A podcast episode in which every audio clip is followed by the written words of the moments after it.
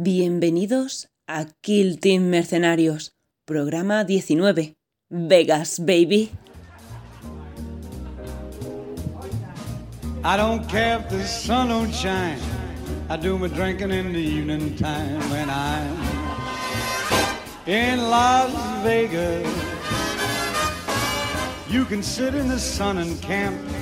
I get my color from a sunray lamp when I'm in Las Vegas. I love the laughs and love the life. There's fun of every kind. Next time I come, I'll bring my wife. I'll do that if I lose my mind. A wife in Vegas, take my advice. It's like going to China with a sack of rice. But I love Las Vegas. Bienvenidos, bienvenidas a este episodio 19 de Kill Team Mercenarios. Hoy es un episodio especial, hoy me acompañan unos auténticos titanes. Me acompañan Carpacho, ¡Hey, hey! me acompaña Carlos Muy buenas. y me acompaña Pablo Lupas, ¿Qué tal, señores y señoritas? que junto conmigo hacemos el cuarteto de titanes, bestias, mastodontes que fuimos a conquistar Las Vegas. ¿Queréis saber cómo acabó aquello? Pues hoy os lo vamos a contar. ¿Qué tal, camarada Laza? ¿Sabes qué rima con cuarteto? Eh, muchas cosas. Eh, pues vamos a ignorarlo. Eh, para hoy vamos a hablar del LBO eh, y además con estos grandes acompañantes que tenemos que nos van a explicar con todo detalle y vamos a descubrir un poco esta aventura que han vivido. También vamos a hacer un poco de cierre de la temporada ITC para ver cómo termina. Y por último, eh, os comentaremos un pelín sobre la Liga Mercenaria que ya ha empezado. Tenemos un programa muy calentito, muy lleno de cosas. Estamos, bueno, estoy un poquito nervioso sobre este programa porque han pasado cositas en América. Se vienen cositas, así que nada, Laza, ya lo dejo en tus manos. Doy un pasito para atrás y a funcionar. No des un pasito para atrás, sino al lado, porque hoy te va a tocar hablar conjuntamente con, con el cuarteto. Quizás esta palabra la repito a lo largo del programa. Entonces, vamos allá. Eh, chicos, ¿cómo decidís iros hasta el culo del mundo a jugar? Y aquí, eh, si quieres empezar tú, Carlos, porque me parece que fuiste el primero en calentarte. Sí, sí, sí, la calentada eh, empezó por mí. El tronao. El tronado, sí. Pues eh, esto fue justo después del. Pero al día siguiente del Mayor, con el subidón brutal de- del post-Mayor que tuvimos, que, bueno, pues estuvisteis todos allí y lo visteis. Eh, yo, que soy un, un tronado, me fui a entrenar con, un- con el amigo que me, que me inició al Kill Team y nos pusimos a hablar y tal, de lo, lo increíble que había sido el Mayor. Y, y que el Mayor había sido el, to- el torneo más grande del mundo de Kill Team y bla, bla, bla. Y que, pero que bueno, que probablemente el, el de Las Vegas iba a ser más grande. Y entonces, en plan, co- en plan coña, dijo, ¿y por qué no te vas a Las Vegas? Y dije, Ana, ¿cómo voy a ir a Las Vegas?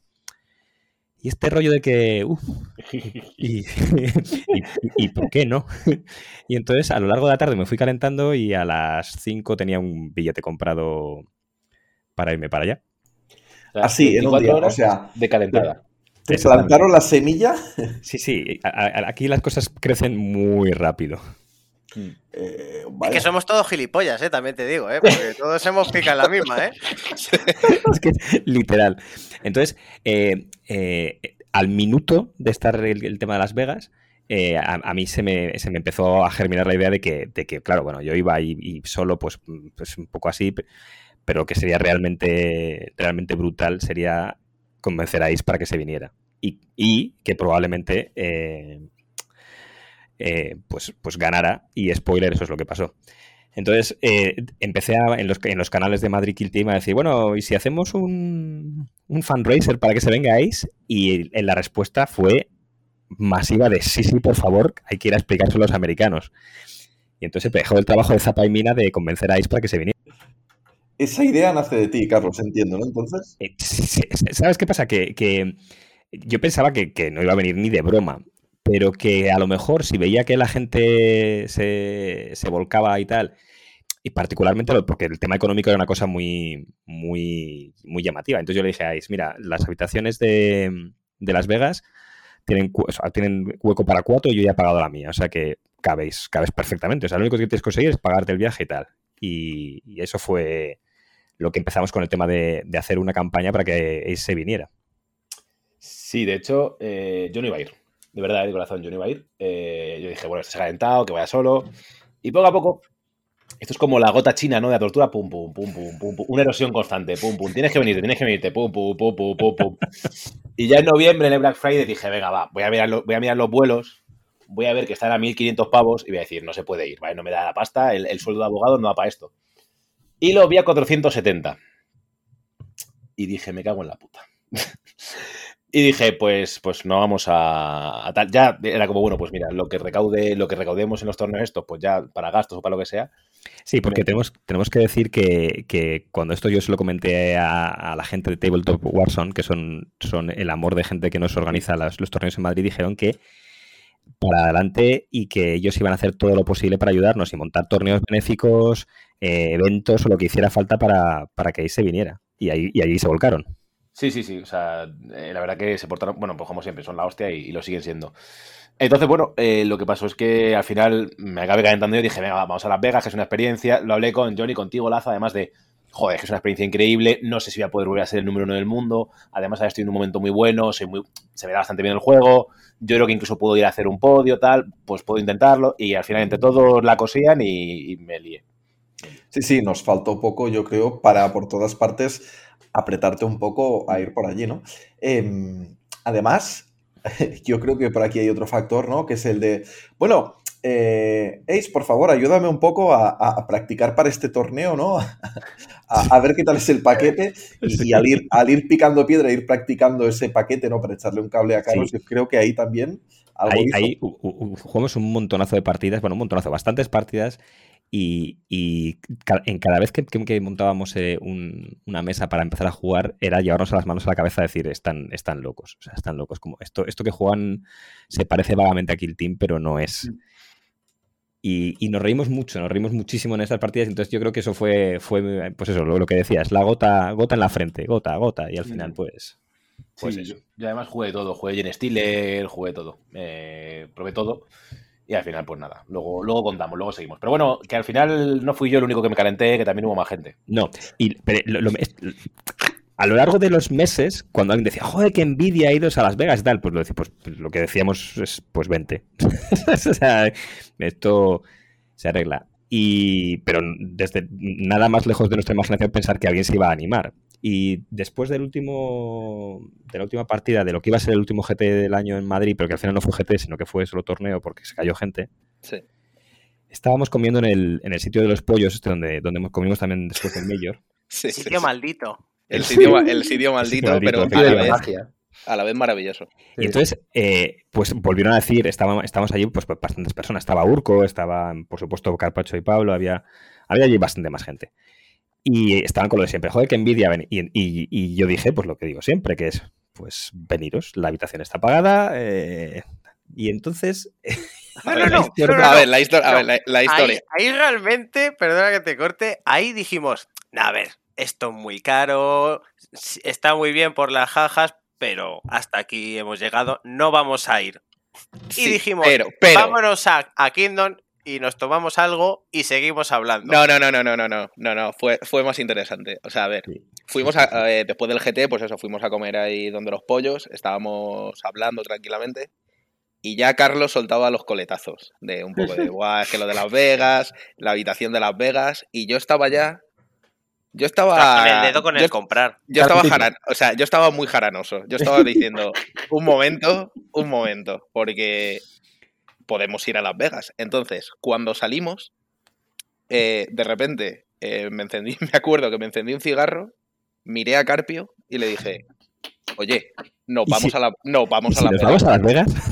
Y ya Car- y Carpio empezó, pero ¿qué dices? Que esto es muy caro, que no sé qué, que bla, bla, bla. Y yo, tú, tú, a ver, eh, yo qué sé, lo hacemos, mira, eh, creo que tengo unos ahorros, no sé qué, que nos vamos a Las Vegas. Y Carpio, que no, tío, pero que esto es muy tal, esto es no sé qué.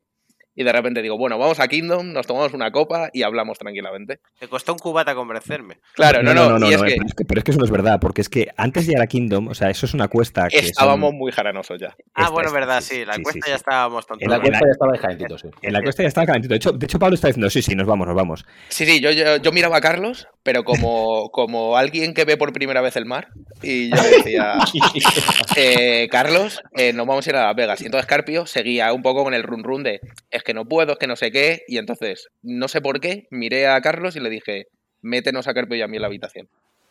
Sí. Así. Y entonces ya Carlos dijo, eh, pero si os meto seguro es que venís. Carpio estaba ya con el cubata temblando y yo le dije, eh, vamos, vamos para allá, vamos para allá. Y Carlos nos metió, nos metió a la habitación. De hecho, el... llegamos allí y les dije yo, venga, va, vamos a mirar los vuelos, a ver qué pasa. Y estaban los vuelos a 510 euros, algo así. Y ya estaba, y estos dos, yo vi como Carpio y Pablo se miraron y dijeron, no vamos a Las Vegas. Pero, pero así, fue en plan de, oye, que nos vamos a Las Vegas, ¿dónde se compran las entradas? La verdad es que ahí Carlos eh, no se vio en otra igual, empezó a mandar enlaces a una velocidad que yo no he visto en mi vida, de compra esto, compra esto, o vais a Las Vegas, eh, como un niño, o sea, como un niño en el rey. sí, sí. Era Lo, maravilloso. lo tenía preparado ya. Lo Yo creo que el todo- speech lo tenía preparado. Sí, Sí, sí. sí, él sabía, él ya sabía, se olía algo. Lo cierto es que yo no tenía nada preparado, pero en el minuto, pero es que, yo lo, lo recuerdo perfectamente, la mirada de Pablo, eh, el meme este del, del chico, de, de Resacón en Las Vegas del tío De calcula- Alan, sí, sí. Bueno, pues yo vi la mirada de Pablo y que, le cambió la mirada y empezó a decirle a, a Carpio lo de lo de nos vamos a Las Vegas y yo dije, esta es la oportunidad. O sea, no tenía nada preparado, pero, pero como les deje escapar, ¿sabes? Se van. Y entonces recoges el lo más rápido que puedas. También hay que contar, spoiler, ocho días antes de Las Vegas. Sí, sí, esto, son, esto es ocho días antes de Las Vegas. O sea, Claro, claro, es que era uno de los principales motivos por el que yo decía que no, porque yo no tenía ni el puto pasaporte. O sea, yo es que no tenía nada. Digo yo, ¿cómo me voy a ir a Las Vegas? Que son ocho días, estamos en, eh, eh, estamos a domingo. O sea, quiere decir, es que mañana es lunes, Es que, que- me voy el próximo jueves. Y no hemos pedido ni las, ni vacaciones de la empresa, ni nada. Es decir, simplemente nos compramos todo, alquilé los vuelos, o sea, eh, ya pillé los vuelos. No, no, alquilé, no, los pi- pillé los Alquilamos un vuelos. avión y todo, como las Bueno, estrellas claro, un de avión, las estrellas de rock. No, no, pero pillamos los vuelos que además lo pillamos todo sin devolución y sin nada. Y luego yo llamé a Carpio y nos dice, pues tenemos que pedir las vacaciones y esas cosas. O sea, muy locura. Fue Lo precioso. que, lo que teníais era un huevo en cada mano. Entonces, Pero el del otro. O sea, El del el otro, el del otro, básicamente el del otro, sí. yo, pa- para aclarar un par de cosas, eh, Carlos y Ace estuvieron preparándose este torneo. ¿Vosotros hicisteis un poco de, de previa con el paquete, con esa escenografía tan peculiar? Con la cerveza. Eh, nuestros ocho días de entrenamiento fueron eh, sacarnos todos los papeles, que yo no he pasado ocho días más tensos más- en mi más vida, tensos, sí. Eh, para conseguir todo, conseguir el ESTA, conseguir el pasaporte, conseguir las vacaciones, Sí. eh, contar, porque claro, tú cuentas en el trabajo, me voy a Las Vegas a jugar a los muñecos y por lo que sea te miran raro, ¿sabes? Como que no, no, lo, enti- no lo entienden a... Y con, y con una semana de antelación. con una semana de antelación, claro, ahí pues muy, muy tensos y de hecho hasta el último día, ah bueno, hacernos una prueba COVID 24 horas antes. Bueno, Sí, verdad. Que además hubo, hubo Y gilito. hubo, Hubo hubo, tensión ahí, hubo giritos también. Claro, yo, el, el- esto, es justo, esto es justo la semana antes del Invitational, ¿vale? Me, me hago un test, eh, que no es de embarazo, y me sale la, la asquerosa línea extra. Digo, "Mira, ya la hemos liado. Esto es, estamos a eh, martes, no, miércoles. Miércoles de las, y el jueves de la semana siguiente me voy a Las Vegas. Y les paso la, la imagen a estos, y yo ya la hemos liado, chavales, no sé qué. Y yo sé que me decía, no te preocupes, si va a estar bien, pero en el fondo había congoja. Sí. O sea, había acojone, había de, ya este no viene, ya veréis, tal. Yo no dormí. Eddie. Joder, yo pasé, pasé una semana malísima. Sí. Pero bueno, al final todo se solucionó. Eh, superamos las 12 pruebas de Asterix, que fue horroroso aquello para, para sacar lo que dice Pablo, sacar Celesta, pues eso, sacrificar a una virgen y demás para poder llegar allí. Luego llegamos al aeropuerto de. de, de, de- joder, ¿dónde era? De, joder, Dallas. de Detroit, Dallas. Eh, Dallas, sí. Y, y- y un señor muy amable, ¿dónde vais? A, a- a una convención, a jugar a los muñecos. ¿Qué muñecos? Eh, no, de Warhammer. ¿Qué Warhammer? Yo, madre mía. Que te va a dar esta, porque vamos, realmente, o sea, No, hay que que, o sea, hay que decir que todos los controles del aeropuerto nos hacían la misma pregunta y nosotros teníamos que explicar exactamente qué es Kill Team. Y aparte, yo me acuerdo que iba con Carpio para entrar en Estados Unidos, que además estábamos en Dallas, que es que ahí hay revólveres por todos los lados. Claro, allí sí, sí. Entonces, lo primero que te dicen, como en el control de aduanas, es, eh, bueno, pues que llevas, que a mí me, me vieron la bolsa y me dijeron, tú ahí llevas dinero, ¿no? Y yo no, llevo, llevo custodes. Pero bueno, es otra, eso es otra historia. Y me acuerdo que nos preguntaban, ¿y, ¿y este juego cómo se llama? Y nosotros, hostia, decir aquí Kill Team a lo mejor es muy chungo. A lo mejor no tiene sentido, claro. Claro, entonces hacíamos siempre como un giro en plan de, no, es un juego de miniaturas, ¿qué tal? Estra- Y estrategia. Estrategia, por sí, eh, usamos- usábamos como tres palabras clave. Para Yo, estrategia. yo lo suelo juego llamar juego de estrategia también. Y no, pero uf, la verdad es que para mí lo peor, o sea, la experiencia maravillosa, pero el hecho de los aeropuertos, la escala, el vuelo, eh, eso te quita años de vida. Bueno, Sí. luego os pregunto un poco por eso, porque creo que, que a mucha gente le va a hacer gracia. Pero antes, un poco, me gustaría saber cuál es vuestro enfoque y qué expectativas tenéis un poco al organizar esta, esta excursión. Eh, no sé si quieres empezar tú, Carpacho. Pues realmente las expectativas era resacón en Las Vegas. porque yo dije, voy al torneo eh, más importante, por así decirlo, del mundo. Y dije yo, ¡buah! Que juegan a un juego que no he jugado nunca. Porque realmente es que, eh, luego lo hablaremos, pero eh, cuando yo me jugué la primera partida en la escenografía esa, dije, no lo entiendo. o sea, eh, es algo totalmente diferente. Dije, bueno, pues mm, no voy a tener expectativas en el torneo. Mm, Voy a pasármelo bien. Voy a las jodidas Vegas. Digo, yo, mi planteamiento era resacón. O sea, nada más. Y dije yo, bueno, y acompaño a estos y les veo a todos, veo, el- veo el evento, me compro muñecos. O sea, yo iba con las expectativas cero.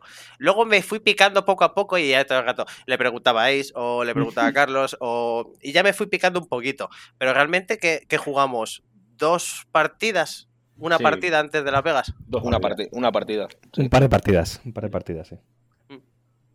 Si es que no necesitaste muchas más, ¿eh? me parece. Y, y El tú, bueno, Carlos, no, te lo digo porque realmente eh, conseguiste ese, ese top 8. Eh, Carlos, tú, por ejemplo, ibas con, con una A ver, yo- expectativa diferente. Mm, No, el, el problema es que yo esto lo hablé muchas veces con Ace, es que como tenemos eh, la costumbre de jugar aquí en, en España y en España tenemos muy buenos jugadores, cuando vas a un torneo sabes más o menos contra qué te vas a enfrentar. Pero yendo a Las Vegas que, que todo es tan diferente porque como decía Carpacho, eh, es, es una cosa muy, muy loca. Eh, y además no sabemos el nivel de juego de allí, porque claro, no tenemos manera de comprobarlo, pues eh, las expectativas es, yo creo que juego bien a esto, pero a saber qué me encuentro allí. Entonces, mis expectativas eran, intentaban no ir muy alto y además después del, del papel lamentable que hice en el invitacional, pues iba con la expectativa bastante bajas. Lo que pasó es que después del primer pod, que vimos que el nivel de allí es eh, justito, con, con, unas, con un par de muy honrosas, eh, yo veía muchas posibilidades de hacer, de hacer eh, top 8 y bueno, pues luego, luego pasaron cosas, pero ya hablamos de eso después. Que las, las, expectativas de entrada no eran muy altas porque, porque no teníamos ni idea de qué nos íbamos a encontrar. Top 8. Top 8. ¿Tú, tú, Pablo, querías, eh, no sé, eh, ir a alguna cosa en concreto al torneo, a mirar eh, qué tal pintaban los americanos, a participar eh, de la competición? A ver, esta, esta gentuza se ríe, pero porque, a ver, ellos tienen un nivel mucho más alto que yo y a mí me parece perfecto. Pero yo quería, o sea, yo sobre todo quería ver la experiencia, lo que era salir fuera a, a jugar a los muñecos y, y joder, y, sobre todo pasármelo, pasarme, sobre todo pasármelo bien. Eh, sí que es verdad que una vez llegas allí y ves, y ves el nivel, yo aunque no entrara, eh, no entrara en el top 8, sí que sí que ves bastante diferenciación de, de, nivel, ves otro tipo de juego, ves quizá no, no tan afilado como puede ser en como puede ser en Madrid o porque es que en Madrid la verdad es que cuando estás jugando un torneo, por ejemplo, un GT1 Mayor, estás jugando con jugadores muy muy buenos, con estrategias muy muy buenas y, y allí no era tanto eso. Era un poco más más como más espectáculo, más pasárselo bien, pero no tan, no tan afilado. A ver quién tiene la pistola más larga, ¿no? Cuidado. Eh, sí, bueno, eh, seguramente ellos, pero, pero al final, al final es eso. O sea, yo estoy muy contento con, con lo que estuve haciendo allí. O sea, me lo pasé súper bien y quizá no tenía las expectativas tan altas de, de una vez allí de, Buah, voy a conseguir esto. Pero, pero nada, nada, o sea, para mí fue maravilloso. Y Ace, tú ya nos has contado un poco eh, que tu expectativa era de hacer podio, ¿no? ¿Has dicho?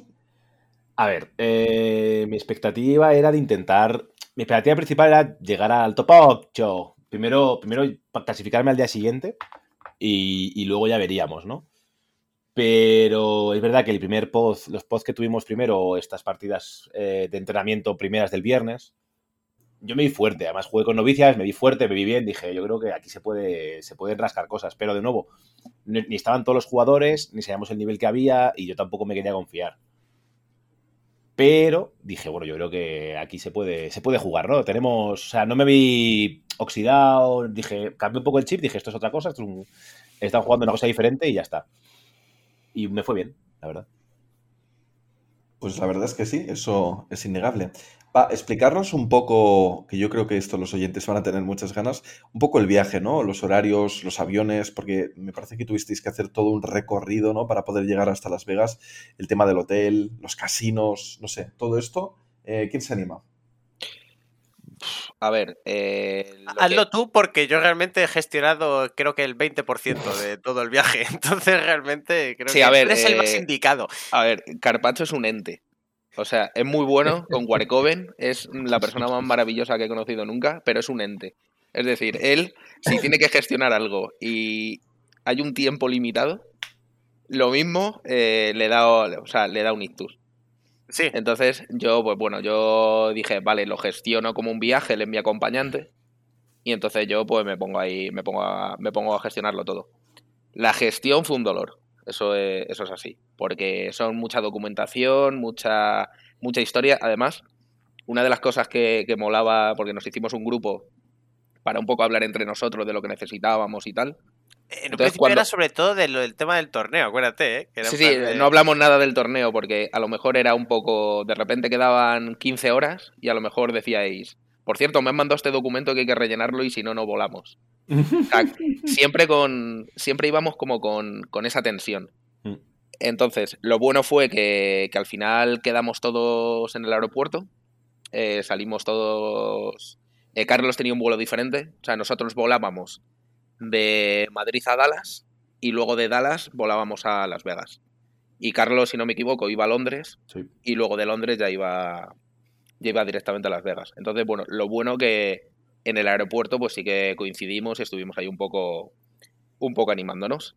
Y el primer, el primer jarro de agua fría, realmente, fue el decir, eh, no podéis fumar.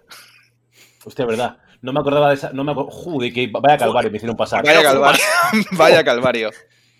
Porque yo más o menos lo puedo controlar, pero Carpio da miedo cuando no fuma. Porque es una persona muy inestable. O sea, lo mismo está bien o se pone una capucha y se pone a decir cosas que no tienen sentido. Y tengo que decir una cosa aquí que, que, eh, con ese grupo que, que montamos, eh, que es una anécdota un poco curiosa, que es cada uno ten- de nosotros tenía un rol asignado a, en la expedición, ¿vale? Entonces, eh, Ace era evidentemente el encargado de hacer que jugáramos bien. eh, El tanque. el tanque. Eh, eh, Pablo era el encargado de la organización y el tío cumplió el papel Sí. perfectísimamente. O sea, nos, nos metió a todos en una aplicación que era un checklist de las cosas que teníamos que llevar, eh, nos controló todo. O sea, fue. Hay, o sea, hay que, hay, que dar, hay que darle un montón de crédito a que por fin, o sea, que llegáramos más o menos enteros a Las Vegas. El Raid Y para, bueno, y para mí, eh, Carpio era el ministro de fiesta. Es Eso decir, es. todo lo, que, todo lo que fuera entretenimiento era cosa de Carpio. Y luego para mí, el papel fundamental de este viaje es Carlos, que era el ministro de seguridad. Sí, sí. Y asuntos internos. Sí, sí. Correcto. O sea, Y de Eh, piel liofilizada. Y de- piña, y de piña leofilizada. Y yo, la verdad es que tengo que decir que este viaje no habría sido igual si no tenemos a Carlos con, un, con una cuerda detrás diciéndonos, eh, cuidado, ¿Dónde vais? Claro. cuidado. Yo Oye. si voy con Carpio, eh, ahí eh, no volvemos. No Yo, lo de la piña liofilizada no lo sé, pero lo de la seguridad para ir a las Américas me parece importante. No, lo de la piña es porque siempre, me da, siempre nos da piña. O sea, te cuida y te da piña. Entonces, para que no te pases hambre, para que poder comer algo sano y decente y que no pases hambre en los torneos. Entonces, a mí siempre me da piña, entonces la coña de la piña está institucionalizada. Totalmente. O sea, Como está la pizza. Cool. Es un padrazo, o sea, es un padrazo. Es un, o sea, es. La verdad es que todos cumplíamos un papel y lo cumplíamos súper bien. Mm. O sea, eso fue maravilloso. Lo que pasa que, claro, llegamos allí, ya pues pasamos el primer control y vamos ya a la, a la terminal ya de salidas. De hecho, y, per- perdón, per- perdón que interrumpa, Pablo, porque es que fue en el momento en el que nos sentamos que en- llegamos allí, porque nuestro, nuestro vuelo salía más o menos a la misma hora. Ellos salían a las, eh, no sé si a las doce y media, o- doce y media, sí. y yo salía a la una, o sea que una cosa con muy poco. Con muy... Y hasta que no nos sentamos delante de su puerta de embarque, porque sale un poco más tarde, no sé, no, no había como un, como el aliento contenido a ¿va a salir todo bien? Vamos a, a conseguir coger el avión. Y ya llamaron a em- embarcar y de repente fue como, "Uf, vale, parece que nos vamos a Las Vegas. En ese Bueno. momento, ni un minuto antes. De hecho, Sí. muy optimista me pareces tú. Yo, yo- Nosotros- yo diciendo, eh, ahora en Dallas, cuando nos Eso paren, a ver yo si nos dejan entrar, ¿sabes? Yo estaba en el avión, yo te lo juro, hasta que no llegué, hasta que no cogí el avión a España, el último, eh, dije, yo estaba con el, le decía a Carpio, yo tengo ganas de coger el pasaporte y meterle fuego. O sea, y no volví a coger esta mierda en mi vida. Yo ya lo he perdido. También, también hay que decir que Ace, eh, por ejemplo, tiene una habilidad innata para que le paren en todos los controles habidos y por haber. De locos. O si tiene que entregar cualquier documento, que ese documento falle. O sea, Eh. es, es innegable. O sea, Ace va a fallar en eso. A, a ver, una, una cosa muy importante. Ace, eh, por lo que yo conozco, tiene una dote especial de, de olvidarse las cosas por aquí y por allí, ¿no? Es, es un poco caos. Sí. ¿Lo conseguiste tener todo, Ace? No, eh, iba, yo iba enfartado, porque yo me conozco. Entonces yo sé que. Bueno, es que os lo puedo contar, no se lo contar a mis compañeros de viaje esto, eso es una anécdota eh, Oye, que no se lo he contado a nadie. Eh, en el, me monto en el, en el vuelo a Dallas, de vuelta, ¿vale? Estamos en el vuelo, estoy con los cascos, tal, no sé qué, leyendo mi librito, y escucho, Mr. Fernando Marcos, where is Mr. Fernando Marcos? Y digo, ya está, me bajan aquí, chavales, aquí, aquí ha llegado la parada. Y, y, me, y le digo, pues soy yo, tal, no sé qué quieren. No, que te has dejado esto. Y me ha dejado el pasaporte COVID en, en Dallas y se le habían dado, y se le habían dado, pues eso, al, a la azafata, no sé qué tal. Y, y- y era como, joder, pues si ahí me han dicho que con el Verifly no me hace falta nada más. Yo ya cojo, no, yo, joder. Eh, pero no, llevaba tres copias de todo, o sea, llevaba, y llevaba papeles. O sea, tiré una cantidad de papeles cuando llegué a América, me llevo pues tres de todo. Todo por triplicado, pues todo, pero bueno. Llegué, que era lo importante, y, y volvimos, que era lo fundamental, así que nada, muy, muy bien.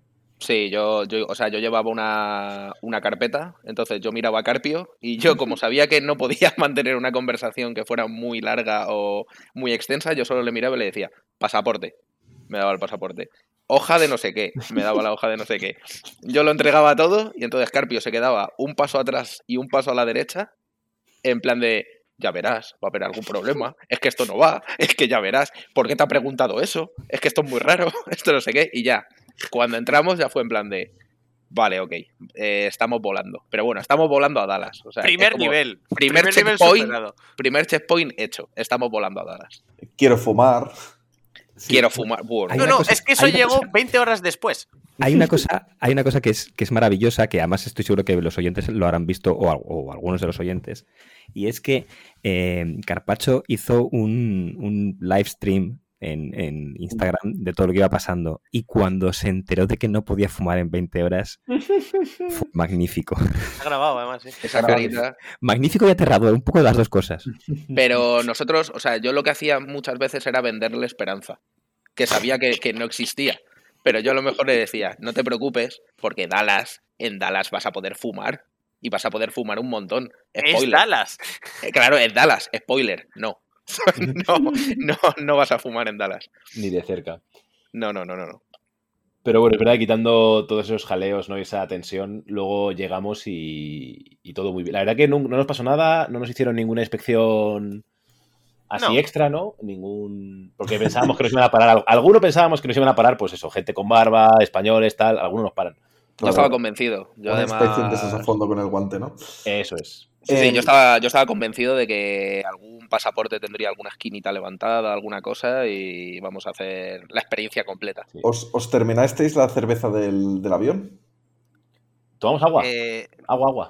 Agua, agua. mm, Ah, bueno, claro. Es que hay, hay otro papel que nos ha comentado y es que Carlos eh, nos tenía, vamos, no Sí, nos dejaba de probar alcohol en ningún momento. Bueno, en el avión y todo eso estaba permitido y menos mal, ¿sabes? Pero no lo tomamos porque nos, tomamos otra cosa y caímos cao.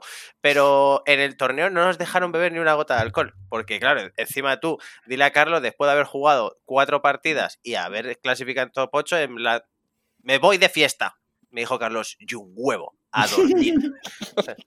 o sea, o sea, fue, fue muy divertido. Porque en el avión, eh, realmente el vuelo, el complicado fue el primero que era el de cuatro horas. Sí.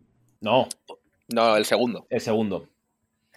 Ah, bueno, el, sí. el primero fueron. Sí, es sí, que sí. No, se, no se acuerda, no se acuerda de nada. No, Porque el, porque el primero lo, pensando en la vuelta. el primero lo dormimos y fueron 13 horas y no nos Sí. enteramos de nada. Llegamos. a- bienvenidos a dar las gracias. El Sí, bueno. segundo, es verdad que fueron 4 horas y se hicieron un poco largas. Pero Sí, bueno. debo decir que yo también era el ministro de que esto se quedara De sanidad. muñecos en el avión. Y así fue. Sí, sí, sí. Así que nada. Y es que de verdad que los vuelos fueron, quitando todos los trámites y el coñazo que, que realmente es viajar al extranjero a un país como América, oye, que todo bien. Que en el fondo Sí. mucha más aprensión y mucho más miedo de lo que realmente luego, luego fue, que no fue nada. Sí, eso, eso es verdad. Y cansa mucho más lo que es la escala. Ese pequeño vuelo de dos horas. Bueno, a la ida casi fueron tres. De, para llegar de Dallas a Las Vegas o de. O luego ya. O para pasar eh, a la vuelta. Y eso la verdad es lo que, lo que más. lo que más mata. Sobre todo porque tú empiezas a ver lo que es el plano del vuelo. Y tú, claro, tú dices, vale, me quedan 10, 11 horas. Entonces tú, tú, ves, tú ves que el avión va muy despacio. Y, y tú ves las 11 horas que no corren. Y luego el quedarte totalmente muñeco y despertarte y decir, ah, vale, me queda media hora, para mí es una de las sensaciones más maravillosas que hay. Eh, a mí sí que me ha pasado terminar la cerveza en el avión. Pero bueno, eh, punto y aparte, el, el- el hotel, eh, ¿qué tal fue? Pues contárselo. Venga, vas. Y vamos a decir que maravilloso, pero sería mentira. Eh, No, no, no, no. Cuando yo llegué el primero, porque mi vuelo llegaba un poquito antes que el de ellos, una hora antes, ¿vale? Entonces, eh, yo sabía que en el hotel que íbamos era un hotel que en teoría era de los medios, de los grandes, y ahí, ahí se, han, celebrado los, eh, campeonatos mundiales de póker y tal. O sea, que yo estaba esperándome pues un rollo, pues eso, resacón en Las Vegas.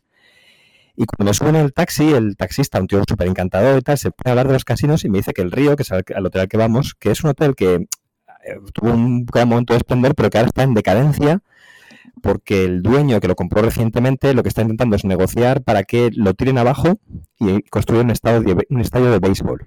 Digo, Madre mía, ¿cómo que, que dices? Sí, sí, sí. Entonces, bueno, pues a ver, seguro que está muy bien y tal. Y cuando entras, la sensación es rara porque, porque es una cosa que luego dijo Carpacho, que es eh, la Full- Vegas Experience, que es el, el- el hotel decadente. O sea, que, es que esto en algún momento ha sido, ha sido grande, pero ahora pues las moquetas tienen un poco más de roña de la que deberían, las camareras tienen una- un poco más de pinta de agotadas y, y a mí eso me, me llamó bastante la atención, pero ya lo mejor de todo fue cuando, cuando entraron Carpo y los demás y pues pasaron lo que, lo que os van a contar ahora. A ver, eh, hay que decir que el hotel, o sea, es maravilloso, pero porque es maravilloso encontrarse un hotel decadente en Las Vegas. Sí, o sea, sí, para sí. mí, Es que era el no hotel quiero- de sí. Tal- Claro. Eso es. O sea, es lo que dice lo que dice Carpacho. Tú ibas por allí y decías, aquí ahora se te abre el avión y hay sangre, el avión no, la puerta y hay sangre, están aquí las dos gemelas. Bueno, es, que, es que es tal cual. O sea, es que es el hotel de resplandor. Pero hay que decir que después de, de estar en Las Vegas y, y visitar otros hoteles casinos, porque allí todos los hoteles son, son casinos. eh, Hasta el despu- aeropuerto es casino. Sí, sí, hasta el aeropuerto, todo es casino. Es, es- es maravilloso. Nosotros estábamos a lo mejor en otros en otros hoteles casino que eran eh, mucho más lujosos, porque allí se nota todo. La gente, eh, el ambiente, todo crece según el sitio en el que, en el que estás. Pues nosotros estábamos ahí tranquilamente y decíamos, joder, vamos a volver a casa. O sea, nuestro hotel decadente era como nuestra casa. Y cuando entrábamos por la puerta de es- esa puerta decadente, es como que respirábamos tranquilamente. Es como, ah, vale, estamos aquí ya, no hay problema. A ver, Que realmente era, era donde más problema podría haber, porque realmente en los otros había mucha seguridad y en el nuestro había. Estábamos en, en un descampado al lado, donde había tiendas de campaña, que seguramente que vivía una gente maravillosa. Luego había. Las, las camareras tenían heridas de bala. O sea, quiero decir, o sea, realmente el hotel era muy chungo, pero era, era maravilloso. Bueno, Pero era la- nuestro, nuestro hotel chungo. Eso es. Yo tengo una, una anécdota que tengo que decir, que esto es, pasa, pasa en el tercer día, ¿vale? Pero eh, después de que Ace gana, o sea, voy a hacer un poco de, de- de fast forward, eh, nos vamos a Las Vegas a, a celebrarlo a- a- y cuando volvemos por fin a casa, a nuestro, a nuestro hotel decadente, y vamos al baño y hay cuatro mexicanos poniéndose de coca hasta arriba en el baño. Es verdad. Esto es precioso. Que esto, esto, para mí resume toda la experiencia de ese hotel. El madre del amor hermoso. De hecho, fue, claro, el último día que nosotros, o sea, eh, Carpi, eh, no, Carlos y Ace estaban por otra parte y nos encontramos. Mm. Y Carpi y yo lo que estábamos deseando era encontrar un baño porque nos estábamos meando, pero cosa muy mala. Y estaban todos como cerrados, o sea, todos estaban, los baños estaban como, como cerrados por avería. Era, era como muy extraño. Y entonces vi- vino Carlos y dice, pues mira, allí tenéis un baño, dice, pero tened cuidado que hay unos mexicanos ahí, ahí de fiesta. Y nosotros, bueno, pues vamos al baño a mear. Y fue entrar al baño y 10 segundos de mirar a los mexicanos en plan de. "Hostia, Pendejo, hinchale. hostia". O sea, ha sido la meada más rápida que he echado en mi vida. A ver, es verdad que ta- tampoco tenemos a los oyentes. Estaba bien, o sea, quiero decir, no, no era terrible, las cámaras no es- las cámaras. Las camas no estaban mal, pero es verdad que entrabas en el baño y parecía, pues eso, los azulejos, la bañera de tu abuela, ¿no? De que no habían hecho ningún tipo de cambio. Y es lo que dice Carlos. Además, muchos sitios del propio hotel que nos hubiera encantado probar porque tenían muy buena pinta a nivel comidas y tal, cerrados porque se veía que, bueno, que no están invirtiendo lo suficiente para, para mantenerlo bien, para mantenerlo perfecto. De hecho, había una zona entera que era el súper lúgubre y súper chunga, que había como máquinas tragaperras y había gente ahí como, en plan, yo vivo aquí. Este, Como Gollum. este, Sí, esta- sí. como Gollum, este es mi barrio, ¿no? Ahí echando monedas. Pero muy oscuro, porque una de las cosas que, una de las cosas que pasa en Las Vegas es que todo es muy luminoso, hay muchísima, todo, muchísima luz. Y eso, eh, y, y además cuando vienes por primera vez te, te sorprende. Pero en este casino, que, que tenía una zona muy iluminada, de repente entrabas en una zona que se iba oscureciendo y era como una cueva, cada vez más chunga. Sí, Sí, con, eh, un, con un salón de tatuajes arriba, eh, zonas como muy cerradas, eh, Sí. gente que sabes que lleva ahí como 12 horas echando monedas. O sea, Y todo. que se tiraron a 12 más. Y se tirarán a lo mejor 12 más. Y a ver, y hay que decirlo, eh, las habitaciones, o sea, todo estaba limpio. A ver, es verdad que el baño es el típico baño donde solo tienes que poner un plastiquito si quieres matar a alguien. Pero, pero fuera de eso, las habitaciones están muy limpias. Spoiler, spoiler, si pones que pueden entrar a limpiar. Bueno, bueno, bueno, bueno. Bueno, es que somos gilipollas. Entonces, claro, cuando uno es tonto, eh, tiene muy poca solución en la vida. Entonces, Creo que, sí, sí, creo, o sea, creo que esto, bueno, a ver, eh, lo introduzco y, y lo contáis, lo contáis vosotros. El, el primer día al llegar, pues estábamos caninos. Después del viaje estábamos además ultra cansados y tal. Y, y en Estados Unidos, pues todo es grande. O sea, todo es grande. Entonces, pues nos pedimos, nos pedimos unas pizzas, que eran como ruedas de camión. literal. Y luego, eh, el pack, eh, tú te puedes pedir un pack que te vienen unas pizzas, te vienen a lo mejor alitas de pollo para dos bodas. Y, y luego las bebidas, obviamente. Coca-Cola de dos litros y Mountain Dew, que allí beben Mountain Dew Uf, Como si no hubiera- está, ¿eh? Le he cogido el gusto. como si no hubiera un mañana. El primer trago es como si bebieras Fairy. Luego ya dices, pues bueno, es lo, es lo que hay, pues ya está. ¿Qué pasó? Que claro, terminamos de cenar y tenía. Y de, obviamente no nos comimos todas las alitas, dejamos prácticamente Todas. una bandeja de alitas con salsa búfalo enteras allí. Entonces, nosotros lo dejamos allí y al día siguiente, pues nos fuimos, nos fuimos a los pots. Pero claro, nosotros salimos de la habitación en plan Hansel y Gretel, de la mano, todo jajaja. Y eh, no nos. O sea, nunca. Nosotros no teníamos la conciencia de este cartel hay que girarlo para que entren a limpiar la habitación. Entonces la habitación se quedó con el cartel de no la limpiéis. Macerando. Solo voy, a decir, Y- solo, voy a decir, solo voy a decir la palabra macerando. Sí. Olíamos a salsa búfalo al tercer día. Yo creo que también eso nos hizo ganar un poco, ¿eh? porque la gente te miraba diciendo, los americanos se despistaban. Tú les veías decían, ahí. "Mm, y- comida". "Mm, Claro. ¿A este qué hago? ¿Me lo como o le juego contra él? Y claro. Claro, yo también me imagino a, a- a la gente de, de la limpieza el, el segu- el segundo día entrando allí como si eso fuera eh, como sea, Vietnam. bien, como si eso fuera Vietnam, que luego contaremos la anécdota. Pero, pero sí, sí, o sea, esas salitas maceraron dos días a la habitación. Además, eh, para lo que- o sea, me imagino que la gente de la limpieza habrá visto, pues eso, cadáveres, eh, yo qué sé, strippers. O sea, que bien, ver un poco de comida ahí tirada, pues bueno, sin más. Sí, de hecho, había algo curioso, que es que cuando tú entrabas en el pasillo, daba igual la hora, que fueran las 2 de la tarde o las 6 de la mañana. Había puertas que estaban abiertas, Sí. pero con el candado puesto. Entonces se veía una rendija. Y había muchas habitaciones así. Sí. no un olor- quisimos entrar. Y un sí. olor fuerte. Y un olor fuerte, Sí, sí, sí. sí. sí. A, arroba policía era el, el olor. Eh, pero el Hotel Laza estaba de puta madre, ¿eh? O sea, pero el hotel era locura. No estaba mal, no estaba mal. O sea, no, lo- No, no lo estaba, penséis, estaba pero estaba muy bien. Claro. Eh, O sea, es como que estaba todo acompañado de, de, de, no sé, de mucho interés. No sé cómo definirlo. Sí. En fin. Eh, contadme un poco qué tal el LBO, porque, a ver, fuera, fuera del torneo en sí, el LBO también es como esta feria, ¿no? Que había, pues, eh, algunas tiendas, eh, pintura, algunas cosas así. No sé, Carlos, ¿nos quieres contar un poco? Eh, sí.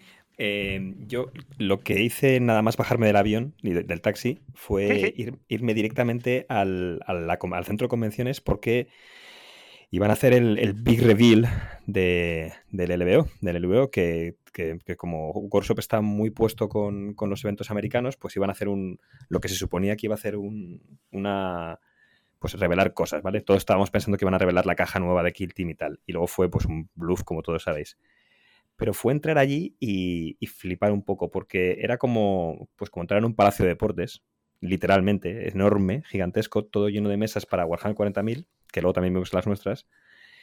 Y, eso es lo que más te destacaría. El, el sitio era muy grande y estaba muy bien montado. O sea, una de las cosas que hay que decirle a los americanos es que desde luego saben hacer cosas a lo grande y lo montan muy bien.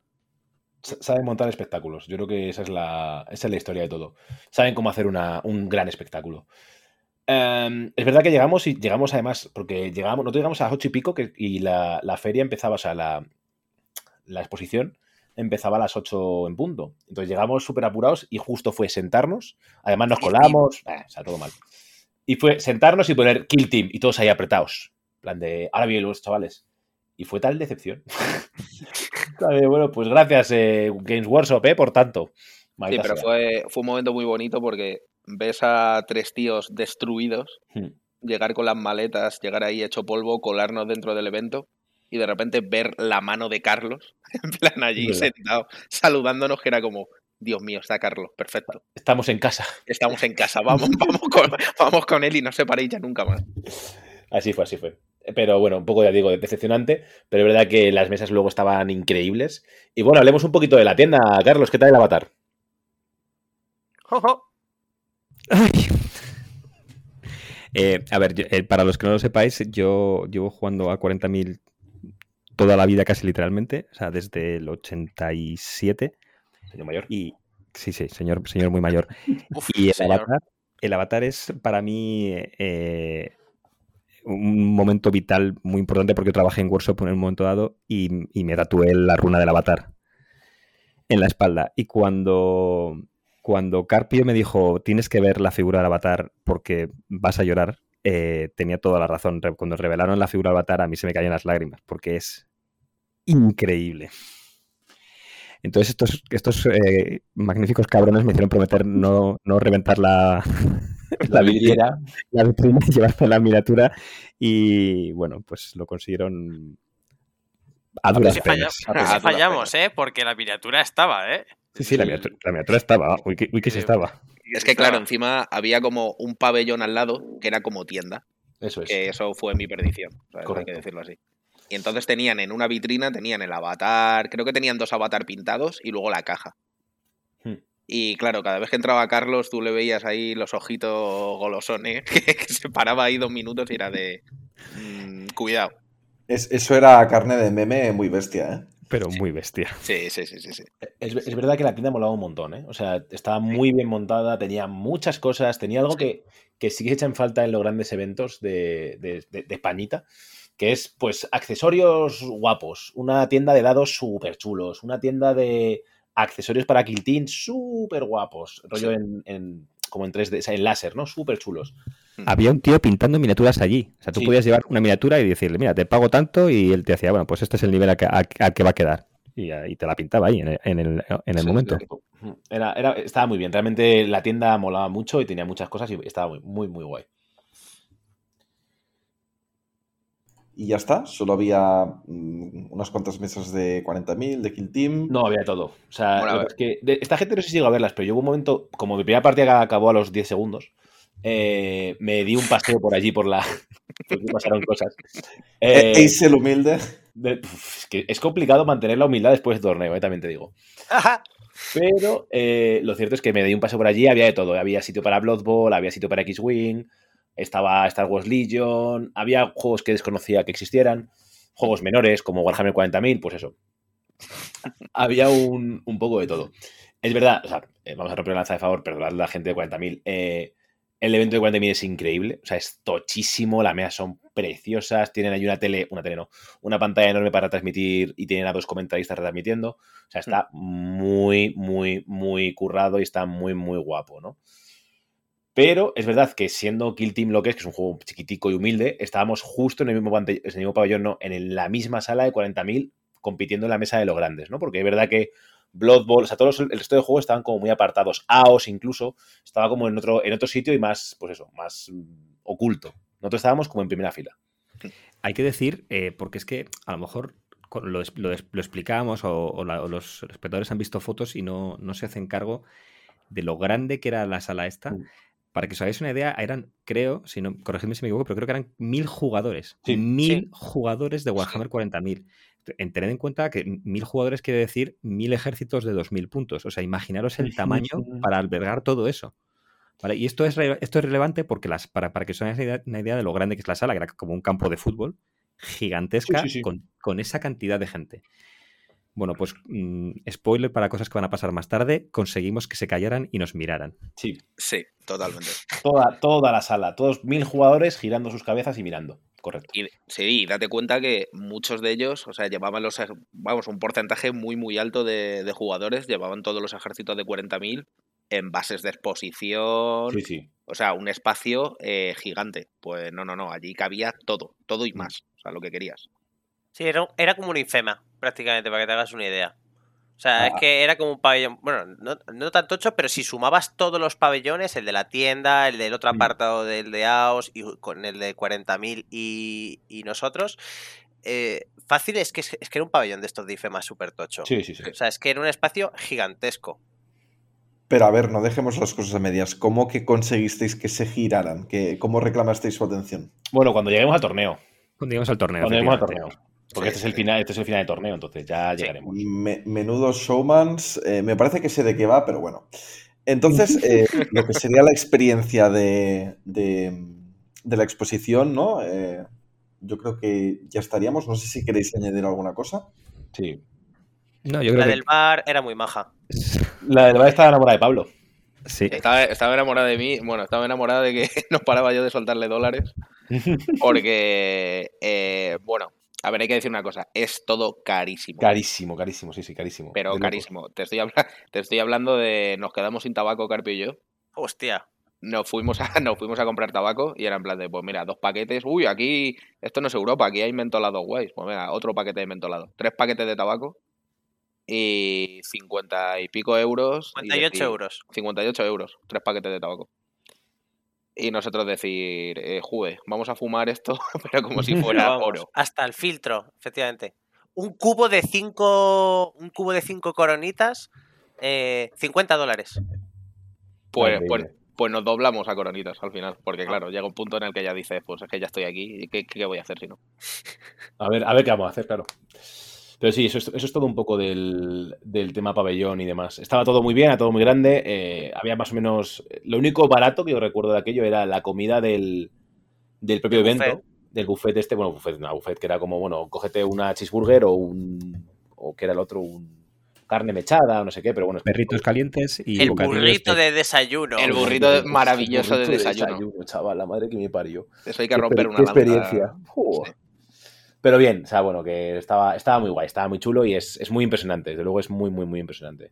Es como la gente que está en Talavera que no se escuche, que seguro que habrá gente, pues Talavera, pero a lo loco, básicamente. Sí. A lo americano, sí, sí. Sí.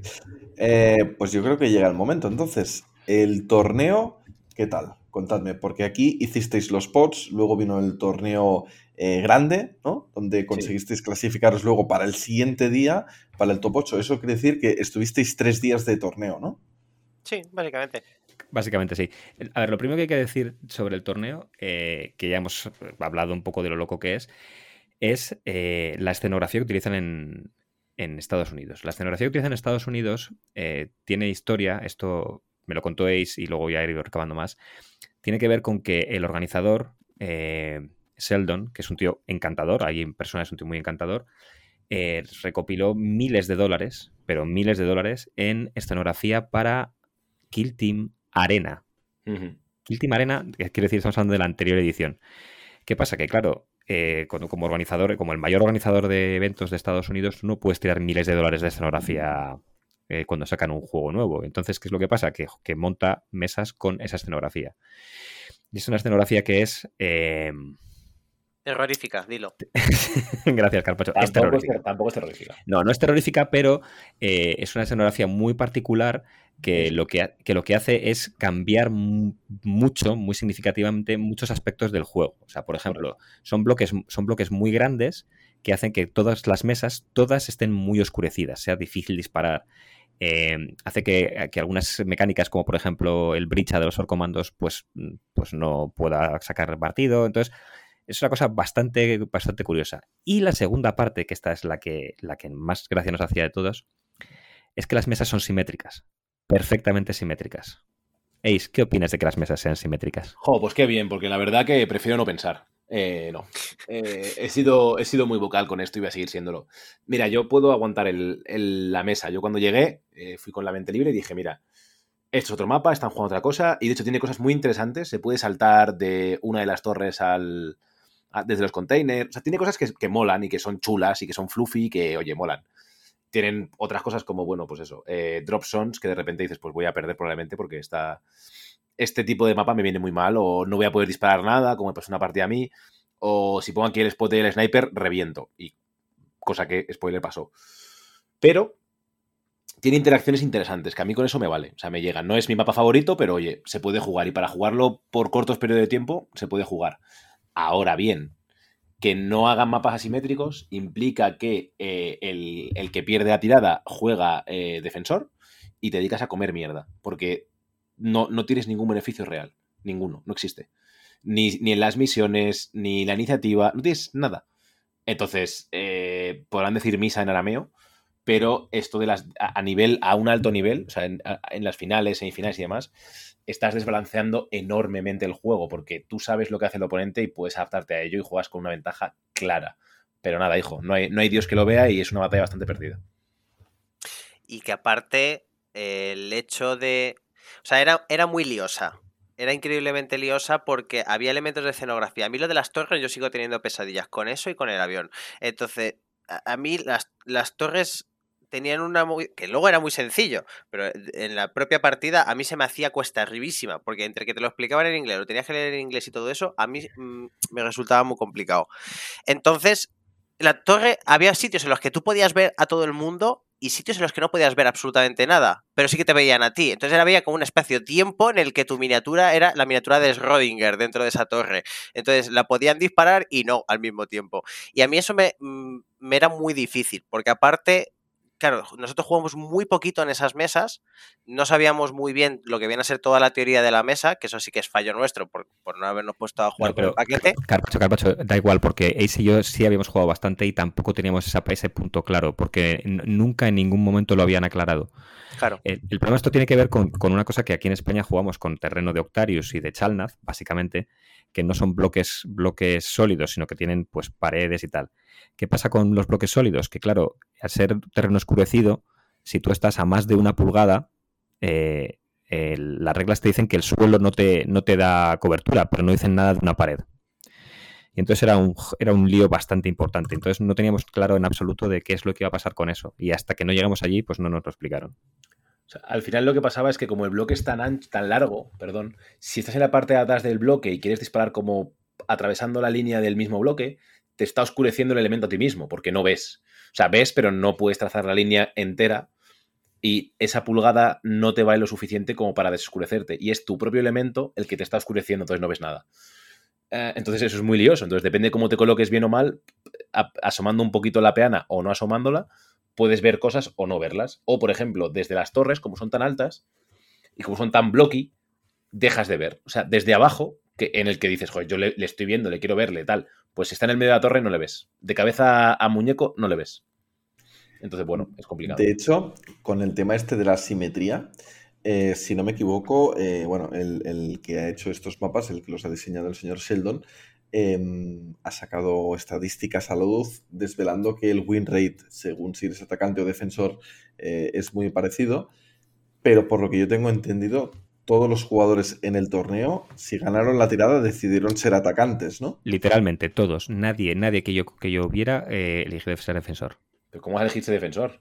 Claro. De todas maneras, hay, una, hay una cosa que es que es que lo que pasa es que eh, yo sé un poquito de estadística, no mucho, pero un poquitico, y, y los datos de estadística que estaban diciendo eran eh, poco acertados, porque no puedes tomar una, una muestra estadística con un torneo que tiene, mm, no sé si fueron 32 personas, que es el Socal, eh, y que además no tiene en cuenta cosas como facciones. eh, El, el Socal tuvo jugadores. 12, 12 jugadores. 12 jugadores, pues, 12 pues, eh, mejor me lo pones todavía. Eh, Es, es muy la- triste.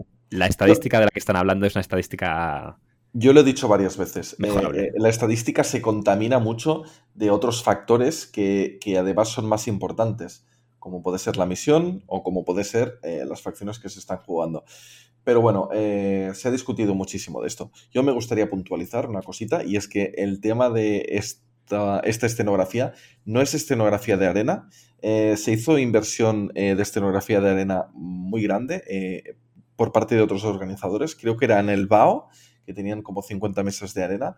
Para el paquete de Championships, esta mm, era una escenografía especial diseñada por el Sheldon.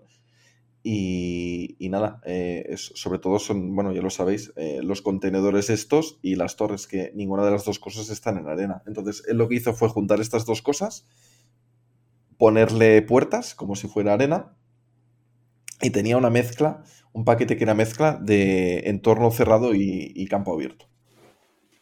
A mí me recordaba muchísimo a, a mesas de Infinity, pero muchísimo. Los neones y las pantallitas y todo eso también ayudaba, ¿eh? Pero realmente la, la estructura básica de las, de las mesas, con bloques muy cuadrados, sin apenas ventanas, ni vallitas, ni cosas por el estilo, a mí me recordaba muchísimo al tema Infinity.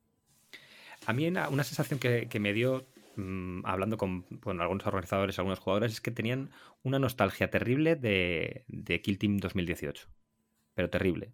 Mm, De, de como si hubiesen perdido algo con el juego. Viéndoles hablaban- jugar, también tendrías esa sensación, ¿no? sí, sí, sí. Sí, y, y- y se notaba bastante que. Porque además es que había varias expresiones de como, bueno, pues esto que nos ha hecho eh, Workshop con el cambio de, de edición. Y, y claro, nosotros nos miramos diciendo, pero si esta edición es como un millón de veces mejor que la anterior, ¿no? ¿De qué estáis hablando? Pero sí, sí, se notaba eso, pues como una, como una un poco de nostalgia. Esto nos pasó aquí también, ¿eh? Eh, al principio a la gente le costó de, de adaptarse, no, no lo acaba de entender. Pero a medida que la gente ha ido jugando y ha pasado el tiempo, ah, la cosa yo creo que ha cambiado y todo el mundo ha visto de qué va esto, ¿no? Y yo cuando veo jugar o he visto jugar a, los americanos en, el LBO y también en algún otro evento, lo que veo es que todavía están eh, con la cabeza puesta en Kill Team 2018 y todavía no han jugado mucho a Kill Team 2 y eh, por supuesto hay ex- excepciones, pero no se han adaptado. Sobre todo porque además eh, les escuchas hablar en el podcast, en cosas y todavía están hablando de listas y de fire teams y de cosas que realmente están condenadas a morir y de hay que balancear los equipos de compendio.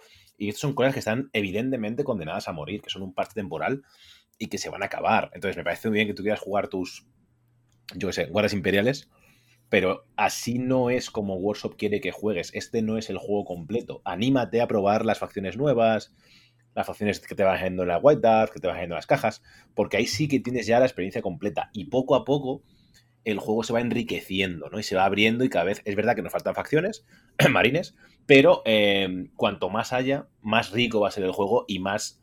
Y se está viendo. Ya enlazaremos con esto luego, pero en la Liga Mercenaria de TTS, un 90% de las facciones son nuevas. La gente está abandonando el compendio porque ni es competitivo, ni es bueno, ni es divertido, ni es nada. Entonces, bueno, Ni es interesante.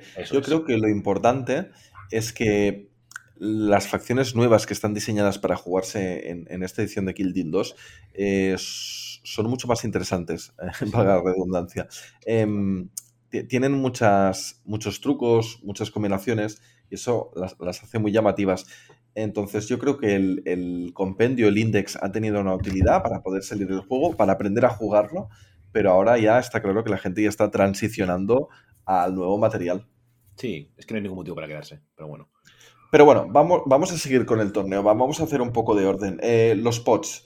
Los pots fue el primer día y la verdad es que tanto tú, Ace, como Carlos los, los dominasteis, ¿no? Eh, en el grupo 1, en el pot 1, ¿qué estabais? Em, Carlos y quién más? Y Pablo. Y yo. Pablo. sí. Pues Pablo, eh, ¿qué tal te fue a ti el, el pot el primer día? Eh, algunas partidas bien, en otras sí que cometí algún fallo y, y eso al final se nota. Pero sobre todo fue un poco de toma de contacto con, con la mesa, las escenografías. Se nota mucho con custodes esas mesas. O sea, se nota, Me, me lo puedo imaginar, sí, sí. se, se nota una barbaridad porque realmente estás jugando como, como si tuvieras bloques. Entonces vas ahí moviéndote más o menos como puedes. Y, y algunas partidas, algunas partidas muy bien, otras mm, más o menos, pues eso. Al final, que yo todavía cometo, cometo bastantes fallos. Pero, pero muy buen sabor de boca en el sentido de. Yo lo he pasado, o sea, la sensación fue, yo lo he pasado mucho peor. en- o sea, eh, midiendo la distancia, no pasarlo mal, pero sí que me ha costado mucho más una partida en un torneo aquí, aquí en España. Sobre Mm. todo fue una toma de contacto para ver. Había muchos jugadores, eh, fue curioso porque había muchos jugadores que estaban jugando los pots, pero luego no, no iban a jugar el, el torneo. Entonces había algunos que te ibas a reencontrar con ellos y otros pues que no. Y había algunos que jugaban así un poco más fluffy, les gustaba más un tema más, más de historia de, de su, su ejército y tal. Y, y otros que directamente o jugaban más o menos o se les veían, se les veían bastantes carencias. O sea, mm, se cometen muchos fallos que yo en un torneo de Madrid, por ejemplo, si cometes esos fallos, estás muerto. Estás completamente muerto. y yo eso, eso lo he vivido. O sea, yo jugando con Carlos, he jugado con, bueno, que he jugado con Carlos, he jugado con Ace, he jugado con, he jugado con Becerrix, he jugado con Carpio, he jugado, eso- hay fallos que yo, por ejemplo, jugando con Carpio, jugando con Carlos, etcétera, o sea, eso no, no lo puedes hacer porque se acabó la partida, básicamente. Y aquí hay cosas más permisivas, o por lo menos eso es lo que, lo que yo vi. Eh, sí, yo, eh, una de las cosas que ha hecho Pablo es, es muy importante. eh, además de, porque el, porque el LVO, además del- de, los pods y tal, tenía, tenía una- un, evento de, de narrativo, de Kill Team narrativo muy importante. Había mucha gente apuntada y le, hacía mucha ilusión, mucha ilusión. Entonces se veía una cosa que es, que es curiosa y es que no había tanta gente tan competitiva, o, el- o la- o aunque estaban jugando un pod competitivo, no era tan, tan importante para ellos y se notaba en el nivel de juego. O sea, a mí me ha pasado una cosa que, que- que me parece un poco, un poco rara, aunque luego hablando con Ace, pues tiene sentido, porque nosotros estamos muy mal acostumbrados en España, que tenemos una escena súper eh, abigarrada de torneos y de, y de partidas y tal, pero yo me encontré con no uno, sino dos eh, oponentes que me dijeron, joder, es que claro, es que yo, no conozco muy bien cómo funcionan los arlequines. Y tú dices, ¿cómo puedes no saber cómo funcionan los arlequines? eh? O cómo puedes no saber cómo funcionan los custodes, porque son dos de las facciones que más vas a encontrarte. Y era eso, que, que, pues, que son gente que no está particularmente afilada. Y de hecho, eh, pues lo hablamos, si este es el nivel en América, pero claro, el nivel en América es, es decir, como que este es el nivel en Europa, por lo que es, por cómo se juega en un sitio concreto, pues es, es un poco sesgado, la verdad. De todas formas, era el primer. Bueno, cuéntanos tú, Carpio, que tú también tuviste toma de contacto. Eh, ¿Te ganó Chris Bachi en el pod? ¿Carpio? Mm, creo recordar que no. El que jugó con Chris no, fuiste te ganó, tú. te ganó el Comandos, es verdad. Es que como, como me enfrenté contra Chris Bachi ya, ya en, en- en la primera final del pod, me enfrenté con Chris, que es un gran jugador de guardia veterana y tal. Y yo llevaba novicias, porque estaba dudando hasta el final. Hasta el final dudé que llevara al torneo. Y llevé las novicias de Urco, que me las dejó ahí a última hora y dije, no te preocupes que estas niñas pisan Las Vegas. Y no solo pisan, sino que ganaron el pod. Y me encontré con Chris y me dijo, tal, qué ganas de conocerte, no sé qué. Bueno, además, molaba mucho porque Chris y yo hemos hablado bastante por Discord. Entonces me dice, ay, qué bien enfrentarme al maestro de Guardia de Terana. Dije, pues siéntate que te viene otra. Y. Sí, sí, sí, sí, tal cual. siéntate, siéntate que aún te quedan lecciones, amigo. Y, y nada, jugamos novicias. Me dijo, hoy me ha venido muy bien el. La, la verdad que es encantador. Tenía además dos amigos que eran encantadores, que estuve hablando con ellos bastante rato y muy majos. Sí. Em, y estuve hablando con él, me dijo, joder, pues menos mal que hacer novicias porque así me ayudas a cerrar un poco el, el gap ¿no? que tenía con ellas, que no había jugado mucho con ellas. Y yo, no te preocupes, aquí estoy para servirte. Poco sabía Chris que el futuro le, le deparaba cosas terribles. Sí, la verdad es que además Chris ha tenido, bueno, tiene pesadillas contigo y sueños húmedos conmigo. Tal cual, tal cual, porque cada vez que es que encontró a Carpio, eh, lo paso por Me encima. estallaba. Sí. Sí, sí, tal cual. Luego llegaba yo, era como, espérate, Chris, siéntate, hijo. A ver, re- realmente a mí lo... Yo no me acuerdo ni, ni de con quién jugué en los pods, sinceramente. Yo creo que juego contra unos Comando y ya no me acuerdo de más. Eh, Yo realmente en el, en el pod, yo lo que más utilicé era, bueno, eh, estaba midiendo sobre todo el tema del idioma. Porque, claro, yo no tengo un nivel de inglés como para mantener una conversación fluida. No tengo una, una habilidad para mantener una conversación fluida en español, lo voy a tener en inglés. Entonces, el problema era que, claro, yo decía, vale, a lo mejor jugar en sí es sencillo, porque puedes decir lo típico de this shoot here, a tomar por saco, ya te disparo. O sea, es fácil eso. El problema era cuando le tienes que explicar a un tío en plan de te veo y el tío te dice no. Y tú le dices, sí, te veo porque en las reglas te dice que es que en este elemento de escenografía, como estás a más de 2 pulgadas, y claro, tú eso en español te lo sabes. Pero en inglés es más complicado. Entonces, claro, ¿qué pasaba? Que yo tenía muchísimo miedo a jugar al principio, porque luego ya me di cuenta de que era eh, esto es aquí y a tomar por el culo. Y si el tío te empezaba a hablar, dices tú, perfecto, tú asientes con la cabeza y miras al mapa. Te haces el duro y la mayoría de las veces dices, pues ya está, no, no tengo dónde rascar. Entonces, em, realmente yo lo, que lo utilicé sobre todo fue como toma de contacto. Yo, yo salí como muy, muy nervioso de los, de los pods porque dije, hostia, es que esto es más complicado de lo que yo me esperaba. Porque en el momento en el que tenías que ponerte a explicar algo, encima con Warcoven, menuda puta pesadilla. O sea, tener que explicar los poderes psíquicos a la gente, vamos, yo estuve al borde de un infarto y de una embolia en, el en- en los pods. Y entonces yo salí como muy, muy, muy, muy nervioso y no, es que ni me acuerdo de contra quién jugué. Luego ya me relajé. Pero yo sobre todo me salí, salí muy contento, aparte porque el evento era la hostia y todo molaba un montón. Sobre todo salí muy contento porque, claro, ya habían conocido a Ace y a Carlos. Y dije yo, mira, mira a mis niños, se han separado cada uno en un pod para que no se tengan ni siquiera que pegar eh, por el primer premio, los, dos- lo- los dos cabrones. Y los dos lo ganaron. Y yo salí muy contento porque dije yo, mira, he, he comido polla y Pablo también. Así que yo me voy con él y nos vamos a por una cerveza y ellos con su trofeito.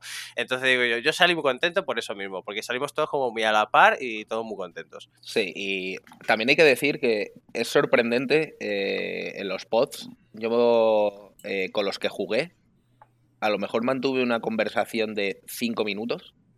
Luego ya cuando yo me fui con Carpio, pues al final es pues lo típico, se te olvidan nombres, se te olvida no sé qué. Al, al día siguiente era verte y todo el mundo te saludaba por tu Sí. nombre, Sí. todo el mundo ya te conocía, todo el mundo ya... O sea, era como muy, como muy extraño en plan de que, eh, de que, hostia, eh, yo me acuerdo Hombre, que ganaste pintura, claro, eres la cara conocida. Bueno, lo- es lógico, eh, eso es lógico. Pero, por ejemplo, yo me acuerdo de los pods que jugué contra, contra un chaval que llevaba, llevaba tiránidos y hablé con él mm, cuatro palabras mal contadas. Y luego yo salía a fumar con Carpio y a lo mejor aparecía. Y. ¡Hey, qué tal, Pablo! Tal, no sé qué, toma, una cerveza, ¿tienes un cigarro? O sea, era todo así. Toma o sea, todo- ocho. Luego Sí, vimos sí. lo que costaba. Claro, Y y- dijimos, hijos de puta. no Luego, normal, normal que cerveza por cigarros, es, que es normal. Pero es eso, que todo el mundo como muy amable, muy... O sea, amable en su justa medida. Es decir, no tampoco es que bromearan contigo ni nada, pero todos muy Respetuosos. amables. Sí, pero muy, respetuosos. muy respetuosos. Y algunos sí que extraordinariamente amables. De hecho, por contar una anécdota, lo que dice Pablo, a mí me empezaron, o sea, es verdad que, ah, tú eres seis, tal, no sé qué, hemos ido de ti, ta, ta, ta. Y ya la gente se acercaba, se me acercó mm, eh, Janis, que es una de las mejores jugadoras que tienen allí, que es muy, muy buena con custodes, y me estuvo ahí contando un poco, no sé qué, ¿tú qué opinas? Que yo soy game tester, no sé qué, ta, ta, ta. Me estuvo dando un poco ahí, hablando un poco con ella, y muy guay. Y de hecho, a un chaval, a última hora, ¿eh? después de ganar, después de terminar ganando y tal, me acerqué a ver un poco el torneo narrativo porque me interesaba y tal, y me acerqué a un chaval que tenía pintado unos, unos Scions, y me gusta mucho la Guardia Imperial. Y le dije, oh, tal, qué guapos están, no sé qué, tus Scions, tal, no sé qué. Eh, me dijo, ah, tal, pues muchas gracias, a ver si tal. Y me escribió luego por Discord al día siguiente, no, al- a los dos o tres días, y me dijo, oye, que me hizo mucha ilusión que me felicitaras los Scions, no sé qué, tal, que a ver si en el siguiente torneo nos podemos cruzar, tal, no sé qué. O sea, que muy guay. Y la verdad que ese sentimiento de hacer comunidad y de ser parte de una comunidad que llega más allá de, de las fronteras y más allá de incluso de los, del océano, joder, la verdad que es increíble. Eso sí, eso, eso es bastante, es bastante flipante. O sea, yo, yo hasta me hice un colega allí. O sea, Carlos, Carlos puede dar fe. Varios. Sí, varios colegas. De hecho, una de las cosas que a mí más me gustó es que ya, ya con, el, con el evento acabado, hablando con, con un par de organizadores de- del siguiente evento que, que van a montar allí a la bestia, que es ahora en febrero, que es el, el Kill Team Open en, en Baltimore, el tío nos decía, oye, eh, veníos, veníos a, a- a Baltimore. Y decíamos, mira, no, no podemos porque es que esto es muchísima pasta. Y dice, no importa, os venís y os quedáis en mi casa. Y tú, joder, Mm. Si conoces un poco a los americanos, sabes que cuando te dicen estas cosas te las están diciendo completamente en serio. Mm. Y el tío, además, como para apu- apuntillar esto que acaba de decir, y que, que, pues señala más lo que dice Ace acerca de la comunidad, decía, ya solo porque jugáis Kill Team sois mis amigos. Sí. Y el tío lo estaba diciendo completamente en serio. Sí, sí, sí, 100% en serio. Y era magi- la verdad que era majísimo, ¿eh? O sea, ese muchacho era. Bueno, era Orion, que vamos a hablar ahora un poquito de él, porque es un. Bueno, no se llama Orion, se llama Ryan. Ryan No, no, no, no, no, no, no, no, no. Orion, Orion Wilson, que es el que jugaste tú, es uno de los organizadores y el tío nos decía que, que él iba a, iba a cocinar para nosotros, pero el que nos Sí. ofreció la casa era su colega, el de enfrente, que, Sí, que que iba a no ser- realmente. Pero, sí. Exactamente. Y bueno, eh, y luego es verdad que las partidas, las partidas fue, fue increíble porque es verdad que desde el minuto cero nos unió una sensación de hermandad brutal. Yo llegué con cuatro amigos y salí con cuatro hermanos. Porque es verdad que, eh, pues eso, todo el rato estabas pendiente de lo que le pasaba al otro. O sea, yo estaba a veces más pendiente de la partida del resto que de la mía propia. Yo, porque yo hasta la tercera partida no apreté el culo. Me tocaron dos jugadores que, bueno, pilotaban menos que yo. Iba más o menos bien, iba moviendo y además miraba de reojillo y decía, esta partida va bien, yo creo que estoy bien y miraba al resto, ¿no? Y veía a Pablo ahí sudando un poquito, viendo cómo el otro, ahora hablamos de esto, cómo le negociaba las mesas y él se iba, y su oponente se iba y no estaba y no sé qué. Cómo estaba Carpio en mesa 1 jugando contra Viraniz, que era como, por favor, que le gane. Cómo estaba Carlos por ahí al fondo. O sea, yo estaba todo el rato pendiente un poco de cómo están mis compañeros, qué tal les va. Y, se generó una sensación de hermandad muy bonita. Eso que acaba de decir Ace eh, es flipante porque la verdad es que yo, por lo menos, hablando por mí, sí que llegué a un punto en el que me daba absolutamente igual lo que yo hiciera. O sea, yo era en plan de... Por el mm, equipo. Eso es, eso es. O sea, yo estaba ya, de hecho, cuando, cuando no me clasifiqué, o sea, fue algo en plan de, vale, no me he clasificado, pero es que voy a estar a muerte en las partidas, tanto con Carpio como con Carlos, como con, como con Ace. Y eso fue, o sea, es una sensación lo que dice, lo que dice Ace, de hermandad, de que hemos vuelto como, como ay, eh, como os quiero, madre mía. A mí, Brooklyn Mountain. Lo que me flipó muchísimo eh, fu- fue que la comunidad aquí en España eh, le, pareció, le, pasó algo parecido, ¿no? Es decir, eh, evidentemente me imagino que no tan intensamente, ¿no? Porque estabais ahí juntos, pero nosotros estamos aquí todos pues mirando las partidas, siguiéndolas, comentándolas. Y yo me recuerdo, por ejemplo, el sábado, después de la tercera partida de Ace, que fue un empate, que no sabíamos si entraba en el top 8 o no, que varios nos tuvimos que quedar conectados hasta las tantas, creo, no sé si fue hasta las 4 o las 5, eh, mirando a ver si, si conseguía ese puesto, ¿no? Y estábamos todos como súper nerviosos y pendientes y la verdad es que, no sé, todo el mundo súper conectado. Moló mucho porque se sintió el empuje desde, desde allí. Se sintió el empuje de, de la gente, ¿no? Desde España. Molaba, entrabas y, y veías toda la gente apoyando, como había, pues eso, 60 personas en Discord viendo las partidas. Fue increíble. Fue una sensación, lo que dice esta gente, de como si fuera la selección española y hubiera sido un país extranjero a jugar, pues igual. Pues, pues completamente igual. Sí, es que, a ver, la comunidad americana está guapísima, tiene gente súper amable, pero es que nuestra comunidad la apoya. Ah. Entonces, a mí lo de meterme de repente en el Discord, después de jugar mi partida, ver que está jugando Ace, meterme y ver los memes, o sea, Pero- a mí eso, ya no a mí solo me daba memes. la vida. No solo los memes, que había como 40 personas conectadas gritando como si estuviera jugando la selección española, animándonos. O sea, la sensación era de, madre mía, la panda de tronados que somos nosotros que estamos aquí y la panda de tronados que están las 4 de la mañana en España y están ahí, ¿sabes? Claro, porque es que eso, eso es verdad, porque nosotros cuando estábamos jugando, o sea, realmente todavía no teníamos ese eco, porque estábamos en nuestras partidas y tal. Pero llegó un punto en el que Carpio y yo, como que ya. eh, y Carlos, como que ya era, vale, tenemos que apoyar a Ace a muerte. Que fue en plan de, ok, me planto mi camisa hawaiana, me cojo el cubo de cerveza y, y nos ponemos a. Y nos ponemos a animar a Ace como si o sea, como si nos fuera la vida en ello. Y ahí es cuando empezamos a ser conscientes de todo lo que había en Discord, de todo tal, y fue una sensación de decir, eh, madre mía de mi vida. Qué O sea, es que esta gente está encima, pero totalmente. O sea, no es que estén aquí dos diciendo, venga, ánimo, tal, no, no. Es que te sientes arropado, pero de una manera brutal, porque, joder, estás a 9.000 kilómetros. Y apoyo, apoyo, apoyo. O sea, la comunidad es, es una locura, una locura. Pues hemos hablado del pod, nos hemos, eh, hemos divagado un poco con todas estas emociones. Eh, el torneo en sí ya, el primer día, el sábado, cuando empezó el torneo oficial del LBO, eh, tú, Carpio, empezaste por todo lo alto, ¿no? Con esa partida ya retransmitida en Mesa 1, me parece que era tuya, ¿no? Contra Virani. Sí, justo, sí, sí, sí. Contra Virani, sí. Eh, o sea, hablaste de que empezaste un poco nervioso, luego te relajaste un poco en el pod y luego el primer tor- eh, la primera partida del torneo te toca en mesa 1 que la están retransmitiendo. ¿Qué, qué Tal tal? cual. Tal cual. Ya. O sea, has visto la suerte, ¿no? O sea, quiero decir, yo cuando. Mira, quiero que. Para que te das cuenta más o menos cómo estaba yo. Bueno, Ace lo hizo a todo el mundo. A mí Ace me dio un dado metálico de los suyos legendarios. O sea, a mí me dio una gema del infinito. Porque, eh, o sea, yo, yo, yo necesitaba eso. Porque realmente estaba cagado. Porque dije yo, hostia. O sea, mesa 1.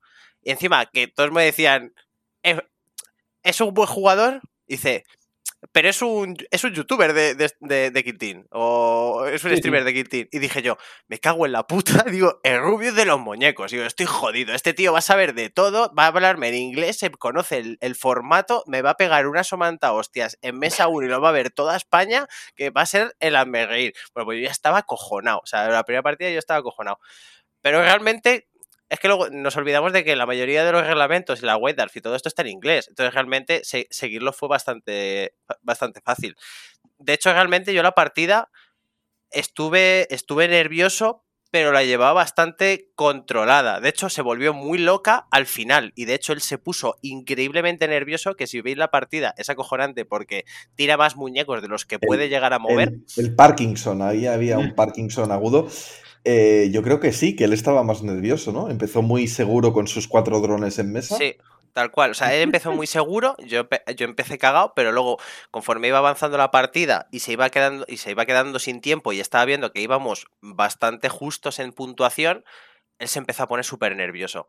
Entonces, claro, él ya no hablaba nada y casi todos los muñecos los tiraba. Entonces dije yo, vale, te tengo cagado vivo, estás nerviosísimo, no estás ni abriendo la boca, es en plan de, este es mi turno, a pechuga que le ganas. Y entonces, en ese momento, yo ahí apreté y, y ya fue más para adelante. Pero vamos, que gané en el último turno, prácticamente, porque Ah. era el último, sí, más o menos. A mí hubo una cosa que me llamó mucho la atención. Em, él se olvidó de declarar una, una, bueno, la habilidad de los Tau, ¿no? Del arte de la guerra en la fase de estrategia. Sí, Y te pidió si lo podía usar y tú dijiste, sí, sí, adelante, ningún problema, ¿no? sí. Y luego, eh, porque hizo un orden muy raro a la hora de declarar las estrategias, porque es como que directamente fue a, a usar el la Worthy Chaos. Sí. Em, y luego tú no habías declarado, bueno, no habías enseñado una, una táctica y le, y le pediste si la podías enseñar también, siguiendo pues el, el mismo rollete, y te hizo tirar un dado, ¿no? Tal cual. Bueno, Pero- bueno, bueno, bueno. Karma, ¿sabes? Karma, te- salió un 6 y se comió la- el, aguantar y, el aguantar la línea. Sí, o sea, quiero decir, en ciertos momentos, a mí siempre me ha gustado jugar muy, muy suave. Pero estos se les notaba que era en plan de estoy en mesa 1 y aquí nos estamos degollando. A mí me la suda de tres huevos. Digo yo, bueno, pues, pues que quieres tirar esto, tira, tíralo, no, no pasa nada. A mí ya cuando me dijo lo de pues tiramos un dado, digo yo, pues te vas a cagar. Pero aún así iba, iba bastante, o sea, iba bastante suave la partida. Realmente sí es que se puso mucho más nervioso que, Sí, que yo. Llegando sí. el momento ya se puso muy, muy nervioso. Pero vamos, no le di un dado, que se joda. De hecho, de hecho el, a mí se me sorprendió un poco. Ahora lo hablamos. Eh, lo cierto es que eh, yo tengo una experiencia al revés porque yo me dejé, creo que todas las partidas, bueno, todas no, pero en varias, me dejé sin revelar misiones. En plan de, uy, se me ha olvidado esto. Y todos me dejaron sin ningún problema, ¿eh? Nadie me puso problemas de. El número uno del mundo. El número del mundo eh, no sabe revelar las TACOPs cuando debe. O sea, ya está. Lo hemos dicho, eh, funcionando. El Nos frío de la cumbre. El- es que en la cumbre hace mucho frío. Eh, Ni, ni sabe mover los tokens de sitio, ni Ni- coger las En órdenes. la cumbre hace frío y falta el oxígeno, y esto explica pues muchas cosas. Ahí está. A ver cuando lleguéis qué tal os va. Eh, el caso, a lo que iba. Es verdad que yo di dados a mucha gente, me sabía tal, no sé qué. Y, y claro, mi Carlos me ha dicho, no, no te preocupes porque los americanos te van a dar muchas cosas, tal. Creo que Emanuel me dio de Strategic Advance y ya. Y no tengo nada más, como, pues macho, si sois americanos, ¿cómo no venís preparados? Y luego, es verdad que me enteré que hay como algún tipo de estigma al hecho de tener equipos. A la gente no le gusta mucho tener equipos, porque les recuerda a 40.000 y al nivel profesional, entre comillas, de, de 40.000, y no les gusta mucho. Pero entonces no tienen dados tampoco. Entonces, bueno, yo fui repitiendo mis dados de MRT y tan a gustito, la verdad. Me quedé, me quedé, me, me quedé sin de hecho, no, no tengo más dados ya de, de MRT. No me quedan. De, hecho, es una cosa rarilla, ¿eh? Yo recuerdo eh, cuando empecé a, jugar torneos fuera de mi zona, que la gente ahí veías a, la gente loca entrar en, eh, mira qué dados tengo, o eh, me pasas un dado de los tuyos de ahí. Yo, pero, pero, ¿qué te pasa con los dados? Y sí, sí, hay mucha gente que, que colecciona los dados y que los tiene ahí guardaditos, ¿no?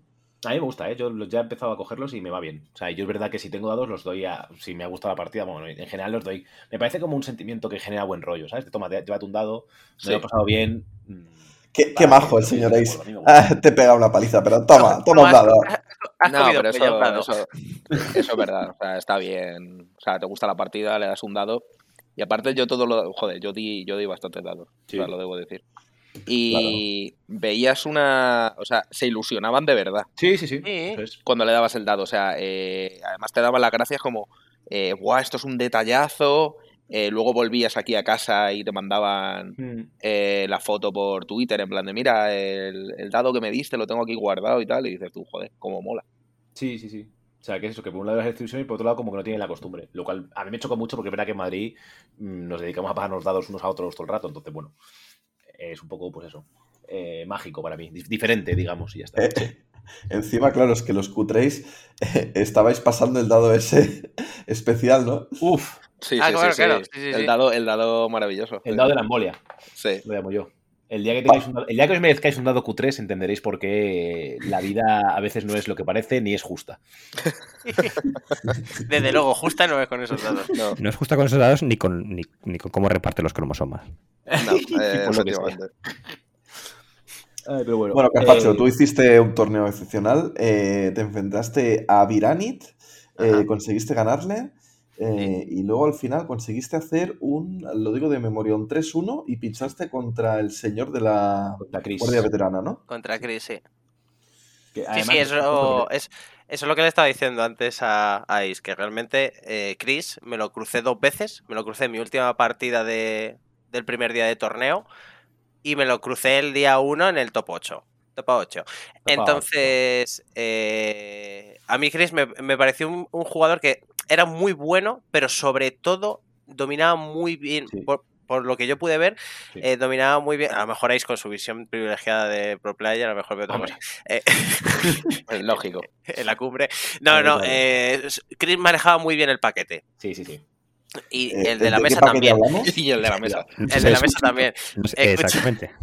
Claro, la- eh, él se sabía perfectamente dónde colocar un muñeco para que él te pudiera disparar, tú a él no. eh, cómo moverse, lo que lo, iba a ocupar el movimiento para llegar a cierto lado y colocar las barricadas. O sea, es que a mí me colocó las barricadas sin medir, pero es que luego cuando empezó a mover los muñecos dije yo, "Hi- hijo de puta, las ha colocado todo de cojones, todos los muñecos, después de hacerse los dases.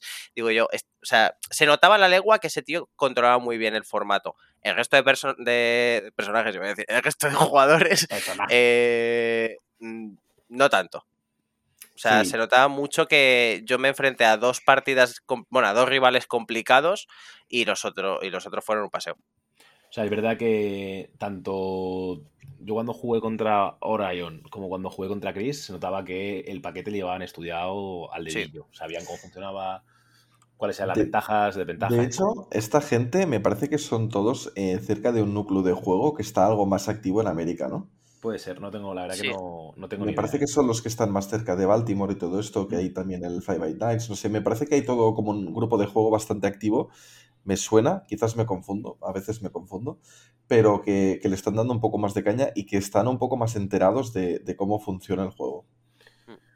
Pues eh, si os parece, llevamos ya un ratito, vamos a dejar este top 8 para... Top. Lo hablamos ahora, damos unos segunditos de, de descanso y volvemos enseguida. Hasta ahora.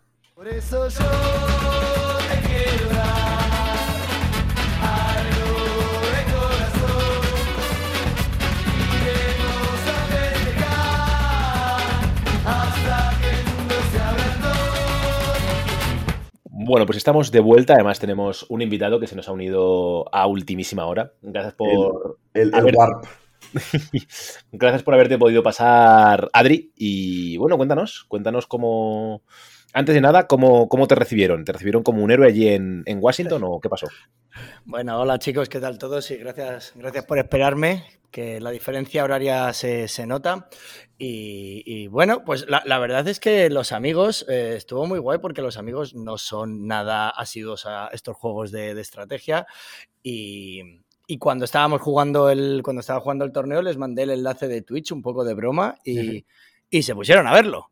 Sí, sí, sí, Vamos, yo que no creo que no me he visto nunca una partida entera de Kill Team por Twitch o por YouTube. eh, mis colegas se lo vieron, así que, que guay. La verdad que, que- que el recibimiento moló mucho y, y- y a- el sábado estuve comiendo con, con esta chica a la que saludé, Laura, que es, eh, odia los muñequitos. Yo no sé por qué. Yo creo que es porque su hermano mayor jugaba a Fantasy y, y ella tiene un trauma de la infancia con eso.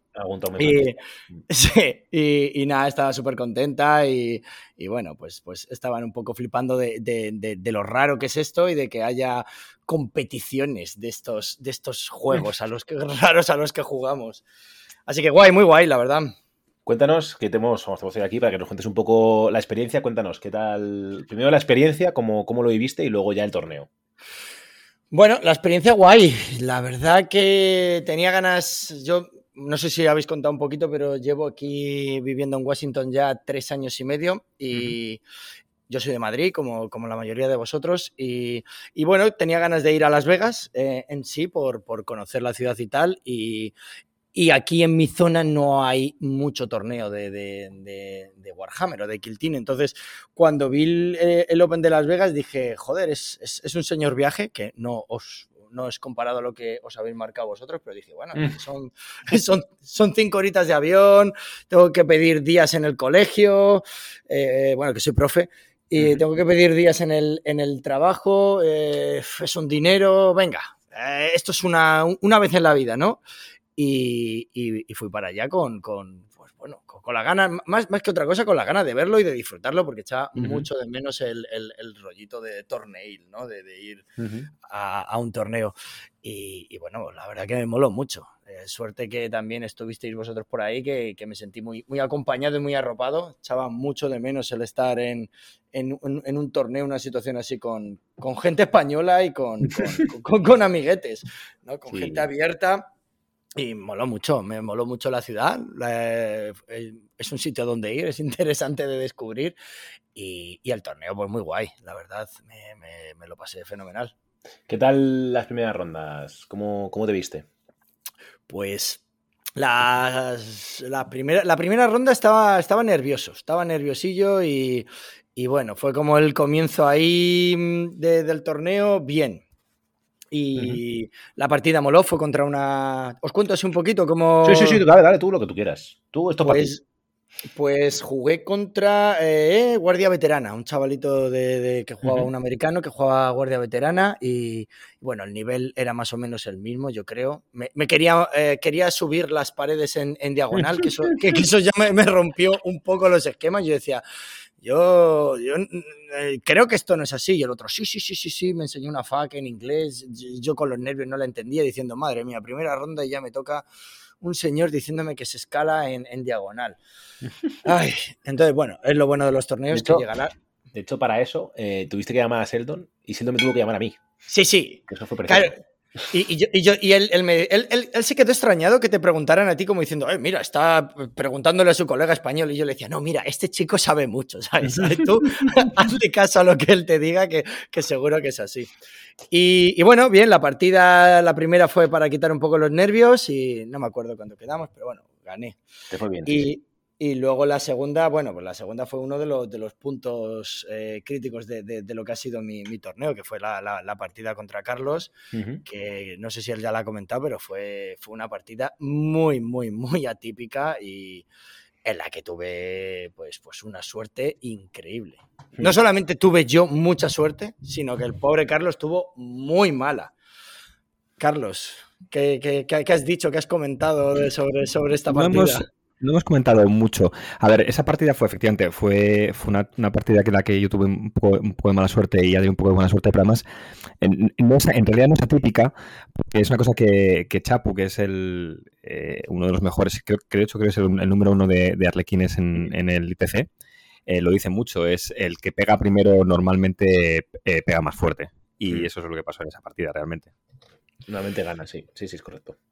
Bueno, pues, pues eh, Carlos, él también llevaba arlequines, yo nunca me había enfrentado a ellos, eh, entonces, bueno, pues jugador mucho más experimentado que yo, yo decía, mira, yo he venido aquí a aprender, he venido aquí a, a- pues jugar y, lo que sea será.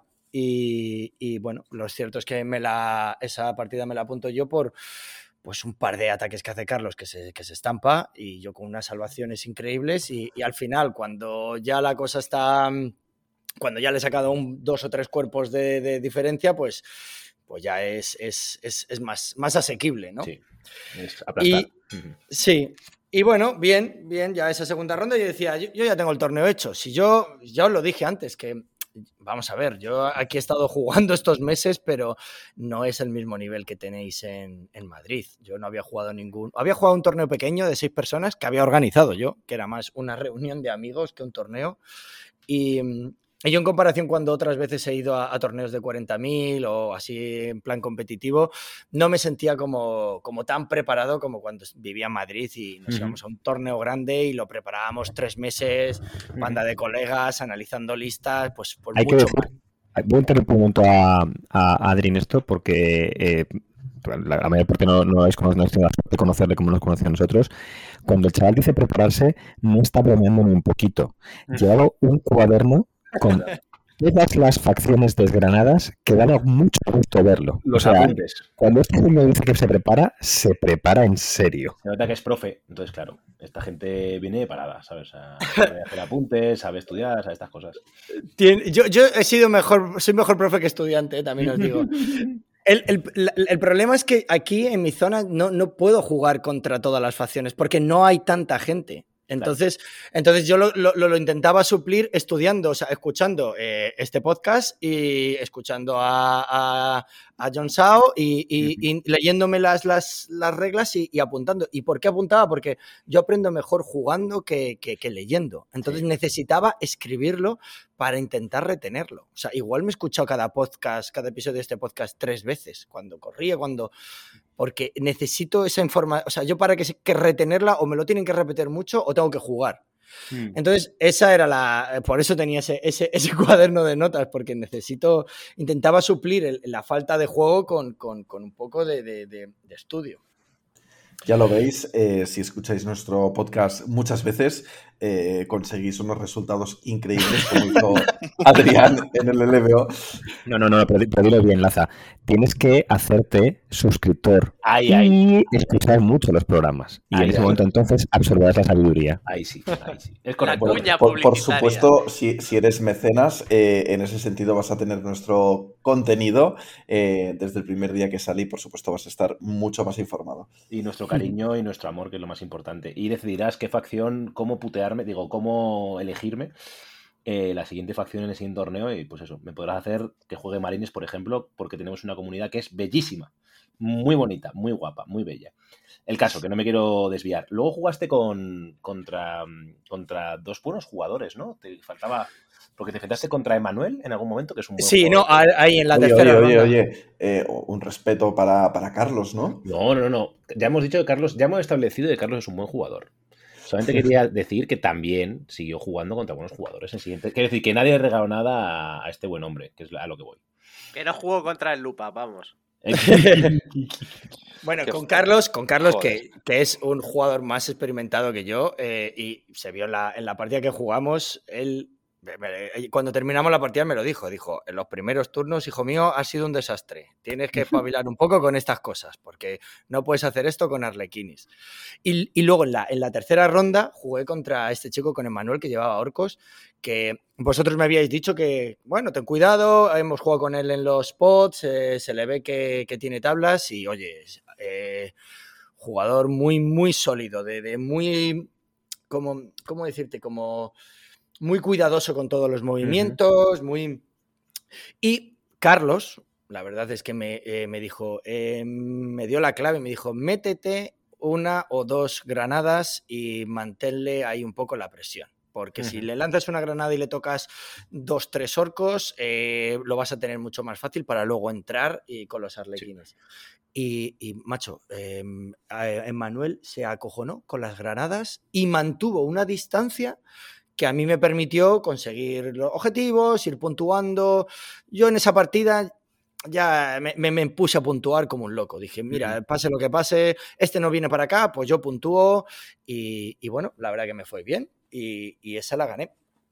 Sí, bueno, de hecho, fuiste el, el primero, o sea, de- del, del día uno de la, de la aventura regular, quedaste primero, ganaste todos tus enfrentamientos. Sí, sí, sí. Hombre, eh, también porque tú y Orion eh, empatasteis en esa partida. Por lo que fuera, vaya partida. ¿eh? Sí. Vaya partida Joder. de, de locos. Eh, la verdad que fue la mejor, una, para mí una de las mejores partidas del torneo. Empaté contra, contra Orion en, en tercera ronda. Y luego jugué contra Emanuel en última. Entonces yo creo que Emanuel va a soñar con españoles. O sea, el pobre chaval, las Ya, dos derrotas que tiene son de dos españoles. Entonces, Y Emmanuel, y el Manuel no se clasificó en el, en el No. top 8 y era un jugador de, de top 8. ¿eh? O sea, yo, el, el chaval, con, por- con todos mis respetos, Indudablemente, indudablemente, Adri. Había dos jugadores ahí que no merecían estar en el top 8, muy claramente, eh, y Emmanuel era mucho mejor jugador que ellos y no se clasificó. Pues esas cosas igual, pasan. igual, igual que tú, Carlos, pero es que son cosas. Es que. Sí, hay- esto- esto es una cosa que- Lo hemos hablado muchas veces, el, el kill team, sobre todo con el suizo, tiene, bueno, no es un problema, pero tiene una característica y es que los pairings son fundamentales. Un, un muy buen jugador que tenga malos pairings puede tener malos resultados, un jugador más mediocre, y aquí se vio, había dos jugadores que eran bastante mediocres, que no estaban al nivel pues ni de Adri, ni de Carpio, ni tuyo, y por supuesto pues no- ni de Wilfon.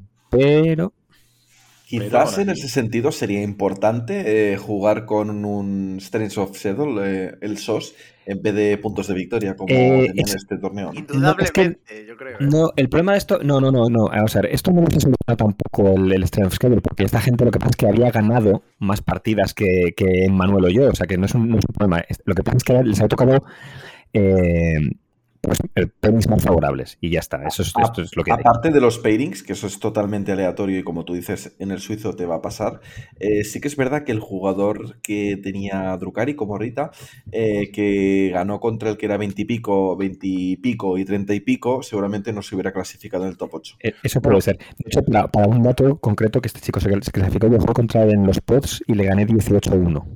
También, también os digo que pensar que si probablemente hubiera SOS, los que tú dices que han quedado 20 y pico, 20 y pico, no sé qué, probablemente no hubieran quedado ahí. Hubieran quedado mucho más altos. porque, mm, porque no sabemos, o sea, me refiero, cómo funciona el Strength of a Shadow. O sea, al final, el, el chico que, el Drukari, jugó contra una persona que no había ganado nada, contra una persona que había tenido una victoria, al menos una victoria, contra una persona que había tenido al menos dos victorias y contra una persona que había tenido al menos tres victorias. Entonces, bueno, realmente está, está igualado con todos. A ver, el- lo bueno del SOS es que te permite hacer mapas para la misión, que aquí no ocurre. Entonces, tienes mapas que no están ajustados a la misión. Entonces, ¿qué te pasa? Pues que tienes objetivos en, en alturas, tienes objetivos que no o sea, despliegues súper locos, como la última misión era un despliegue loquísimo, porque era la de que es triangular, que es triangular como gambito, y era, el despliegue era loquísimo, me tocó dos objetivos en dos torres, era loquísimo. Entonces, bueno, te, pa- te pasan cosas locas. Pero es verdad que eh, a mí el Criterion Spy tampoco me gusta. ¿eh? De hecho, me hubiera gustado mucho más eh, secundarias puntuadas o algo así, ¿no? Pero bueno. Eso es, es- es muy interesante porque ya lo hemos hablado alguna vez, pero el- en este momento el ITC está pensado muy para 40.000 y muy poco para Kill Team y se nota muchísimo. Sí.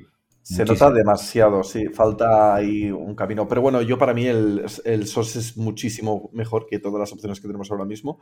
La única que me parecería quizás algo más interesante sería el, el WinPath y tampoco me, me gusta mucho. Prefiero el, el SOS. O sea, es, de nuevo, es eh, el peor de los males y no es una de las cosas que creo que influyan enormemente. Hemos visto otros torneos en el que SOS, el SOS, también te clasifica a gente que dices, bueno, va justita. Has tenido un emplazamiento bueno, estás clasificado 3-1, 3-4, 3-0, pues bueno, ya está. Tampoco hay gente que clasifica más random y gente que menos. No, nunca, casi nunca, los ocho mejores están arriba porque te pueden haber pasado muchas cosas en el camino, haberte encontrado con otro jugador que es un poco mejor que tú, muchas Es- cosas. Esto, esto precisamente creo que lo, lo hablamos en el último capítulo, que lo que hay que hacer es insistir porque cada torneo es diferente. Alguno quizás te va más bien, alguno no tanto, pero es lo que hay. En este caso, eh, este torneo fue vuestro, ¿no? Y lo, lo, lo cabalgasteis por encima de, de- de los jugadores americanos. Sí. Eh, Vamos a centrarnos un poco en el top 8, yo creo, porque habría que ir cerrando un poco esto. Em, Adrián, empezamos por ti, si te parece. Vale. Eh, ¿qué, qué tal este top 8? Bueno, pues eh, yo cuando, como ha dicho Ace, cuando vi que me había metido en el top 8, súper contento. Eh, entonces, la primera partida me tocó contra uno de estos jugadores que estáis hablando, un chaval que llevaba como ritas. Y, bueno, la verdad que esa fue una partida bastante fácil. Era, con todo el respeto, creo que era un jugador flojete y puede que la partida más fácil que, tuve en todo el torneo. Y era en el top 8. Entonces, yo creo que ese chaval se marcó un submarino interesante. De, de- de subió en las dos últimas partidas, jugando, pues ganando. Y, y nada, muy fácil. Me jugó además con brujas, todo. Con lo cual, con arlequines era, era, era muy fácil. Y luego la, la semifinal, pues me tocó contra, contra el Warcoven de Orión. Y, y madre mía, me- menuda partida. Pues yo me acuerdo que Carpacho me dijo, intenta meterle un fusionazo al, al- al hechicero que vuela. Y yo, bueno, pues, pues sí, lo voy a intentar, pero a ver, a ver, qué, a ver qué me, si me deja. Y nada, súper intensa, súper intensa la partida. Tengo súper nervioso, eh, empecé fatal, ya cometiendo el, el error que, que me tiré cometiendo durante todo el torneo, que era apilar arlequines. ¿Me suena? Y- sí, ya lo sé. Y, y nada, pues no aprendí en la semifinal y no aprendí en la final. Ya, Ahora, ahora hablamos de eso. Eh, ¿Tú qué tal, Carpio? ¿Qué tal tu primera, tu primera partida? Pues bueno, mi primera partida fue realmente contra el que me había ganado la vez anterior, en la, la anterior, en la anterior partida, eh, 18-2. Entonces, claro, yo dije, eh, voy a estar muy jodido en esta partida. Tú me estuviste Joder. dando un poquito de chapa. Me puse el ¿eh? podcast. Me puse el podcast también. esto vamos a contarlo. Bajamos, esto lo voy a contar porque también es muy importante y refleja mucho el sentimiento que tal. En esa habitación era imposible dormir, ¿vale? Porque había una melodía sinfónica perpetua, ¿vale? Entonces, estaban Carpio y Pablo amablemente dormidos. Y Carlos y yo llegó un punto, no sé qué hora era. Carlos, las dos, las tres, las cuatro, no lo sé. Eh, las, las 4 de la mañana, no, la- las 3 y media de la mañana. Era un punto, ya me, ya me levantaba, daba vueltas en la cama, estaba nervioso, no había dos que durmiera.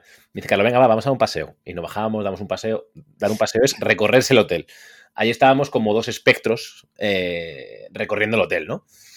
Y yo además, no diré mentalmente abatido, porque sería mentira, pero sí que un poco jodido, en plan de, joder, me ha empatado, no sé qué, me cago en la... O sea, también un poco falto de confianza. No es falta de confianza, pero sí como con la confianza un poco mellada, ¿no? Que también veáis que a todos nos pasa. Joder, me cago en la mar. eh, En la me ha empatado. En la cumbre hace frío. eh, Hace me ha empatado. eh, me puede ganar, no sé qué. A ver qué pasa, a ver qué pasa mañana. Yo ya tirando para abajo, ya, ya apuntando para abajo. No, si clasificarse ya está bien con 8, si yo creo que ya, eh, si hemos llegado hasta aquí ya es una recompensa, nos va a ir muy bien, tal, no sé qué. Yo y Carlos, que no seas gilipollas, que es el mejor jugador del mundo, pero eres tonto, mira a un tío que está aquí en, en, En su en casa. su está campo, en su idioma, no sé qué. Y, y- y- y lo máximo que te habrás empatar, pero que eres tonto, no sé qué tal. Una chapa, o sea, una labor de, de mentalidad muy importante que, bueno, pues estuvimos tres horas ahí hablando de, de esto. Luego desayunamos y ya nos encontramos con Carpio y con, y con Pablo que bajaban. Ya nos unimos todos y ya hubo una conjura, ¿no? En plan, de, llegué a la habitación, vi a Carpio escuchando el podcast ahí con la- las reglas de la Guardia Veterana abiertas, muy a tope, le, vimos, bajamos, la, bajamos, vimos la mesa, preparamos el turno uno ahí juntos. Y bueno, ¿qué pasó, Carpio? No, eh, a mí el, el coaching, el coaching es real. O sea, Sí, sí. en esa habitación éramos cuatro Sí, sí. Y eh, Ace se fue con, con Carlos porque estábamos roncando como dos Wookiees. eh, Básicamente.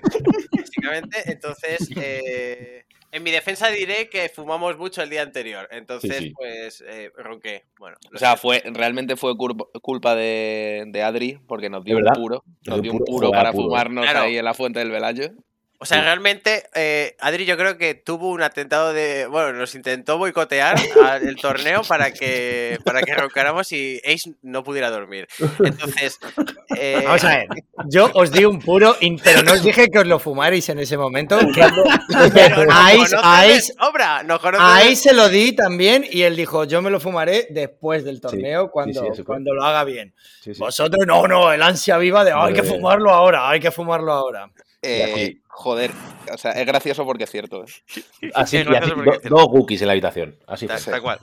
Bueno, pues el coaching empieza cuando eh, nos despertamos Pablo y yo y decimos, hostia, que estamos solos.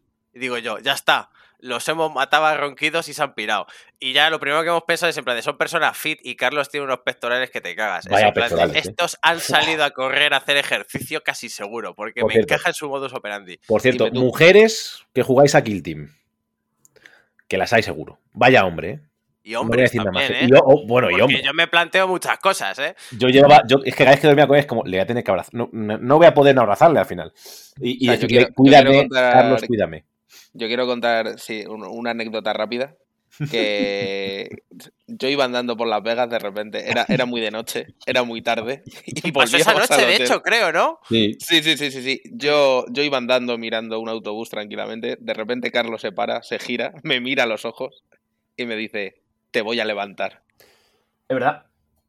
Así y me levantó con un vigor que yo todavía tengo, tengo ese pensamiento. ¿Sientes cosas? Eh, siento cosas.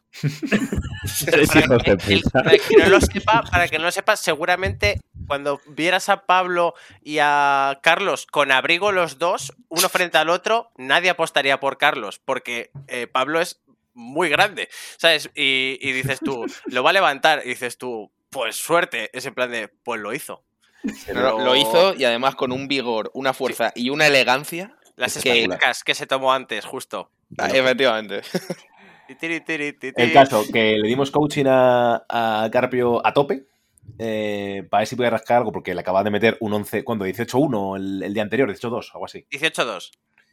Y esta vez, Fue muchísimo mejor. Fueron 18-5.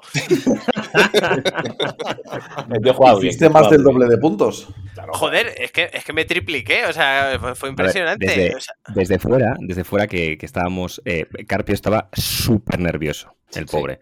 O sea, estaba muy nervioso y porque además él, él había, había mirado muy bien la, pa- la partida, la- lo tenía en la cabeza y tal, y te dabas cuenta de que estaba cometiendo errores, pero no, por, no porque cometa errores. Carpio es una persona que juega muy bien, comete muy pocos errores, eran los nervios. Estaba muy nervioso. De hecho, es maravilloso porque hay muchos memes, lo habéis visto casi todos los, los que estáis escuchando esto, de, de- de Carpio haciendo bailecitos. Sí. Esos bailecitos bailo cuando me pongo nervioso. es, es- son el producto de los nervios. Entonces, eh, bueno, le pasaron por eso. Ocurrió lo que tenía que ocurrir. Y lo que hemos contado ¡Qué antes. cabrón!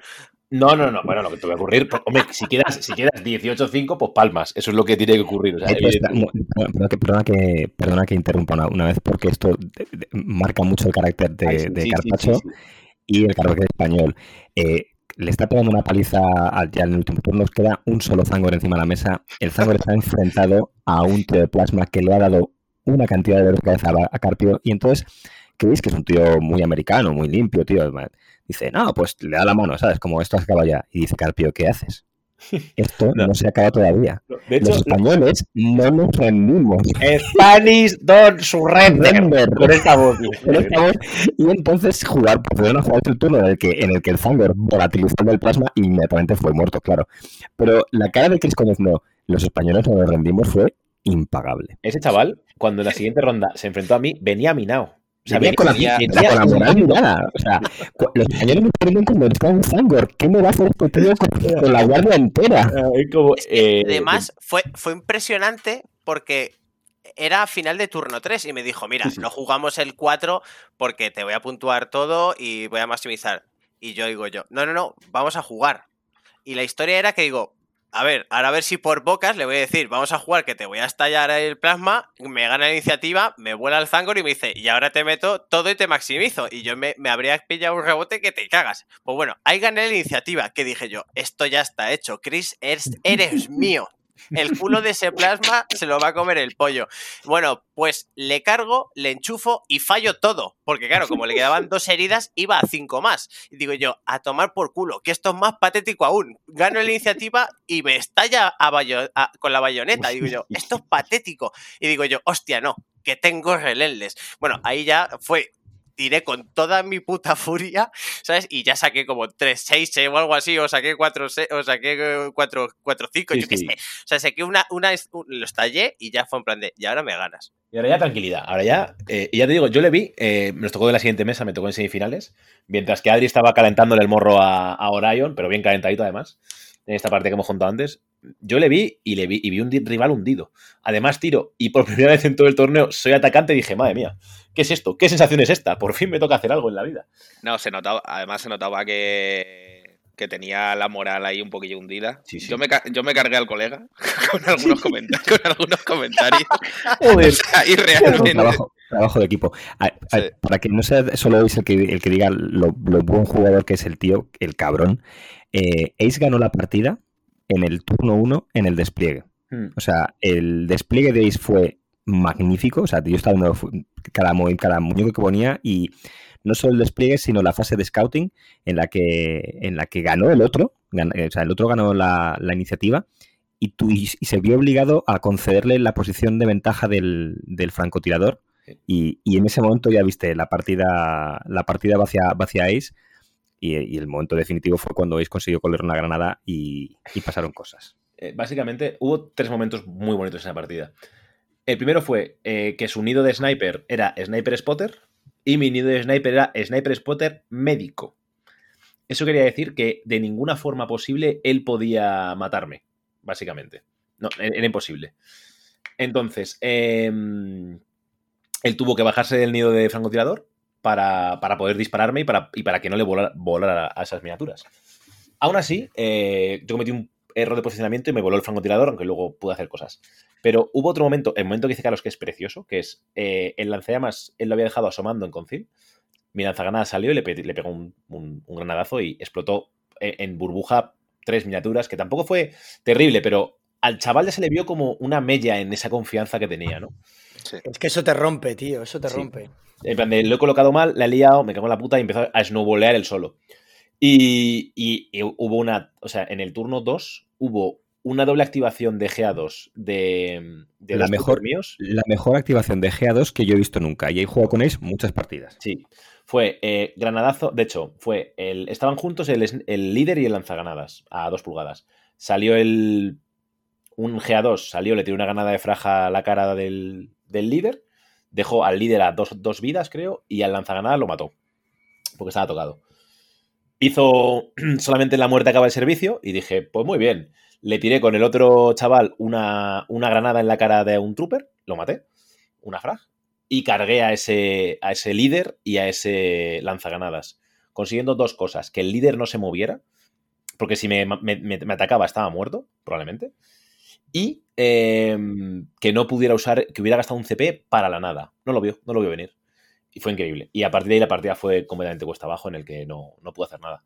Tuve un poco mala suerte porque, verdad, me pegó tres o cuatro tiros con un Lasgan al plasma que estaba ahí eh, bailando y se le, y le dio igual. Pero es verdad que un Lasgan, pues bueno, mata a veces. Entonces, bueno, sin más. Estuvo bien, la partida fue buena. Es verdad que el resultado parece mucho más apabu- apabullante de lo que fue la partida. Fue 18-2, 18-1, algo así. Pero bueno, llegamos a, a la final. Eh, dos españoles. Eh, creo que ambos sabíamos que habíamos ganado. A mí por lo menos me pasaba. Totalmente. Sí, sí, yo estaba súper contento. La partida anterior me había costado un montón eh, y estaba ya también como, como agotado, contento, eh, medio mareado, nervioso, era, era, era un montón, era- era una sensación rarísima, decir, ya está, ya está. Ya lo que pasa de aquí, o sea, me- había que competir para la, la- la siguiente, para, para la final, pero, pero la sensación era totalmente esa, que habíamos además metido una final española en, en el primer gran torneo americano de, de, de Kill Team y, y, joder, era, era un orgullo. O sea, eh, yo, yo, yo aquí a los colegas con los que juego Kill Team se lo decía muchos meses atrás, de, pues los mejores son los madrileños, el, el- el mejor chaval de, de- de este juego es en Madrid y, y se reían, ¿no? De, ay, ay, ay, ay, pues Pues sí, somos los mejores. Exactamente, en, en esto sí, y, y- y bueno, pues, pues ahí empezó la final, ¿no? Sí, sí, sí. ¿Cómo lo vivisteis vosotros desde casa, Laza? Esa final. La peña, yo recuerdo el momento en que vimos que, se habían, que os habíais clasificado los dos. Y ahí ya fue un despelote, ¿no? Porque todo el mundo se puso. eh, yo, yo recuerdo gritar, por ejemplo, en el Discord y, y joder a más de uno.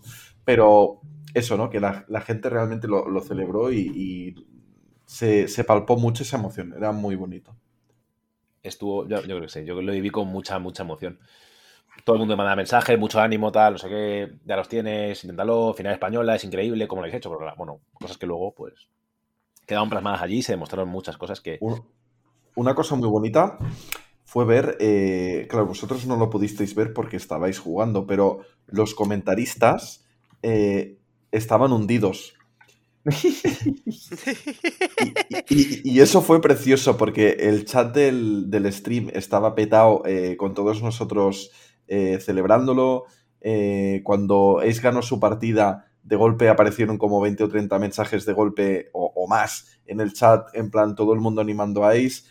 Y, se vio mucho est- esta parte ¿no? de, de- de participación y con lo de la final ya fue pues descaradísimo.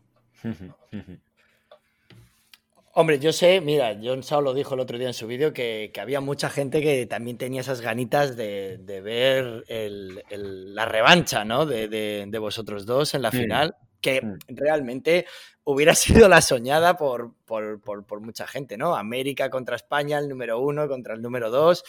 O sea que, que, bueno, ahí esa, esa partida la tenéis ahí pendiente. Vas a tener que, que volver para, para, echarte, para echarte ese rematch con, con el bueno de. ¿Cómo se llama el chico? ¿Ryan? Es- se, llama, se llama Rion, creo, ¿no? O Ryan, algo así. Yo creo que es Ryan, pero el- su nick es Orion. Eso O- es, Orion, sí. Yo le llamo Orion, yo le llamo Orion, pero creo que no se llama Orion, sino se llama Orion. Ryan.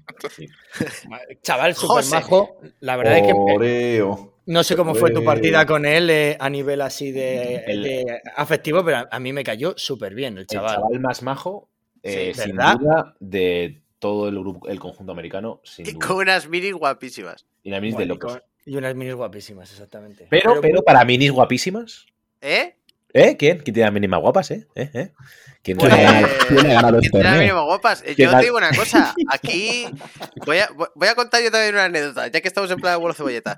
Eh, yo, yo iba mm, yo iba sobraete, porque yo dije, bueno, a ver, he estado viendo las mini. lo- lo- de las cosas que más he biché, biché yo eh, era de ver los nombres y buscarlos en Instagram, a ver si alguno llevaba las miniaturas y las había puesto en, en pintura.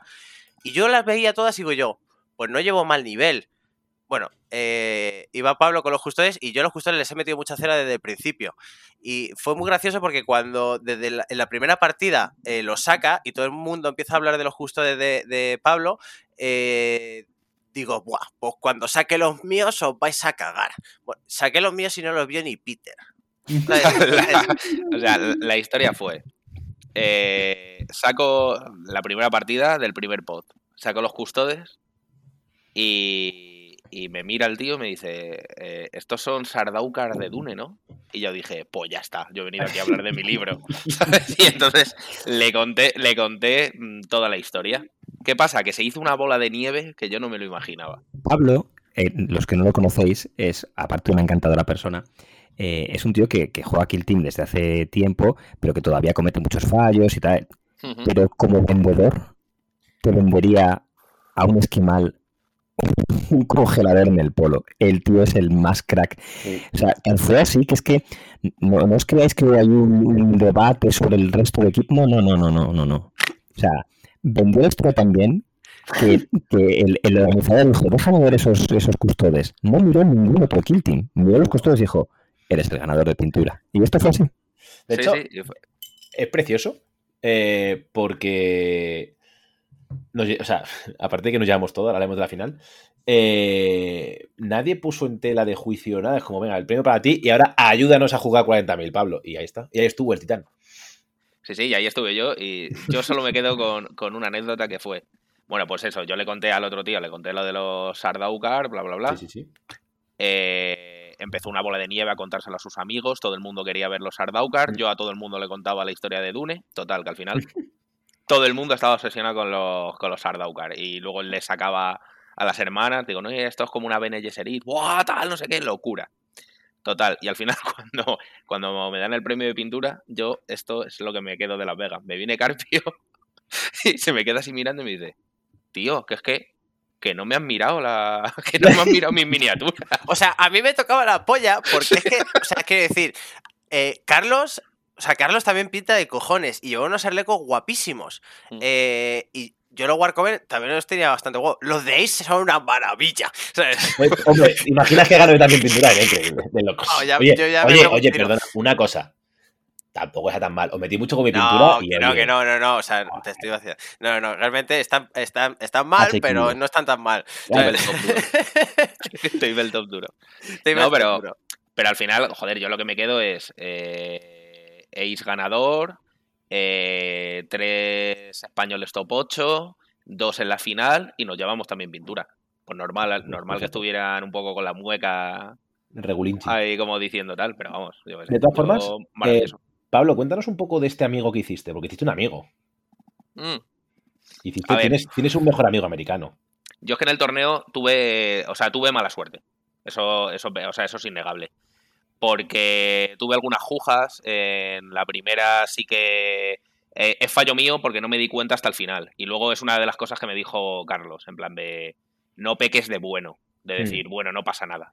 Venga, vale, no pasa nada. Porque sí que me cogió los objetivos, unos que había que se tenían que coger una pulgada, me los cogía dos pulgadas. Y claro, yo me di cuenta al final. Y, a ver, estoy contento porque todo lo que perdí, perdí de uno. Es decir, o sea, no, Mm. incluso en empates, allí desempatan, pues el que tenga más. El que tenga más primarias o el que tenga más apeles. Entonces, por la que perdí fue en plan de, oye, pues mira, tiene, él, él tiene más apeles, ha ganado. Y la segunda partida, sí que, ahí sí que estuve, estuve un poco mosca. Ahí me mosqué, me mosqué un poco. Pero porque jugué contra. Contra Dakota, que es una bellísima persona, ¿eh? O sea, yo, yo me lo llevo, me lo llevo de colega. Pero estaba con sus mesas ahí, también estaba haciendo ventas de mesas. Que yo lo Sí. entiendo, a ver, es un negocio. O sea, Entonces, ¿qué pasa? Para que la gente lo entienda, son el que hizo las mesas RGB que parece un ordenador gaming que molan Sí, que sí. flipas y Sí, te sí. crean, vamos, dioptrías en 15 minutos de partida. Sí, sí, no, no, Porque te tienes tiene que. una cantidad de luces que flipas. Lúmenes a cascoporro. Sí, las, las mesas esas son muy bonitas de ver mm, un Cinco ratito minutos. Y Sí. horribles de jugar. Sí, sí, sí, sí. horribles. Esto Es que un que lo poco- comentéis porque desde España, cuando mirábamos el stream, eh, era, era un tema que salía constantemente y no solo a nivel español, o sea, todo el mundo que se conectaba y veía esa, la, la mesa 1 en la que se retransmitía lo comentaba. Pero claro, mm, el comentario que se oía muchas veces era, bueno, nosotros lo estamos viendo desde aquí, pero probablemente en directo se vea mejor. En la mesa naranja, de hecho, por eso la cambiaron en el día 2 para que se viera algo. Es que no se veía bien. No, O sea, no. no se veía bien. Y de hecho, se veía mejor apagada que encendida. Es verdad, o sea, esa mesa, por ejemplo, la enchufas mañana en tu casa y pagas 250 euros de luz seguro. Pero Sí, seguro. sí, no, no, aparte transformadora saco y, y eso. Sí, sí. Pero escucha, guapísimas. Eh, O sí, sea, no, o sea, molaba, para hacer fotos y hacer, bueno, era, era la leche. era espectacular. Entonces, claro, él estaba también, él estaba a venta y, y entonces a mitad de la partida, pues se fue a hacer una venta tocha. Y yo pues me quedé ahí comiéndome los mocos. Sí. Y iba, y- iba ganando, iba destrozando además. Iba, estaba súper contento. Pero ¿qué pasa? Que vino para último, último, o sea, solo quedaba cinco minutos de partida. Llegó, me hizo un acelerón con toda la guardia y me pilló y me ganó por uno. Porque se terminó ahí la partida. Porque no hubo más, no hubo, no hubo más tiempo. Entonces ahí me chiné, que es cuando salió el meme ese de lo del puño y todo eso. Y, pero luego también he, he de decir, y está Carlos como testigo, que se pasó todo el torneo como que estaba jodido. Sí. Y todo el torneo se tiró ahí conmigo, oye tío, ¿qué tal estás? Tal, y al final súper bien con él. Pero Y, sí, rega- esa y regalándote cosas. Porque Ah, no bueno, de y, me- y- cosas. bueno, y me, no dejó de regalarme cosas durante todo el torneo y la verdad es que me, no paró de preguntarme, oye, has llegado a España, ¿qué tal todo? Tal, no sé qué, un placer, o sea, con él súper bien, pero sí que, sí que esa partida salió un poquillo, un poquillo fastidiado. Pero bueno, Es- Era, era majete ese chico. Era majo. era muy majo. Sí, no, no, es que era, era muy majo. Eh, todos eran muy majos, pero Es que todos eran muy majos, él- es que era movida. En especial él y, y un chaval, creo recordar que el apodo era Whopper, creo.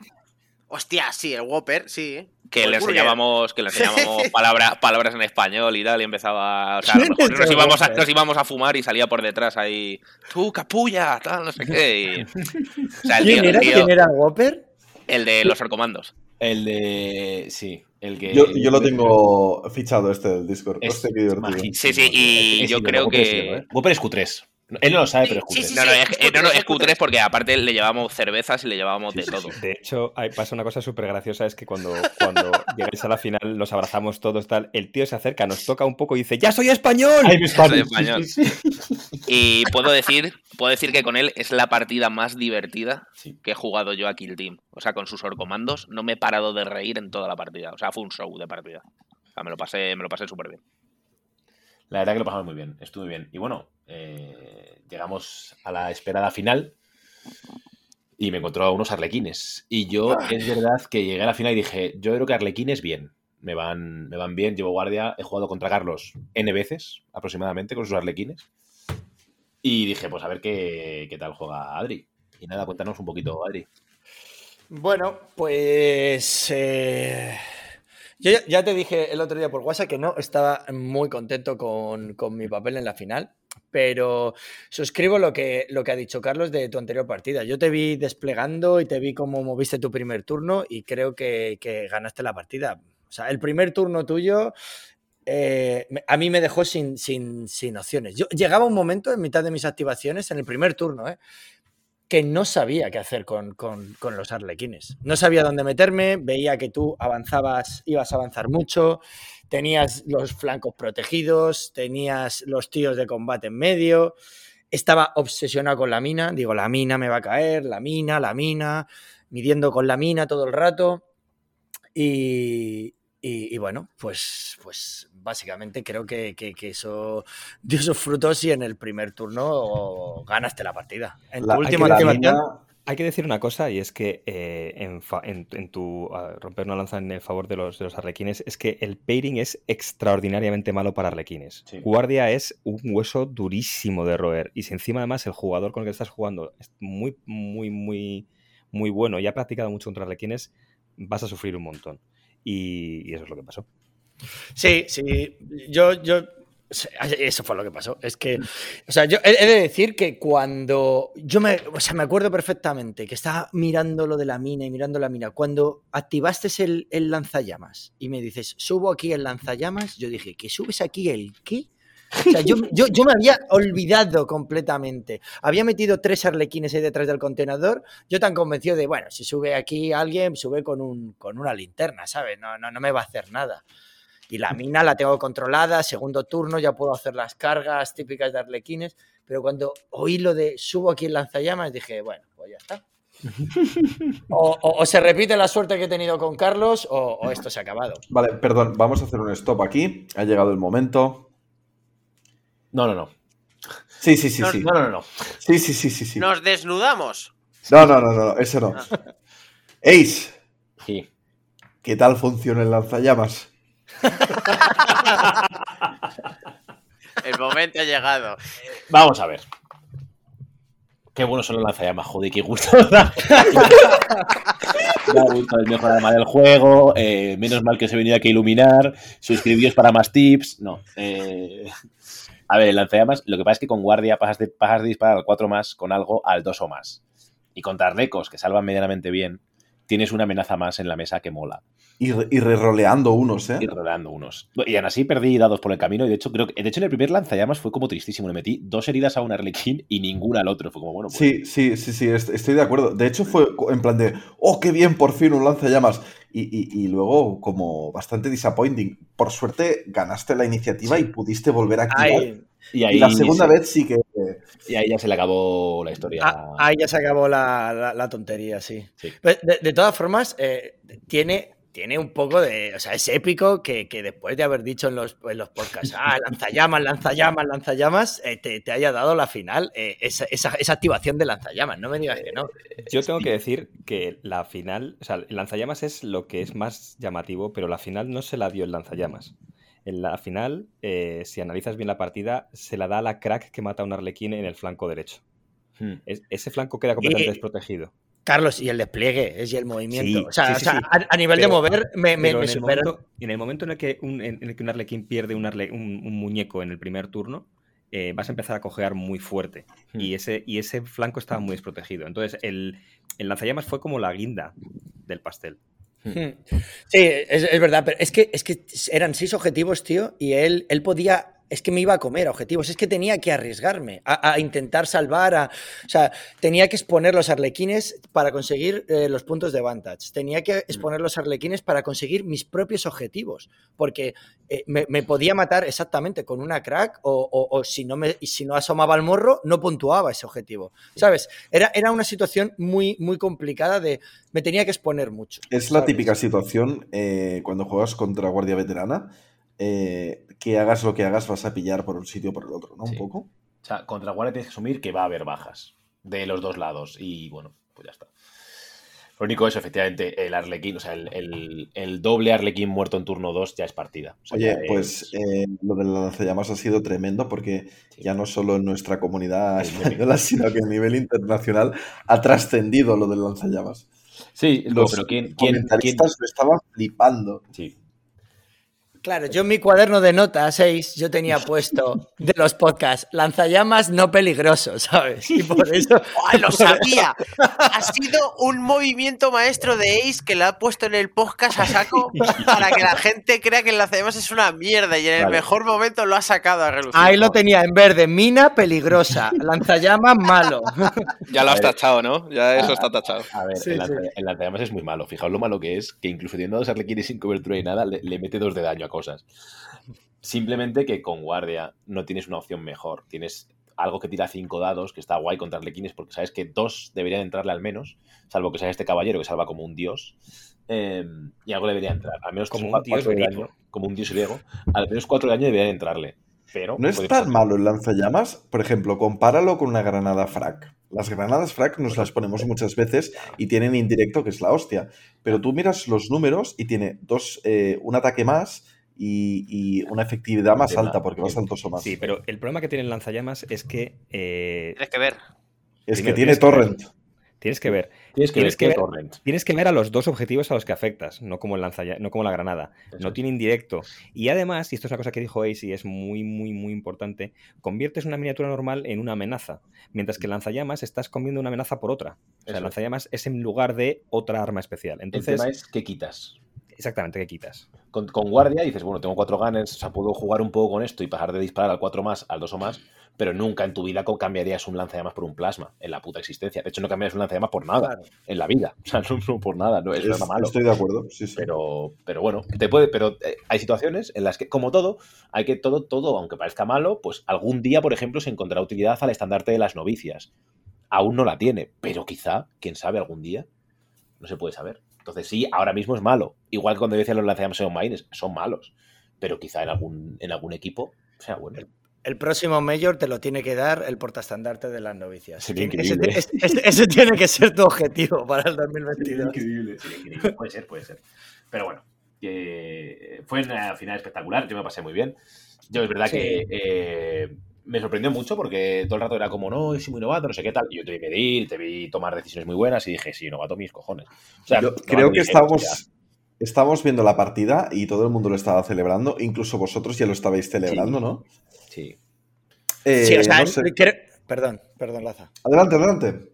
No, que, o sea, yo creo que todos los que estábamos allí viendo la partida, cuando Ace consiguió la, la- la iniciativa en el turno 2 y, y disparó y, y mató, ya todos sabíamos que lo que, que la final estaba hecha. O sea, seguimos jugando porque, porque bueno, por filosofía yo creo de los dos, de, de- Sí, de sí. competición, lo que ha dicho también Don't Carpio. surrender. Spanish don't surrender, punto. Exacto, exacto. Yo he, he competido mucho en otros juegos eh, y siempre es hasta el final porque al final es un juego de dados y Sí. nunca sabes lo que puede pasar. O sea, igual ahí se le empieza a caer la mano y yo empiezo a sacar seises y, Mm. y- y le doy la vuelta. Eso es muy verdad. Entonces, entonces eh, seguimos y, el resultado es como más empatadillo, pero la, realidad es, la que es, que al principio del, turno 2, los que estábamos allí viendo la partida sabíamos que, que- salvo un golpe de muy mala suerte por parte de Ace, eh, eh, estaba el resultado. Entonces, la verdad que la disfrutamos. Pues yo, yo por mi parte ya ahí creo que ya se me quitaron los nervios y dije, "Pf, ya lo único que tengo que hacer es- es- es seguir jugando y, y- y ya está. Sí, sí sale. Mm. Hasta que se acabe, porque ya, ya está hecho y bueno, pues hemos llegado hasta aquí y disfrutar de, cojones, que es un privilegio jugar una final en cualquier torneo grande, que es, es, es maravilloso, ¿sabes? Es una sensación que si te gusta la- el, el juego competitivo, pues, pues es, he llegado hasta aquí y ahora me toca disfrutarlo y, y encima con alguien hablando en español. Sí, sí, efectivamente. O sea, yo creo que luego además nos damos un abrazo y tal. A mí fue increíble. O sea, fue decir, mira, me he jugado esto aquí con, con Nadri, con cualquiera, realmente con cualquier expedición que hubiéramos ido, me hubiera encantado.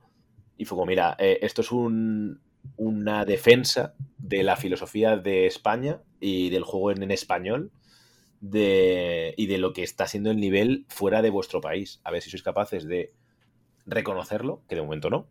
Idea de, pues eso, de decir, oye, que también se juega, con- sobre todo porque hubo un comentario muy feo de una persona, de un organizador de torneos de, de allí, que fue, es que si no jugáis este paquete americano no estáis siendo competitivos o lo que se juega fuera de América no es competitivo. Y yo recuerdo como que el cuello se me erizó. De hecho, muy fuera de broma, una de las cosas que, que fue el selling point para que se viniera es, es decir, vamos a ir allí y se lo vamos a explicar en español. Sí, sí. Y eso fue lo que pasó. Sí, y bueno, yo creo que ahora ya la comunidad tomará, pues eso. Eh, Ya sabían que montábamos los torneos más grandes, ahora ya saben que también tenemos los mejores jugadores y sabemos traer este torneo y ya está. Ha sido un antes y un después, sin duda.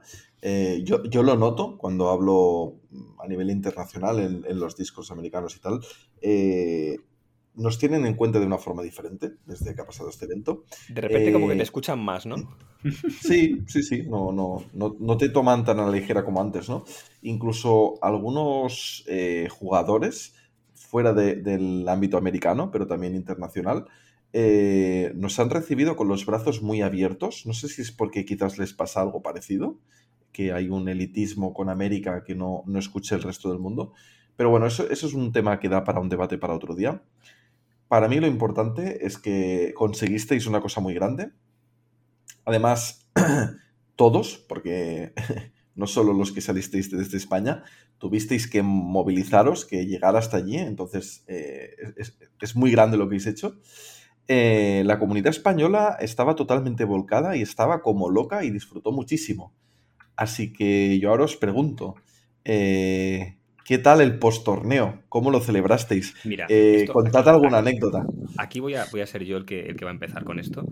Cuando Ace, cuando acaba la partida, se dan la mano, eh, nos volvemos locos todos.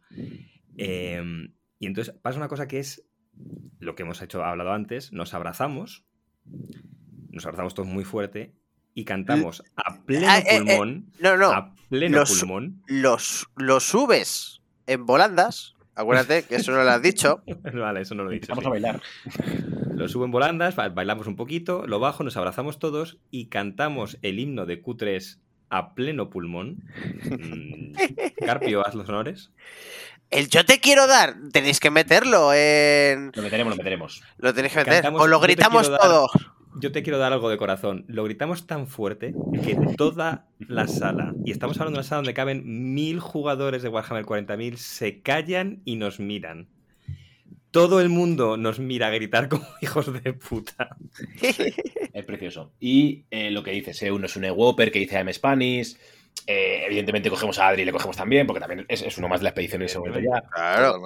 O sea que. que El, el Orión estaba ahí saltando con vosotros, ¿eh? Sí, sí, Orión también. O sea, es que todos estábamos. Era, había pues, un buen rollo, muy guay, muy molón, la verdad. Es que fue un torneo muy limpio, ¿eh? Eh, fue, fue guay. Y yo eh, quería decir que yo también, o sea, pensad que yo, mm, mi perspectiva es de España, pero no es, yo no, yo no he estado, no vengo de la expedición con vosotros. Yo venía de Washington y para mí, ya a nivel de aficionado al hobby, era increíble. Yo tenía ganas de que ganara el, el número uno nuestro, el, el español. Si Mm. yo no hubiera ido al torneo, yo hubiera estado también detrás de, de- de- del Twitch, apoyando, viéndolo, eh, contento de lo que acabáis de decir, de decir, hemos, habéis hecho un viaje larguísimo para venir aquí y explicárselo a los americanos. Con lo cual, bueno, yo estaba un poco ahí en el, en el shock de, de decir, pues, pues acabo de perder la partida, pero por el otro lado decir, pero chaval, esto es muy grande, esta gente Mm. se ha venido desde España y, y ha conseguido algo muy guay.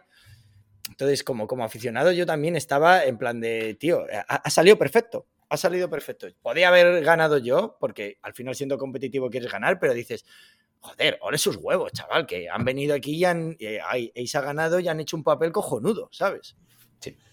Y, Y no y solo eso, Car- que- y Carlos levantó a Ice. Hay, hay una tendencia aquí, ¿eh? Es que, es que está muy fuerte. Es que no Carlos- sabéis. Cosas, sí. Es, eh, Carlos está muy fuerte. Entonces, Es es la- capaz de levantar lo que le echen. Es la piña, la piña liofilizada que, que comen los torneos. Entonces fue muy guay. Y, y nada, luego nos fuimos, nos fuimos de Postmajor. Esto fue, es que es muy gracioso todo. Eh, bueno, contar un poco de Postmajor. Eh, Pablo, cuéntanos, que ya es un rato callado y seguro estás pasándolo mal. Cuéntanos un poquito del Postmajor. A ver, el post-major, Postmajor, no, bueno, sí, Postmajor. bueno, el. Es que el post- vuestro post-major empezó después. Tarde, sí, sí, verdad. Es que el nuestro empezó después de la primera partida del top 8. Claro, a ver, eh, hubo una pequeña sensación que fue cuando Carpio palmó la partida contra Chris, de repente me miró y dijo, pues estamos en Las Vegas, ¿no? Y yo le dije, pues efectivamente estamos en Las Vegas. Porque hasta ese momento tenemos que recordar que Carlos, cada vez que cogíamos algo alcohólico, Carlos nos miraba con una cara de. O sea, ha levantado a Ace Sí. y ha levantado a Pablo. O sea, te podría haber matado a 5 metros de distancia. De que hecho, era lo que nos separa. de hecho es curioso porque yo en mi partida con, con Whopper eh, me di una cerveza y fue abrirla, en plan hacer el... Y de repente miro a la izquierda y tengo a Carlos mirándome. Pero además como muy inquisitivo. Y dejé la cerveza y no me, y no me la tomé hasta el final del... Hasta el final del torneo, en plan de, me ha mirado, no me da mucho Me vais más a dar miedo. muy mala fama, cabrones. Ahí, Sí, sí, Ahí- Me, da, me da más miedo Carlos que, que lo que fuera. Pero bueno, una vez que Carpio ya dijo, pues mira, ya estamos aquí en Las Vegas, ya es como que nos quitamos un poco el, la tobillera y empezamos y ya eh, empezamos, pues eso, ya nos empezamos a beber las cervezas caras, muy ricas, nos sabían a gloria, eso hay que decirlo. Desde luego, a 50 pavos el cubo, nos ha jodido. Joder, ya, ya- podían estar buenas. Claro, pues la movida es que cuando empieza el post mayor, que es justo ya después de haber cantado, recoger los premios y todo eso, eh, nosotros ya llevábamos pues unas 4 o 5 cervezas entre pecho y espalda y quien dice 4 o 5 dice 6. Entonces, Sí. Fue el mejor momento para decidir, pues nos metemos un cubata. Y no- no- nos tomamos un cubata. Y ahí ya es cuando empieza el post mayor. Sí, ahí ya empieza el post mayor porque ya de repente eh, Ace dice, tengo que ir a la habitación, eh, Carlos va con él porque iban a dejar el trofeo, iban a dejar todo, bueno, y nosotros dijimos, oye, pues mira, después del cigarro nos vamos también a la habitación. Pero es que hay muchas cosas entre la habitación jugáis? olvidado. y donde jugábamos. Hay chaval. muchas cosas. Entonces, bueno, lo primero que vimos fue un bar de oxígeno. Y, y os voy a contar cómo, cómo convencer a Carpio, que fue en plan de. Hostia, íbamos muy trujas ya, ¿eh? Ya íbamos muy trujas, porque yo recuerdo que le había dicho a un colega de Chris, en plan de. Que cuando le estaba ganando, le estaba ganando Ace, yo le miraba y le decía, ¡Buah, tío! Esto es como en Vietnam, ¿eh? Bueno, o sea, una locura. en América todo esto. ¿eh? todo en América, o sea, todo. Claro, o todo sea, esto en América. Ah, mi Maravilloso. el único además- custodio mío que llevaba además hay- nombre era Von Brown. O sea, era muy. Que, los, que la guardia veterana de Chris son. No son guardia veterana, los tiene puestos como si fueran catachanes, pero catachanes delgaditos. Parecen. ¿Parecen soldados americanos en Vietnam? Sí. Sí, Sí, sí, sí. Es precioso. Es que fue todo Pero precioso. Pero bueno, ya eh, es, es lo que hay. Y entonces íbamos, bueno, íbamos gritando ya Carpi y yo en plan de, guau, tío, estamos en Las Vegas, esto es maravilloso, bla, bla, bla. Y de Hemos repente- perdido, pero ah, estamos en hemos, la hemos Vegas. perdido, bueno, vamos a buscar a estos y de repente entre el ascensor y donde íbamos nosotros, pues apareció un bar de oxígeno. Y, y la frase la frase fue además de, oye Carpio, ¿nos metemos oxígeno? Y Carpio dice, no. Y le digo yo, ¿no? Y él, venga. y ya está, y esa fue, y esa fue.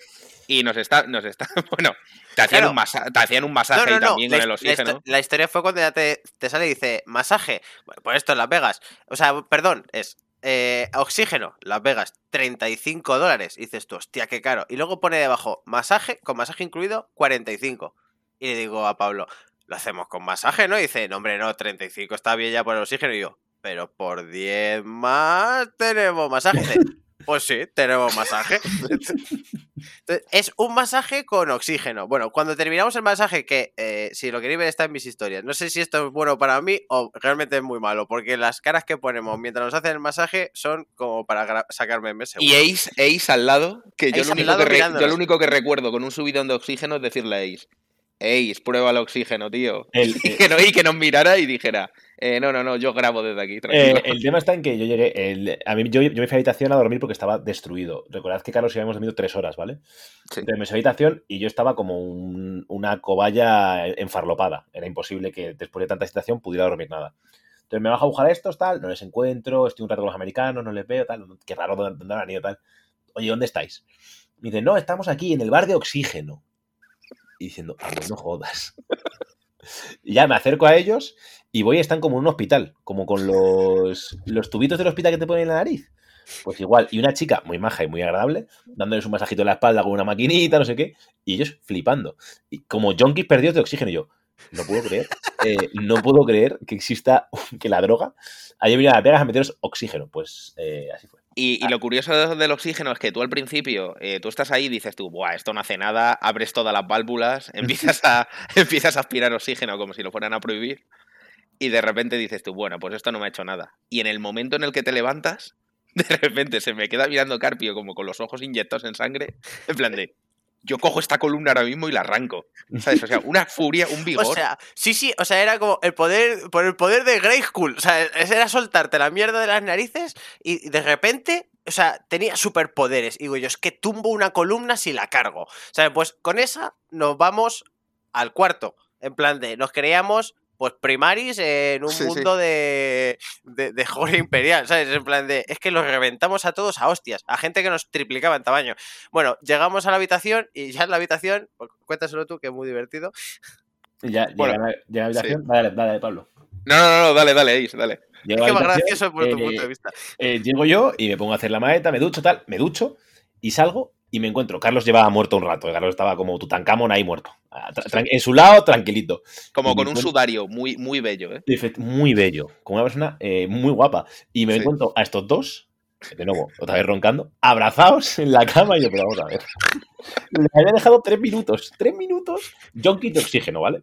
Pues me lo encuentro y digo, bueno, pues nada. eh, yo, yo, de nuevo, yo estaba como una ardilla espírica, ¿vale? Entonces no había forma Oye, de. Cual- cualquiera diría que después del masaje de oxígeno no roncarían y respirarían bien, ¿no? Pues spoiler no. Spoiler, Eh, no. no, no, no. a Ahí es cuando empieza el post-post-mayor. Eso es, Claro. la- el recontra Major. Yo les vi y les vi a gustísimo y dije, mira, pobrecicos míos que se han quedado dormidos y tal. Y me fui, de hecho, eh, cogí todo lo que tenía y empezó el Tetris. Porque yo había ganado un Octarius, una caja de sector fronteris, un tapete, dos trofeos. Bueno, un trofeo que es como una piedra de grande, o sea, es. Buah. eh, pf, no sé ¿Cómo ha llegado ese trofeo a España? Ah, pues mal. A Bueno, trozos. a trozos, claro. Eh, es un trofeo enorme, ¿vale? Ya lo colgaré por ahí. De hecho, colgaré en el, en el podcast, colgaré la carpeta con los memes, drive con memes y fotos en plan los trofeos y eso. Estamos hablando muy poco de los memes, sí, pero, hay que eh, porque, porque nosotros, porque nosotros eh, claro, no- Car- Carpio, que es un, es un grandísimo creador de memes, estaba sí, sí. inmerso y entonces no estaba ahí. Pero hay un momento en que se puede apreciar en el stream de la, de la, de la final cómo están ahí concentradísimos Adri y Ace y los tres hooligans estamos partidos de la risa, pero Llorando. literalmente doblados, llorando literal. O sea, a, a Carpio se le caían las lágrimas como si se le hubiese muerto una, una abuela, ¿sabes? Literalmente. Hay un meme tuyo que lo hace Carpio además, Adri, eh, que es eh, una chica como anime, como con la cara sorprendida que pone, Sí, sí, sí, lo he visto, lo he visto. Pero ni un poquito de cobertura. Pero eh, es que, es que no he visto, no he vuelto a ver la partida, porque también me lo dijo John Shaw. ¿Cu- ¿Cuándo, ¿cuándo digo eso? Pues hay un arlequín que tú cargas y se queda en el medio de la nada, pero de la nada más absoluta. Y me dices tú, pero. Y le digo, te voy a disparar con el sniper. Y me dices tú, pero no tengo cobertura. Ni un poquito. Y te digo yo, vente aquí y lo miras. Y es que se ve, o sea, es que es, que es todo el campo y el arlequín en el medio de la absoluta nada. Pero es que ni- no me acuerdo, claro, de, de- de- o sea, de, de los nervios y todo. Pero lo digo, lo digo en broma, lo digo en serio, lo digo ya, ya loco. lo dices como medio, medio en broma, medio serio, en plan de, a ver, o sea, que, no, que no, no- no lo tienes muy claro. Y ya te digo yo, vente para acá y míralo. Y, ya y voy para allá. y vas para allá, lo mío me dices, es verdad, se me vente. ¿no? Yo, claro.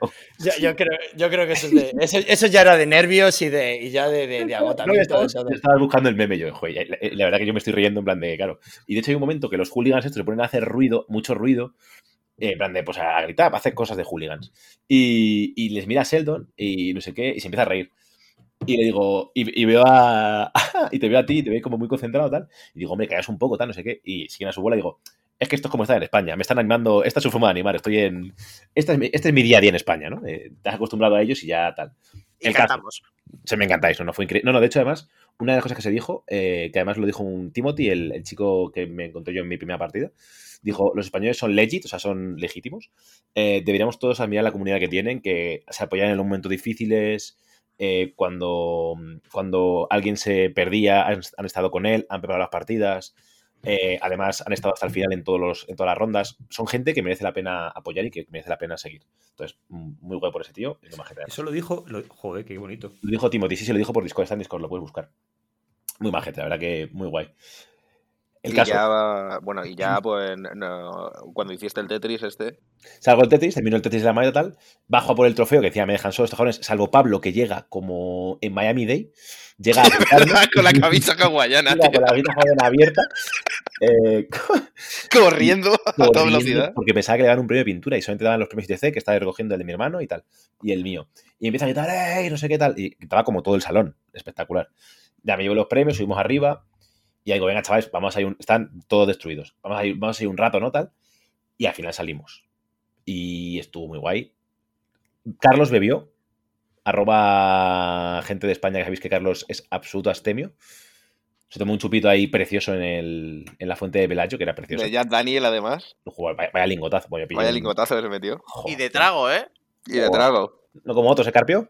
Ya, tío, es que yo estaba ya con un pedo, joder, yo estaba al borde de, de- de volcar ya, porque Sí, además... no, no. Sí, sí, sí, sí, sí. Estaba, no, no. Estaba, nosotros estábamos Welker porque yo decía, de hecho, el paseo ese que nos dimos desde el Velayo. A mí me salvó la vida. a mí me salvó. A mí me salvó. Y de Eso- hecho, eso- Ace, Ace, tú ibas contento, ¿no? Yo iba muy feliz de haber ganado, con mucha euforia. O Eso sea, pasa por, tener, por mezclar, tener que tío. pastorear a Ace por la calle, en plan de que de repente le decimos por estas escaleras y Ace, y Ace gritando, porque claro, es que aquí somos los, me- somos los mejores y tal, y coger a Ace y decirle, no, Ace, izquierda, izquierda, izquierda, Es izquierda. que ahí estaba Jace. Ahí el que estaba Ahí estaba Jace. Sí, sí. ¡Hostia, el nacimiento de Jace! Esto El es nacimiento de. Sí, Vale, sí, eh, eh, sí es cierto. Sí, sí, sí. El, el- el gemelo malvado de Ace existe. O sea, Ace, que es una persona que es todo amor, o sea, si le preguntas cosas siempre te va a ayudar, súper majo. Tiene un reverso tenebroso. Y, sa- y sale cuando se emborracha. Y Sí. es, es magnífico. Le hemos bautizado como Jace, con H y con Z. Es, es- es maravilloso. Pasaron Sí, cosas. sí, sí. Y luego, pues, pasaron cosas en Las Vegas muy guays, muy divertidas. Eh, Sí. Jugamos un. Estuvimos ahí jugando unas manos, hicimos cosas.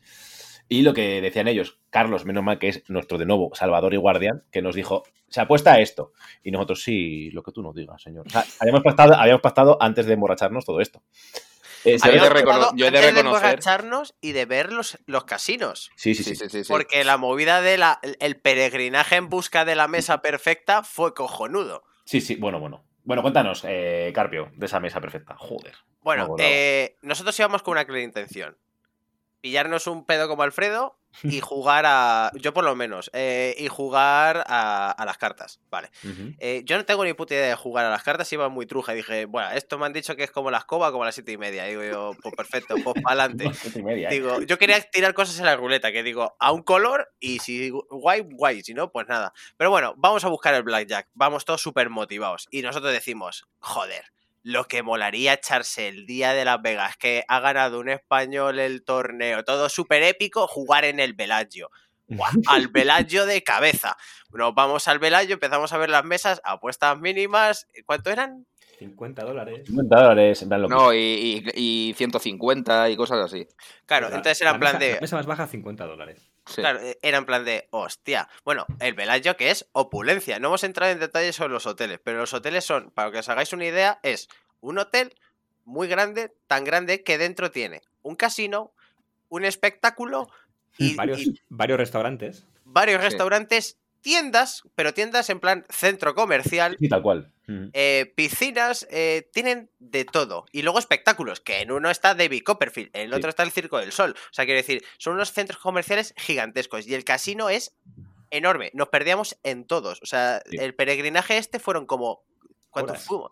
Fueron cuatro horas, puede ser, o algo Sí, así. sí, sí, no, Bueno, fue pues- bastante. Sí. En cuatro horas vimos tres casinos.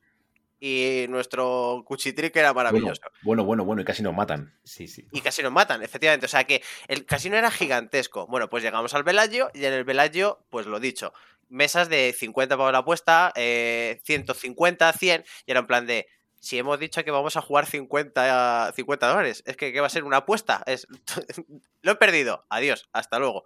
No hemos venido para esto, nos vamos a otro mejor. Es en plan de, otro mejor significa otro más barato, o sea, sí, más Hay cutre. que, hay que aclarar que los casinos son, son como, pues, como facciones de Kill Team. Hay tier. Entonces, Sí. arriba del todo está el velayo y luego vas bajando y bajando y bajando. Y Y en, el último, y en el último escalón está el río, que es donde estamos nosotros. nuestra casa. Donde Nuestra no- casa, pero, pero que tú llegas allí y dices tú, apuesta 15 dólares. Y dices, es que aquí, aquí, esta es mi casa. Aquí es donde jugamos. Esta es mi casa, efectivamente. Bueno, pues llegamos el- y... el- los marines de los casinos. Sí, el Astartes. eh, se Sí, llama Astartes. Y casi crack walls, ¿eh? O sea, ojo, cuidado, ¿eh? Sí, sí, o sí, sea, sí, sí. O sea, lo dicho. eh, o sea, parec- parecían atracadores. eh, la- los puertas. eh, la- había atracadores, seguramente. O sea, había líos hasta de dinero en el, en el hotel. Era súper, era maravilloso. Hablábamos con mucha gente en la puerta, también te digo, que son Sí. fumadores y hablábamos con mucha gente. Pero era, era maravilloso, nos encantaba. Bueno, pues llegamos allí. Nos- y vemos la mesa ocupada. Bueno, esperamos un rato y ya está. Hacemos el. Hacemos cambio de abrigo. Nos da tiempo a dejar los abrigos, va a coger la pasta, bajarla. Nos ponemos a, a jugar y nos piden la documentación. Y nos dicen, ¿podéis dar vuestra ID card o El carnet de license?". conducir. Y es en plan de, vale, o sea, un, un- en la, en la identificación estadounidense o el carnet de conducir. Bueno, pues todos aquí, los chulitos de los cojones, aquí a dar todos el carnet de conducir porque no tienen un ID. Y yo que no conduzco y no tengo carnet, pues digo, pues yo no tengo nada, tengo el DNI. Y me dice, pues no juegas. Y yo, bueno, tengo el pasaporte. Y dice, pues venga, a buscarlo. Bueno, me tiro como 10 minutos buscándolo. Y ya llego y nos ponemos a jugar. A No, no, no, no, pero cuenta, cuenta lo de lo de Carlos. O sea, Claro, eh, es que eh, pide- eso- a, eso, eso- a eso iba, a eso iba. Digo, el- realmente hay que recalcar que primero, el más joven de la expedición tiene 30 años. Eso, eso es lo primero. O sea, que lo de que nos pidan el ID, bueno. Porque Carlos. Eh, Carlos es madurito, sexy. La movida aquí es que Carlos, si que le pidas la ID a Carlos, tiene cojones la cosa, ¿sabes? Porque ese Pero eso, eso, eso es muy americano, porque aquí te piden, tú vas al, al supermercado a comprar cerveza y aunque te vean, que- es que te piden, lo piden por defecto. O sea que yo- a mí me, me lo piden en todos los sitios también y me sorprende un montón. Al, al lo- Pero, hostia, que te lo pidan a ti. Y escucha, ¿eh? Ojo, cuidado, que aquí el colega se conserva en formol, ¿eh? Que le, le- le echábamos veintipico años y una polla veintipico años. Pero a, a mí me hizo muchísima gracia porque esto en España obviamente no pasa. Pero lo mejor de todo fue cuando se lo dais. Ah, se lo da Pablo. Ah, bueno, Ah, se, lo ok. da, se lo da Carlos y. Ah. O sea, ¿Really? Es como diciendo, de verdad? ¿de verdad tienes esta edad, guapo? Y era como, Sí, sí, joder. tal cual. Luego se lo doy yo y es en plan de, ah, tú. Y también lo mismo, ¿sabes? Lo coge, ah, perfecto. Venga, jugar. Las partidas fue maravillosa. Porque fue, fue- Esta la tienes que contar tú, Pablo, la partida. Ah, bueno. Yo no he jugado en un casino en mi puta vida. O sea, no he jugado nada. Pero me molaba mucho el tema. Y de hecho doy gracias a que estuviera Carlos y a no jugar. Porque yo he descubierto que no puedo entrar en un casino. Porque es, me lo dijo Ace, es un vicio que flipas. Y nos ponemos a jugar al Blackjack. Entonces nos explica antes Ace un poco, en plan, más o menos lo que pasaba. Bueno, pues no sé lo que pasó, que yo empecé a ganar más. Estos perdían todo y yo empecé a ganar mazo de fichas. Y yo no paraba de darle fichas a ellos, en plan, toma, 15 dólares, ¿sabes? Como en plan, en plan la peli casino. Toma, venga, esto te invita a la casa, esto te invita a la casa.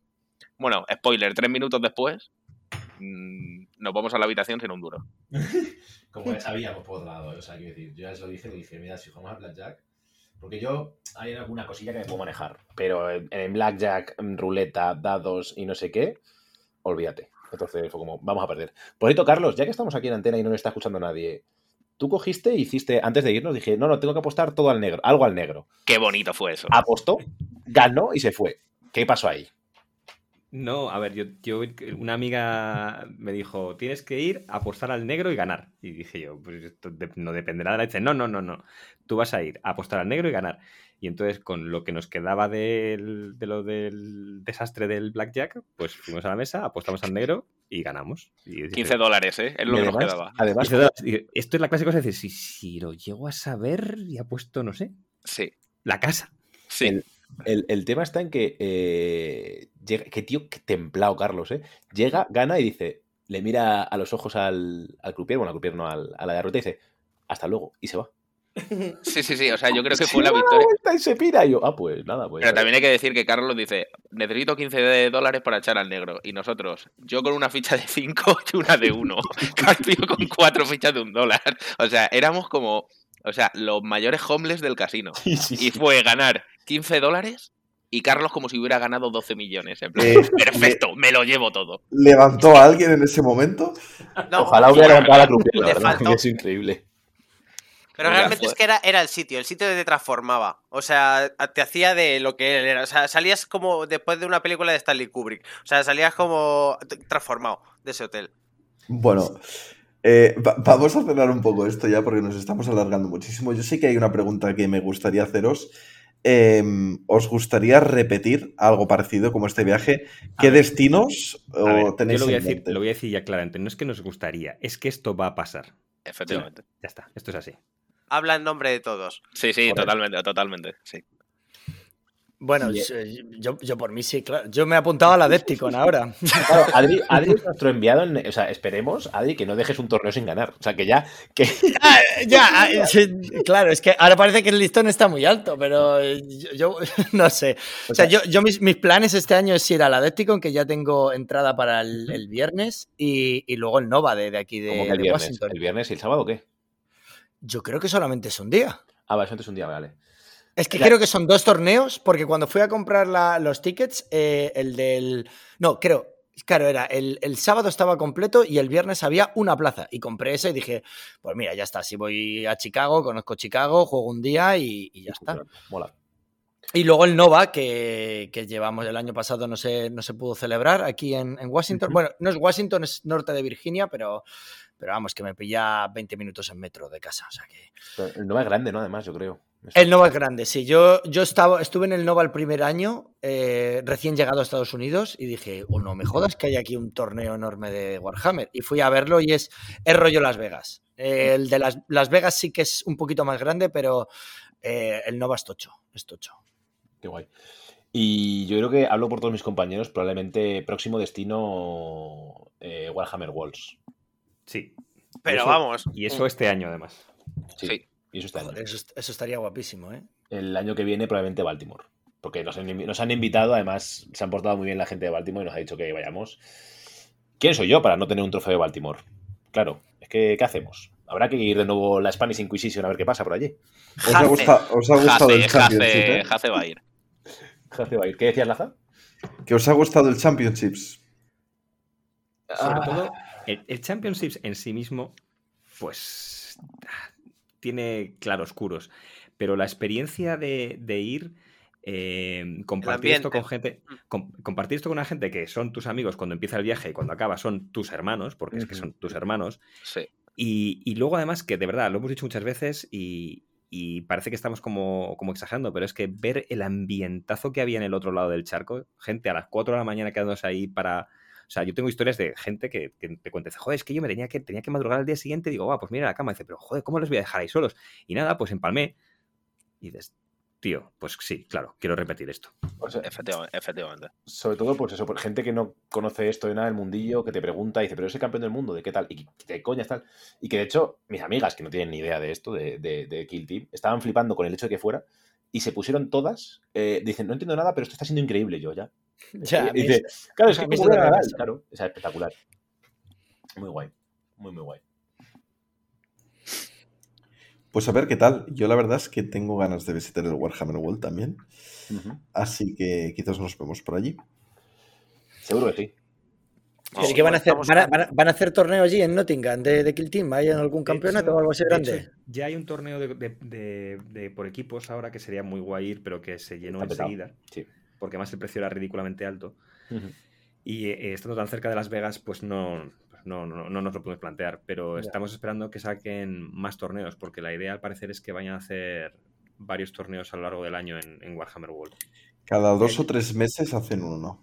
Yo estuve allí hace cinco años o así y a todos los que nos gusta este mundillo es un paso obligado. Es, Sí, un- sí, es Nottingham, ir a Nottingham mola mucho. Además la ciudad es guay, pero vamos, lo que es el- el- la sede de Warhammer mola un montón, un montón. Pues allí que vamos. Allí que vamos a ir, efectivamente. Ese es el, el cierre es este.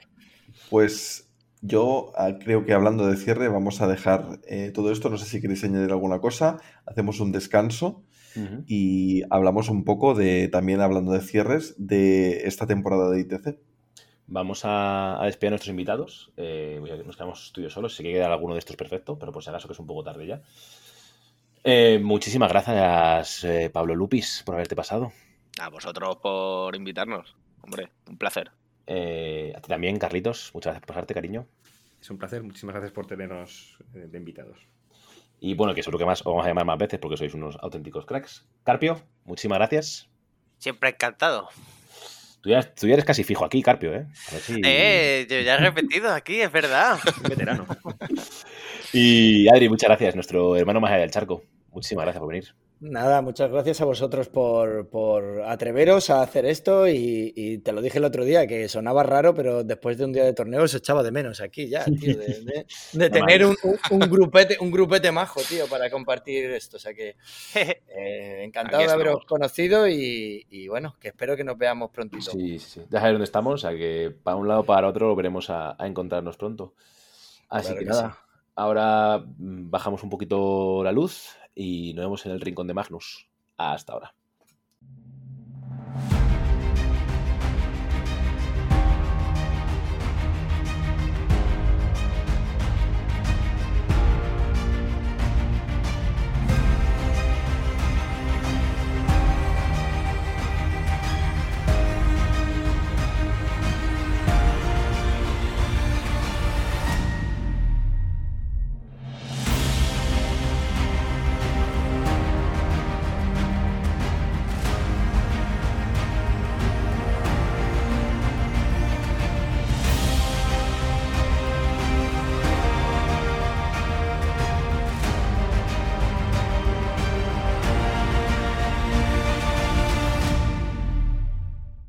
Bienvenidos al rincón de Magnus. Dejamos atrás Vegas para hablar ahora del cierre de temporada ITC, que creemos que es conveniente al menos mencionarlo y, y, bueno, desde aquí darle nuestra más sincera enhorabuena a ciertos jugadores que han alcanzado la excelencia con ciertas facciones. Así que nada, vamos a, vamos a empezar a, a- irlos nombrando. Empezamos en este... Menudo robo, tío. Porque es de robo. ¿Qué ha pasado? Esto es un robo. Esto, esto, que, que el último día cambien lo- los- las posiciones no puede ser. Es que López de Las Vegas cambia las cosas. Salvo que lleves mucha ventaja. Bueno, hablando de ventaja, luego lo miramos, pero sí, sí, está claro. Eh, ¿Por qué empezamos? Eh, ¿Facciones, equipos o jugadores? Facciones, facciones, mismamente. Pues vamos allá. Venga, que encima Eh, tu campeón. Antes de empezar con las facciones, vamos a, a decir una cosa para dejarlo claro. Eh, las facciones que nos han puesto en el- los rankings de ITC son con las facciones desde que ha salido Kill Team 2. Es decir, el resto del año eh, no está contabilizado. Correcto. Y esto hace que cambien algunos resultados. ¿vale? Sí, por- porque si no, Imperial War. Pero bueno. Exacto. Eh, hay, hay varios cambios. Pero bueno, por ejemplo, el primero que sería con Daemon lo hubiera ganado John Sao, ¿no? Pero en cambio eh, me lo llevo yo. Que como debe ser. Eh, justicia, ha hecho justicia. De nuevo ha hecho justicia. Eh, Entonces, el mejor clasificado con Daemon, Lazarust. Muy bien. Con Bruce Coven, con estos Gen Stealer, pues un servidor que ganó un par de torneos con ellos y bueno, funcionaron bien. Vamos a ver muchos nombres españoles. Por Sí, ejemplo, seguimos con Cadre Mercenari, es decir, los Crocs, ¿lo digo bien? Crut, crut, crut, crut, crut. Sí. Que sería Ainhoa Husking. Que es nuestra, nuestra chica, Ainhoa. Desde aquí un besote desde Madrid. Luego tenemos, eh, de hecho vais a ver mucha gente de Madrid, spoiler. Eh, después tenemos de Comorritas a Jorge Pérez, que es uno- el único Comorrita ahora mismo que existe en, en el juego. Que, Eh, vale. De hecho, no, en Barcelona Omar los ha estado jugando mucho. Es cierto, Omar está jugando bastante, es cierto, pero se le lleva a Jorge. Seguimos con Craftworld, que se la lleva Vicente, que es el señor Dragunov. Lagunov que juega el meme y, y ha ganado torneos con ellos. Bueno, ha quedado segundo tercero. o sea que- Quedó tercero, me parece, porque perdió contra Pictor eh, con las Sí, requines. es verdad. Luego tenemos la Deathguard de Álvaro López, que no, no le tengo controlado, no sé quién es, me temo. Yo tampoco. Y el señor Urco, que se lleva el palmarés con la eclesiarquía. Absolutamente cero, cero dudas de que esto iba a ocurrir. Nuestro, nuestra monja de cabecera. Después tenemos Mundos Forja, que se lo lleva Alex Squires, que es. em, ¿Cómo se llama? El compañero de Manuel, no sé cómo se llama. Alec, ¿Alec? ¿Alex? Alec, un americano. Vaya, Sí, pues me parece que vamos a ver tres en toda Sí. esta lista. Aquí tenemos uno de ellos. Y seguimos con los pieles verdes, el campeón, el único, el inimitable Isaac Connor, con, con un kill team que ha dado mucho que hablar. Efectivamente, con unos skins que parecían buenos, Los- pero spoiler no. Orc Avengers, Es verdad, los orca- Ah, vale, es Isaac de Servants, no sabía que era él. correcto. Los, qué guapo están los Orc Rangers, la verdad. Eh, enhorabuena por ese pintado porque son espectaculares. Después tenemos los Grey Knights del señor Melero, famoso en el mundo entero, Melero se merece, ¿eh? ha estado en todos los torneos ahí dando caña con, con Grey con los Knights. Grenades. Se lo merece a tope. Y el día, Pues- ojo, el día que salgan una facción de de de élite de verdad y de caja, ¿no? De Bespoken de Grey Knights. Ojito. Uf, a ver cuándo llegue eso, porque mucha gente los va a querer probar. Seguimos con High Fleet, con Tiránidos, que se los lleva Nickelodeon. Cero sorpresas, porque le está dando durísimo aquí, desde aquí de Madrid, o sea que para él. Después tenemos Hunter Cadre, eh, Tau, de Compendio, será Miquele, más conocido como el jugador más rápido de Madrid. Eh, y vamos con la Guardia Imperial, que se la lleva Nicholas Myers, eh, otro jugador de las Américas, me parece. O inglés, quizá, no lo sé. Imagino por ese apellido diría que es americano. Eh, comandos, que se los lleva el gran Lucas, sin duda alguna, uno de los mejores, si no el mejor jugador de Orcomandos de España.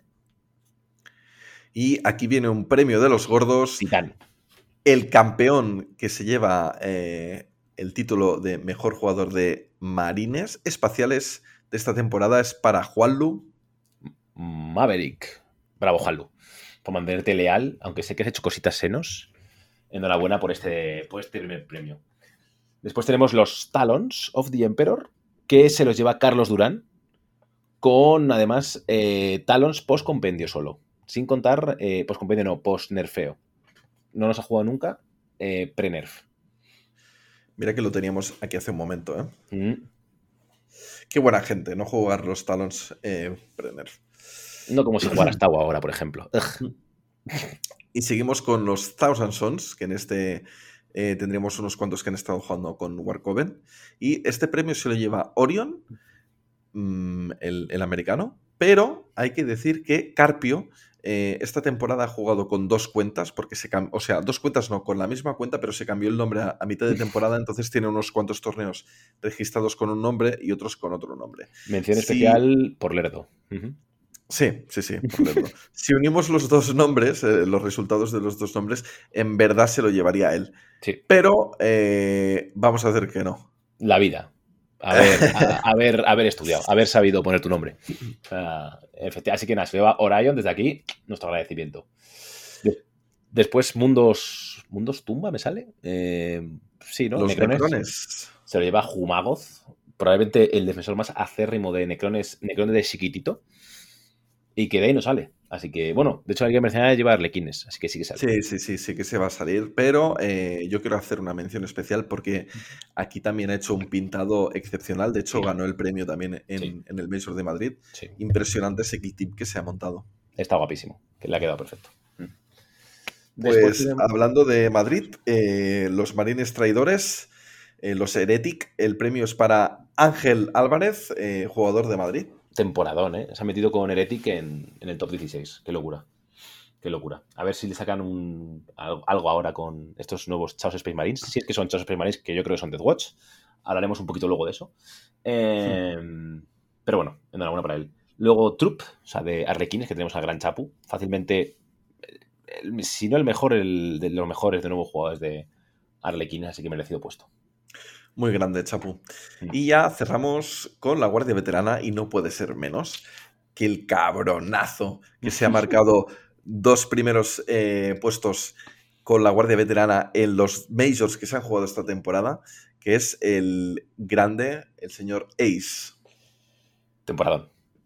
No ¿Te pitan las orejas? ¿Alguien Uf. habla de ti? Da igual. Eh, qué, fel- qué feliz estoy. No sabéis lo feliz que me ha hecho esta temporada. Qué locura. Todo el rato, todo el rato es qué locura, qué locura, qué locura.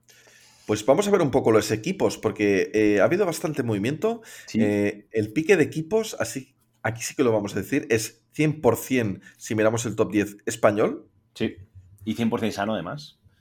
Y nos hemos quedado muy cerquita de poder meter este Kill Team Mercenarios, a ver si la siguiente temporada somos capaces de clavar el top 10. Quizá. Quién sabe. En este top 10 tenemos a Ladies of the Pain, con Isaac a la cabeza. En el número 10, Ujú. hay que decir que esta gente, los jugadores de Reus, eh, empezaron la temporada muy fuertes, pero ya con la salida del nuevo Kill Team se han desinflado un poco. Lo que pasa es que ahora están volviendo a coger fuerza. Así que yo pensaba que quizás para esta siguiente temporada los tendríamos fuera del top 10, pero quizás no. A ver si dan guerra, lo veremos. Ojalá. Eh, se quedaron a muy pocos puntos de Kill Team Barcelona, que Kill Team Barcelona va a entrar con mucha fuerza y yo creo que se va a ir al top 5 de cabeza para la siguiente temporada. Ya lo veremos, a ver qué pasa. Vale. ¿Qué tenemos en el puesto número 9?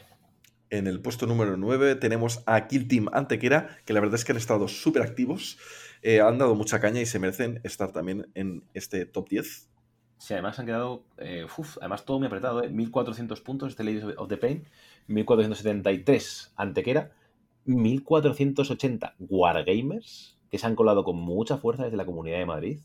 Así que mm, mi más sincera enhorabuena. Y en el puesto 7, los archenemigos de estos Wargamers. Nada más y nada menos que Q3 Television. No sé si este Television lo vamos a ver mucho tiempo. Quizá no, quizá se vea otra cosa, ya veremos. Pero enhorabuena porque se han hecho un, han hecho un temporadón, ¿eh? Y Y después. en el, en el puesto número 6 tenemos a Eternal Wars Cantabria. unos clásicos, sin duda, de, de estos puestos, que parecía que estaban deshinchando, pero ahora están volviendo con fuerza, con mucha gente en el, en el TTS y con una comunidad bastante activa, así que muy, muy guay. Y después, ¿qué tenemos, Laza? Pues seguimos en el quinto puesto con Kill Team Granada, eh, que tiene grandes jugadores y además han estado movilizándose. Entonces, eh, no podía ser otra. En cuarta posición, un equipo que ya está disuelto, son los Apollo Ravens, eh, equipo de Valencia, que se ha quedado en esta cuarta posición y que por desgracia ha perdido muchos jugadores con el cambio de edición, así que probablemente no les veamos en este Kill Team 2. Quizás sí al Atleti de Catachan. En todo caso, estuvieron dando muchísima caña en el principio de temporada. Así que así se queda la cosa. En el tercer puesto tenemos a Kill Team Sevilla, uno de los eh, equipos más competitivos desde, desde hace años.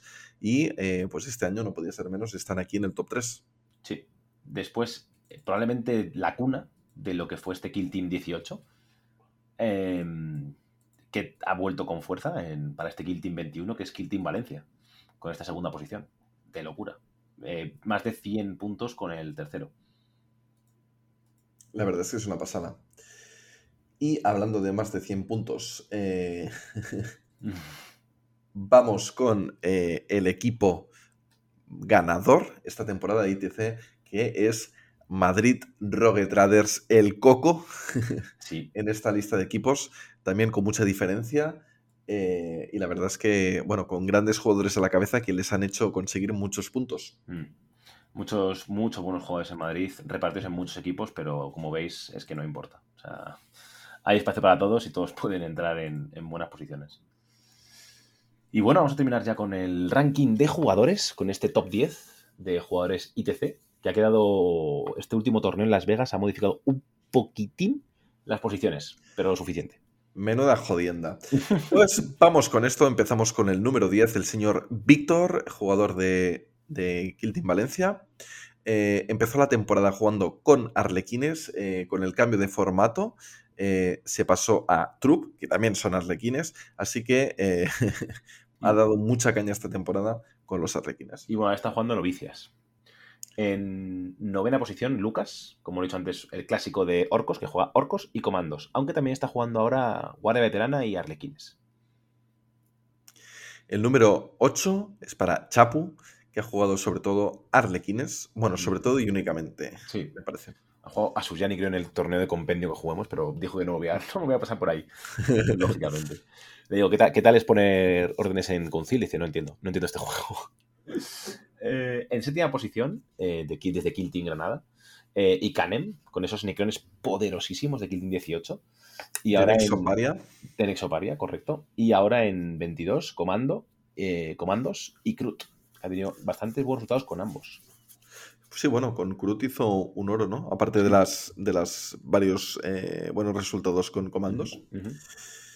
Seguimos con Miquele, eh, un jugador aférrimo del, del bien supremo. eh, estuvo jugando ya con Tau en la, en la edición anterior y ahora con Pathfinders pues ha estado consiguiendo también buenos resultados. sin duda.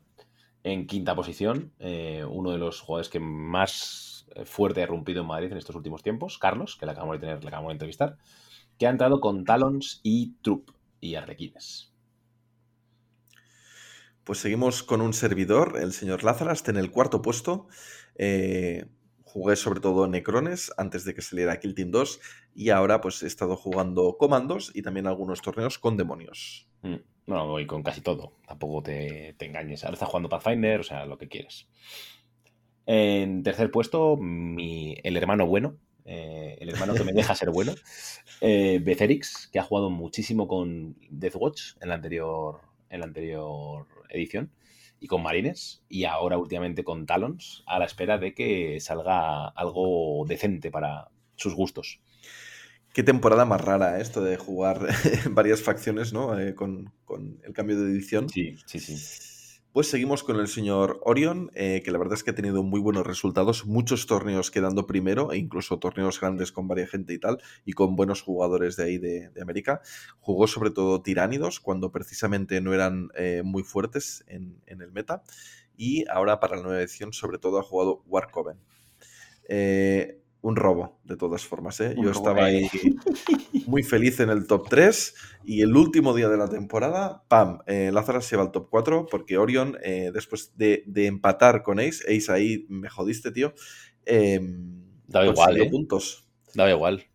Sí, si no hubiera pasado el top 8 hubiera tenido suficientes puntos. Si no hubiera pasado el top 8, da igual, pero si como eh, su última partida la ganó, aunque hubiera perdido, hubiera pasado al top 8. Bueno, sí, no sé saber qué hubiera pasado No. con la cuarta partida. Em, bueno, eso puede ser. Pero voy a jugar contra alguien peor, probablemente. Bueno, lo que sea. No pude hacer más, Laza. No pude hacer más. No pude hacer más.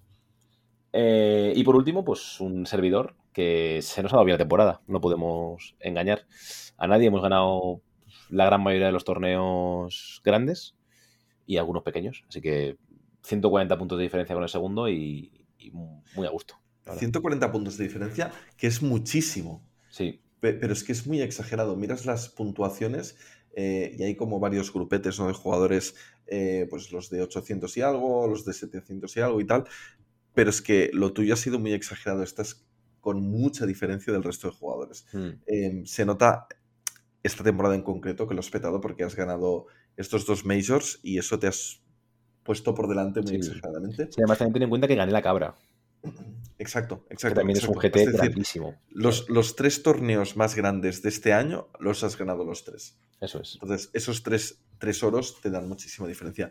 Nada, yo espero que lo puedas volver a repetir, tío. Está complicado, porque ya América se va a activar, supongo.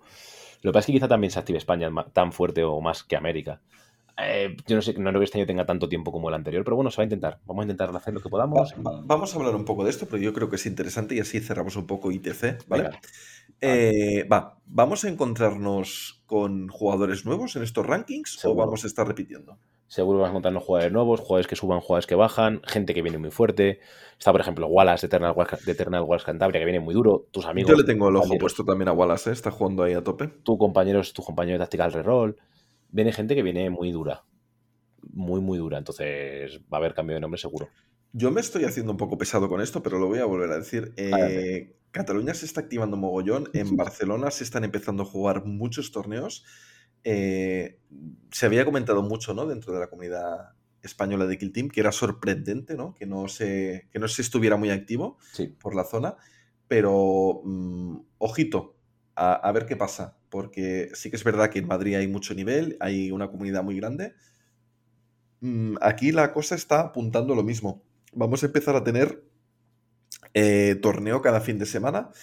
Entonces yo creo ¿Cada que fin eso de es semana o cada mes? cada fin de semana. Hostia, eso es mucho, ¿eh? Eh, claro, bueno, sí, a ver, vosotros a veces tenéis fines de semana que hacéis tres torneos. Entonces, Sí, eh, vale, vale. la, la cosa está como está, pero, pero que realmente hay un nivel de actividad muy grande, hay una base de jugadores muy grande, la segunda más grande de España, entonces eh, dadle un poco de tiempo, pero yo creo que para finales de temporada, de esta siguiente temporada, eh, Barcelona va a estar muy arriba. Yo estoy convencido, 100% convencido de que va a ser así.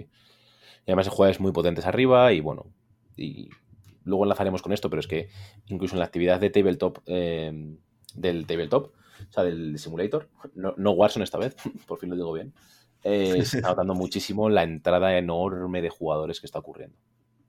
Sí, sí, sí, sí, sí. Eh, exa- exagerado. En todo el tiempo que llevo jugando a Kill Team por TTS nunca había visto algo parecido. Es, Ah, es está la locura. impresionante. Pues, eh, no sé, eh, ¿tú crees que vamos a ver cambios en el sistema de ITC? Pues yo esto se lo pregunté a Sheldon. Eh, le dije, oye, tú que estás metido en esto, mm, ¿va a haber algún cambio? Sí, porque va a haber cambios en 40.000 y tal. Y para Kill Team me dijo, no, para Kill Team no. Dije, bueno, pues ok. O sea, que puede ser que no lo sepa, pero me extrañaría. Así que de momento yo asumiría que ITC va a estar como se va a quedar como está. En Kill Team, al menos. Veremos qué pasa. Hay rumores de que podría ser que sí, hay rumores de que podría ser que no. Estaría bien que hubiera quizás un poco de cambio porque personalmente pienso que se le da demasiada importancia a los torneos pequeños. Es De decir, si tú quedas primero, no segundo o tercero, si tú quedas primero en un torneo de 12, 14, 16 personas, te va a dar muchos puntos. Y a mí eso me ha beneficiado, por ejemplo, esta temporada. Se premia mucho quedar primero aunque sea un torneo pequeño. O sea, la diferencia entre el primero y el resto es muy, es muy alta. Por ejemplo, eh, se ha dado más puntos por quedar primero en un torneo de 12 que por quedar segundo en un GT, que son cinco rondas, Mm. de 20 personas. Correcto. Entonces, para mí eso es, eh, está mal. No, y se lo bien. dijimos, lo intentamos, pero no hubo forma. Así que, bueno, que se premia a jugar, no sé qué, bueno, whatever. Cosas de americanos y tampoco es lo Bueno, que es. O sea, que ya está. Al, al final el sistema es el que es. Sí. De hecho, ITC tiene muchos problemas, tampoco Sí. es un sistema de esto. Esto está para pasárnoslo bien, Eso para es. que haya un poco de competitividad sin entrar en grandes historias. Yo creo que todos los jugadores top ya saben eh, las- los beneficios y las carencias de este sistema. Y, y nada, eh, por suerte... Dale, dale. de- decía que si ganas todo, eres primero. Claro, eh, eso está claro. Y que además, eh, cuando se termina la temporada, eh, tenemos también eh, este invitacional para es. arreglar esta parte. Así que, Eso es, eso es, eso es. Así que nada. Pues yo quiero hacer una reflexión aquí. A ver, eh, te pregunto, es ¿por qué España es tan superior al resto de países? Porque todos estos rankings que acabamos de repasar, eh, prácticamente no hemos visto nombres americanos ni Nah, pero- americanos. Es muy fácil porque hemos jugado más. O sea, esta, esta pregunta es fácil. Eh, somos superiores porque hemos jugado, hemos tenido una comunidad, tenemos la comunidad más activa que existe en el mundo. Y no nos podemos. Esto no, no, o sea, no me voy a cansar de repetirlo. Tenemos la comunidad más grande y más activa que existe en el mundo. Entonces, cuando haces el torneo, ahora se puede decir tranquilamente, hemos sido el torneo más grande de este año, de esta temporada, del mundo. Y esto es inapelable. Nadie lo puede apelar. Pero es que si coges el tercer, el cuarto, el quinto, el sexto y el séptimo torneo más grandes, probablemente también sean en España. Entonces, pues así es muy complicado que te pille nadie. Pero los americanos son unos paquetes y los españoles somos mejores, ¿no? A ver, hemos jugado más que ellos, entonces vamos a ser, probablemente tengamos más experiencia. Yo he visto, o sea, yo he visto cosas. Eh, yo he visto que hay gente, pues, americana que se toma tan bien como nosotros y que va tanto como nosotros y que son muy buenos jugadores. Y lo que pasa es que en España hay muchos muy buenos jugadores. Y sobre todo que ahora mismo hay un- en un nivel, digamos, alto de jugadores, no élite, sino alto, porque ahí te hay 5 o 6 jugadores, no es muy difícil estar arriba. Pero a nivel alto hay muchísimos jugadores. O sea, esos jugadores que llegas a un torneo y dices, no me apetece, no, no voy a una partida fácil contra este jugador. En España hay muchos más que en América. Es la sensación que me da, al menos. Yo estoy de acuerdo, pero creo que también es el momento en el que estamos ahora Sí. mismo. Eh, para la edición anterior, eh, recuerdo jugar torneos eh, con los americanos y sorprenderme porque tenían un nivel de juego muy alto. Tenían el juego mucho más trillado, lo entendían muy bien y la verdad es que jugaban bastante bien. Evidentemente, creo que cuando jugaba esos torneos estaba como de tú a tú. Yo podía estar compitiendo, pues normal, ¿no? Eh, pero, o sea, a lo que me refiero es que no había una diferencia entre. En los torneos internacionales y España, ¿no?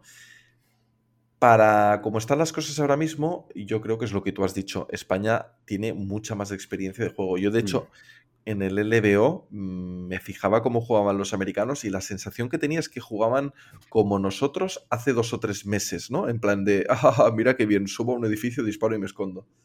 Sí, es un poco eso. Que todavía que es una táctica efectiva, desde luego, pero bueno, Hay más cosas. hay, más cosas, hay mundo. Entonces, no sé, me da la sensación que, que vamos con ventaja, pero yo creo que tarde o temprano, eh, Sí. probablemente temprano, se van a poner las pilas y la cosa va a estar más sí, competitiva. sí. También tenemos un momento de, pff, no sé, de lo del bicho del COVID a nivel internacional Eso y eso, es, eso que no afecta. No, y va a seguir, y encima a ellos les afecta todavía más, porque siguen teniendo un. Aquí está, el, el noticiario. Un índice de vacunación bajísimo. Entonces, mientras que eso siga así, la situación en América va a ser complicada. De hecho, espero muy fuertemente eh, que se pongan las pilas a nivel de mejorar como jugadores y que la comunidad eh, le dé caña y crezca, porque si no tenemos comunidad americana activa y No hay juego. Mm, no hay juego, sí. Entonces eso es importante. Sí, sin duda, sin duda alguna. Pero bueno, de momento hay que disfrutar de este momento dulce que tiene España, eso sin duda. Eso está claro y hay que seguir ahí dándole caña. Pero entonces, ¿España va a seguir a la vanguardia? Pues es que esto no para. o sea, quiero decir, eh, no hemos tocado techo. Ya lo dije, esto para mí es un, o sea, es una profetización, ¿no? No hemos tocado techo y todavía no estamos cerca de tocarlo. El tema está en que Kill Team, ¿sabes lo que pasa? Kill Team es un juego muy bueno y encima está viendo, esto está feo que lo diga yo, pero está viendo grandes referentes que incluso se van a jugar fuera y que yo creo que mucha gente quiere ser esa persona el año que viene, ¿sabes? Quiere ser el Ace o el Carlos o el Carpio que vaya a Las Vegas o que vaya a Inglaterra o que vaya a jugar a... Se está moviendo a nivel internacional de joder, ¿cómo mola el juego? Y la publicidad se está dando y tal y pascual, que yo también quiero ir a donde sea. ¿Sabes? No sé si estás de acuerdo tú conmigo en esto. Estoy de acuerdo, es una sensación que tengo y que he visto varias gente verbalizar, ¿no? Que, que realmente tienen ganas de moverse, incluso quizás sin ir tan lejos, ¿eh? Pero solo el hecho de que tengamos nuestro circuito de torneos, Hmm, eso quizás eh, para la semana que viene hablamos un poco hmm. del planning de torneos que tenemos grandes para, para este año. Eh, solo el hecho de tener eso y que la gente viaje, se movilice y tenga ganas de competir eh, a, a nivel nuestro, de, de nacional, ya es muy grande. Sí, además que tenemos, como tenemos muchas cosas guays que luego encima nos han copiado, que me parece muy bien que nos hayan copiado por otro lado, como el Invitational, como el torneo por equipos, como no sé qué, o sea, muchas cosas, el resto de comunidades la están adoptando. Y oye, que me parece estupendo, porque me parece que es una cosa que le da mucha vidilla y que mola, hace que, que el juego mole más. Entonces, cuanto Yo- más mole el juego, más gente viene a jugar. Creo que tenemos unas ventajas aquí y tenemos una cantera de jugadores muy bestia, ¿no? Porque cada zona tiene unos jugadores Sí. top bastante buenos eh, y se nota bastante esto y la cosa está muy activa y, y la cosa va más, no paran de aparecer nuevos jugadores, eh, no paran de venir referentes incluso de otros juegos, de, de comunidades como, yo que sé, como X-Wing, de 40.000, que vienen de, de juegos también de darle caña, Infinity, que se están viniendo, yo por lo menos no paro de ver gente nueva, que vienen eh, con muchas ganas de, de repartir cera, ¿no? Sí, de jugar a un nivel bueno y de, por eso, de ser competitivos y retar a los que ya estamos en, en la parte alta, ¿no? Y es maravilloso, o sea, quiero decir, todo lo que sea que se meta gente nueva en el juego es, es estupendo, o sea, es, es a tope con, con eso.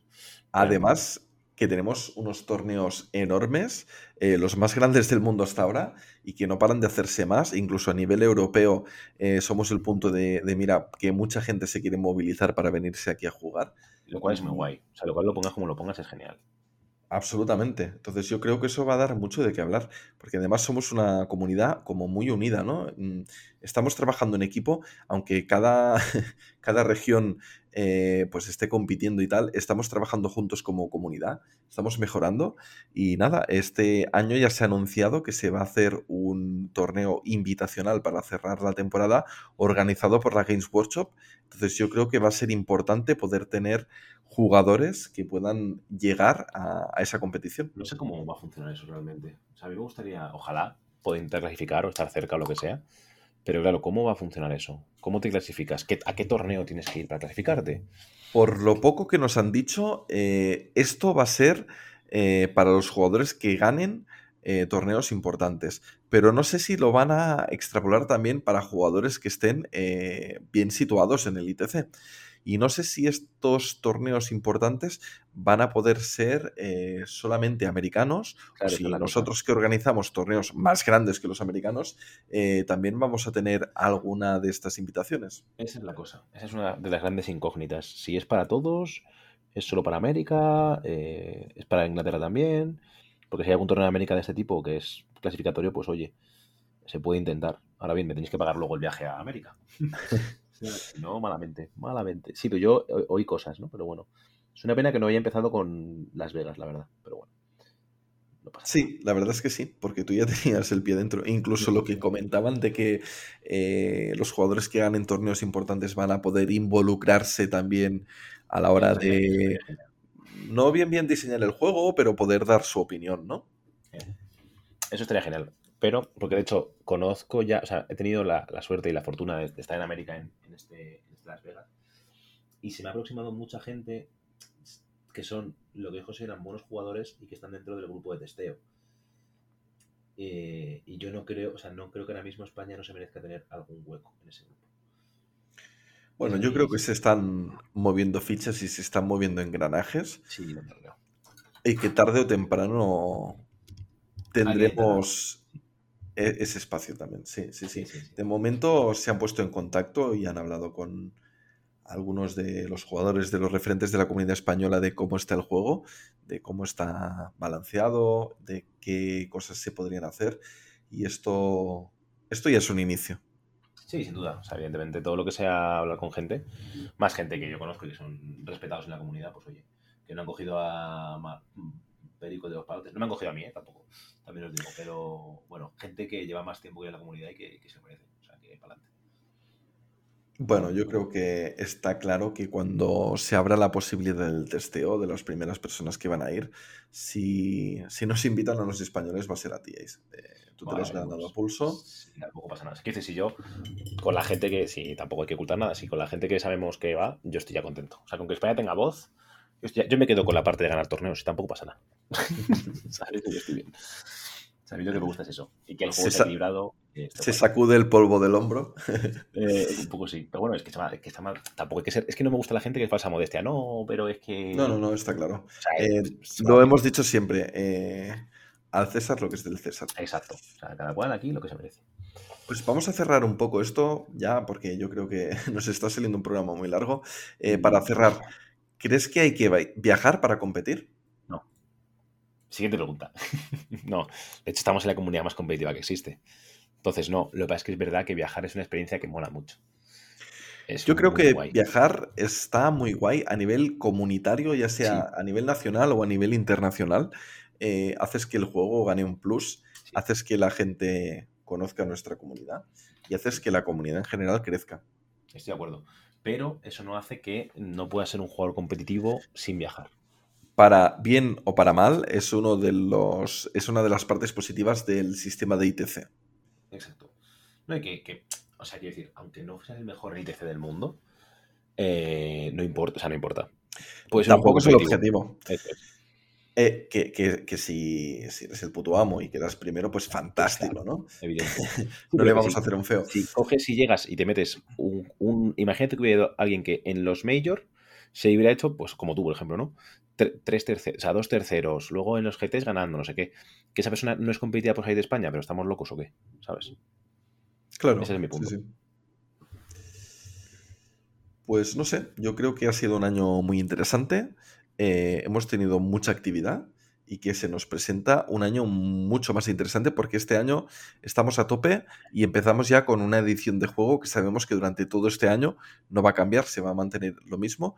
Cambiará el meta porque van a salir nuevas Sí. facciones y yo creo que será interesante ver cómo la gente aprovecha estos cambios de meta, cómo se, se actualizan Ad- con las adaptan. diferentes facciones, cómo se Sí. adaptan.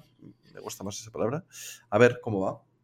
Yo tengo muchas ganas de esta nueva temporada, la verdad. Y me da la impresión, porque ya estoy viendo cómo va la cosa, y ya hay eh, un Major o dos Major a los que no puedo ir, que, que hubiera querido ir y que me pillaban bien. Pero tengo bodas y cosas. Pero bueno, Bueno, la temporada... yo creo que no se va a poder ir a todos los torneos. El que pueda, pues fantástico, tú, que lo disfrute. Pero, pero bueno, es que, es que hay tantos torneos Mm. este, este año que yo creo que todos vamos a tener eh, cerca nuestro para poder ir a, a jugar varios torneos. Sí, varios sí. majors, varios GTs, así que eso no creo que sea problema. Ganas todo y ya está. Y para adelante. Y hablando de torneos eh, y la posibilidad de jugar, yo creo que mm, podemos eh, hablar un poco de la Liga Mercenaria, ¿no? Porque es una puta locura. Qué locura. Pues sí, sí, podemos, podemos. Han sido 78 personas inscritas. El torneo más grande del mundo, de nuevo. O sea, la liga, la liga virtual más grande del mundo a- hasta la fecha. Y que va a seguir siéndolo durante bastante tiempo, probablemente. Porque, de hecho, Hasta que se vuelva a organizar otro torneo en España. Probablemente.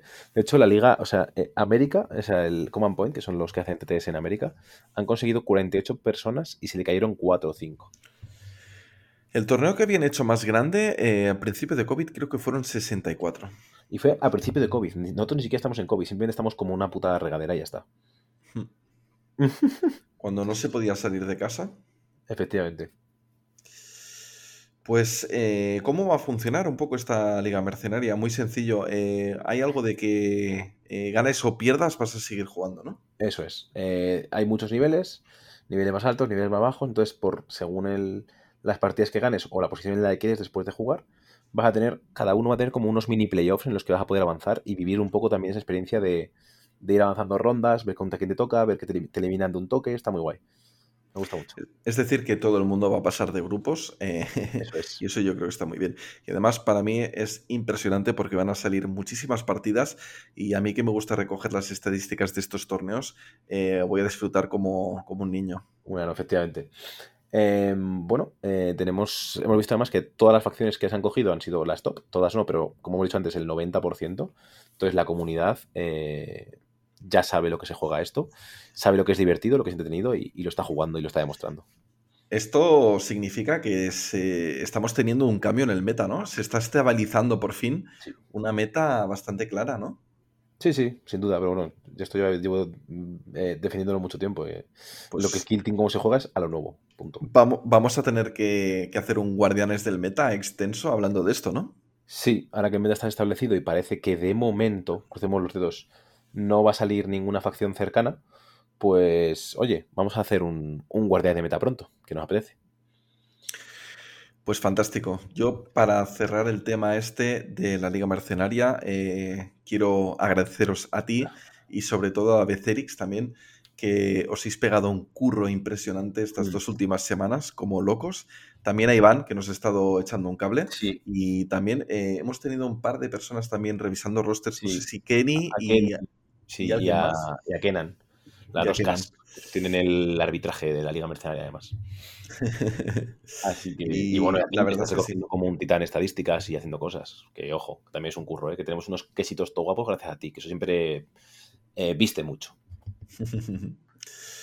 Bueno, yo lo decía sobre todo porque hacer este tipo de cosas, sí que es verdad que, que Kenny y Kenan son muy majos y nos ayudan a mirar los rosters y están de árbitros y, y Iván está muy atento y yo voy a sacar los quesitos y todo lo que queráis, pero el curro que os estáis pegando vosotros tiene mucho mérito, es mucho trabajo, quizás eh, no lo parece, quizás sí, pero yo he pasado por eso y sé que es mucho curro, entonces nada, tío, eh, quiero agradeceroslo porque la verdad es que ha salido un torneo redondo eh, por lo menos ha empezado un torneo redondo, impresionante, y con muchas ganas de ver cómo avanza. Os iremos explicando un poco cómo evoluciona esto, pues yo creo que va a ser espectacular.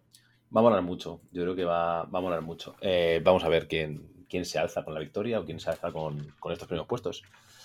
Así que encantado y, y- y de nuevo gracias por poder trabajar con mi hermano, que es que no hay otra persona mejor. Y nada, eh, ¿algo más quieres añadir, cámara Graza? Por mi parte, no, tengo ganas de ir a la cama. Ha estado bien, ha sido un programa de los de vieja escuela, eh, All School Program. Eh, yo creo que era un programa muy bonito y para poder, sobre todo, escuchar estas historias del, del LBO, que yo personalmente las he disfrutado mucho. Así que por mi parte, un placer. Ha sido un programa estupendo. eh, gracias a vosotros por habernos escuchado, por haber estado aquí hasta el final. Y como siempre, si habéis llegado hasta aquí, ya sois mercenarios.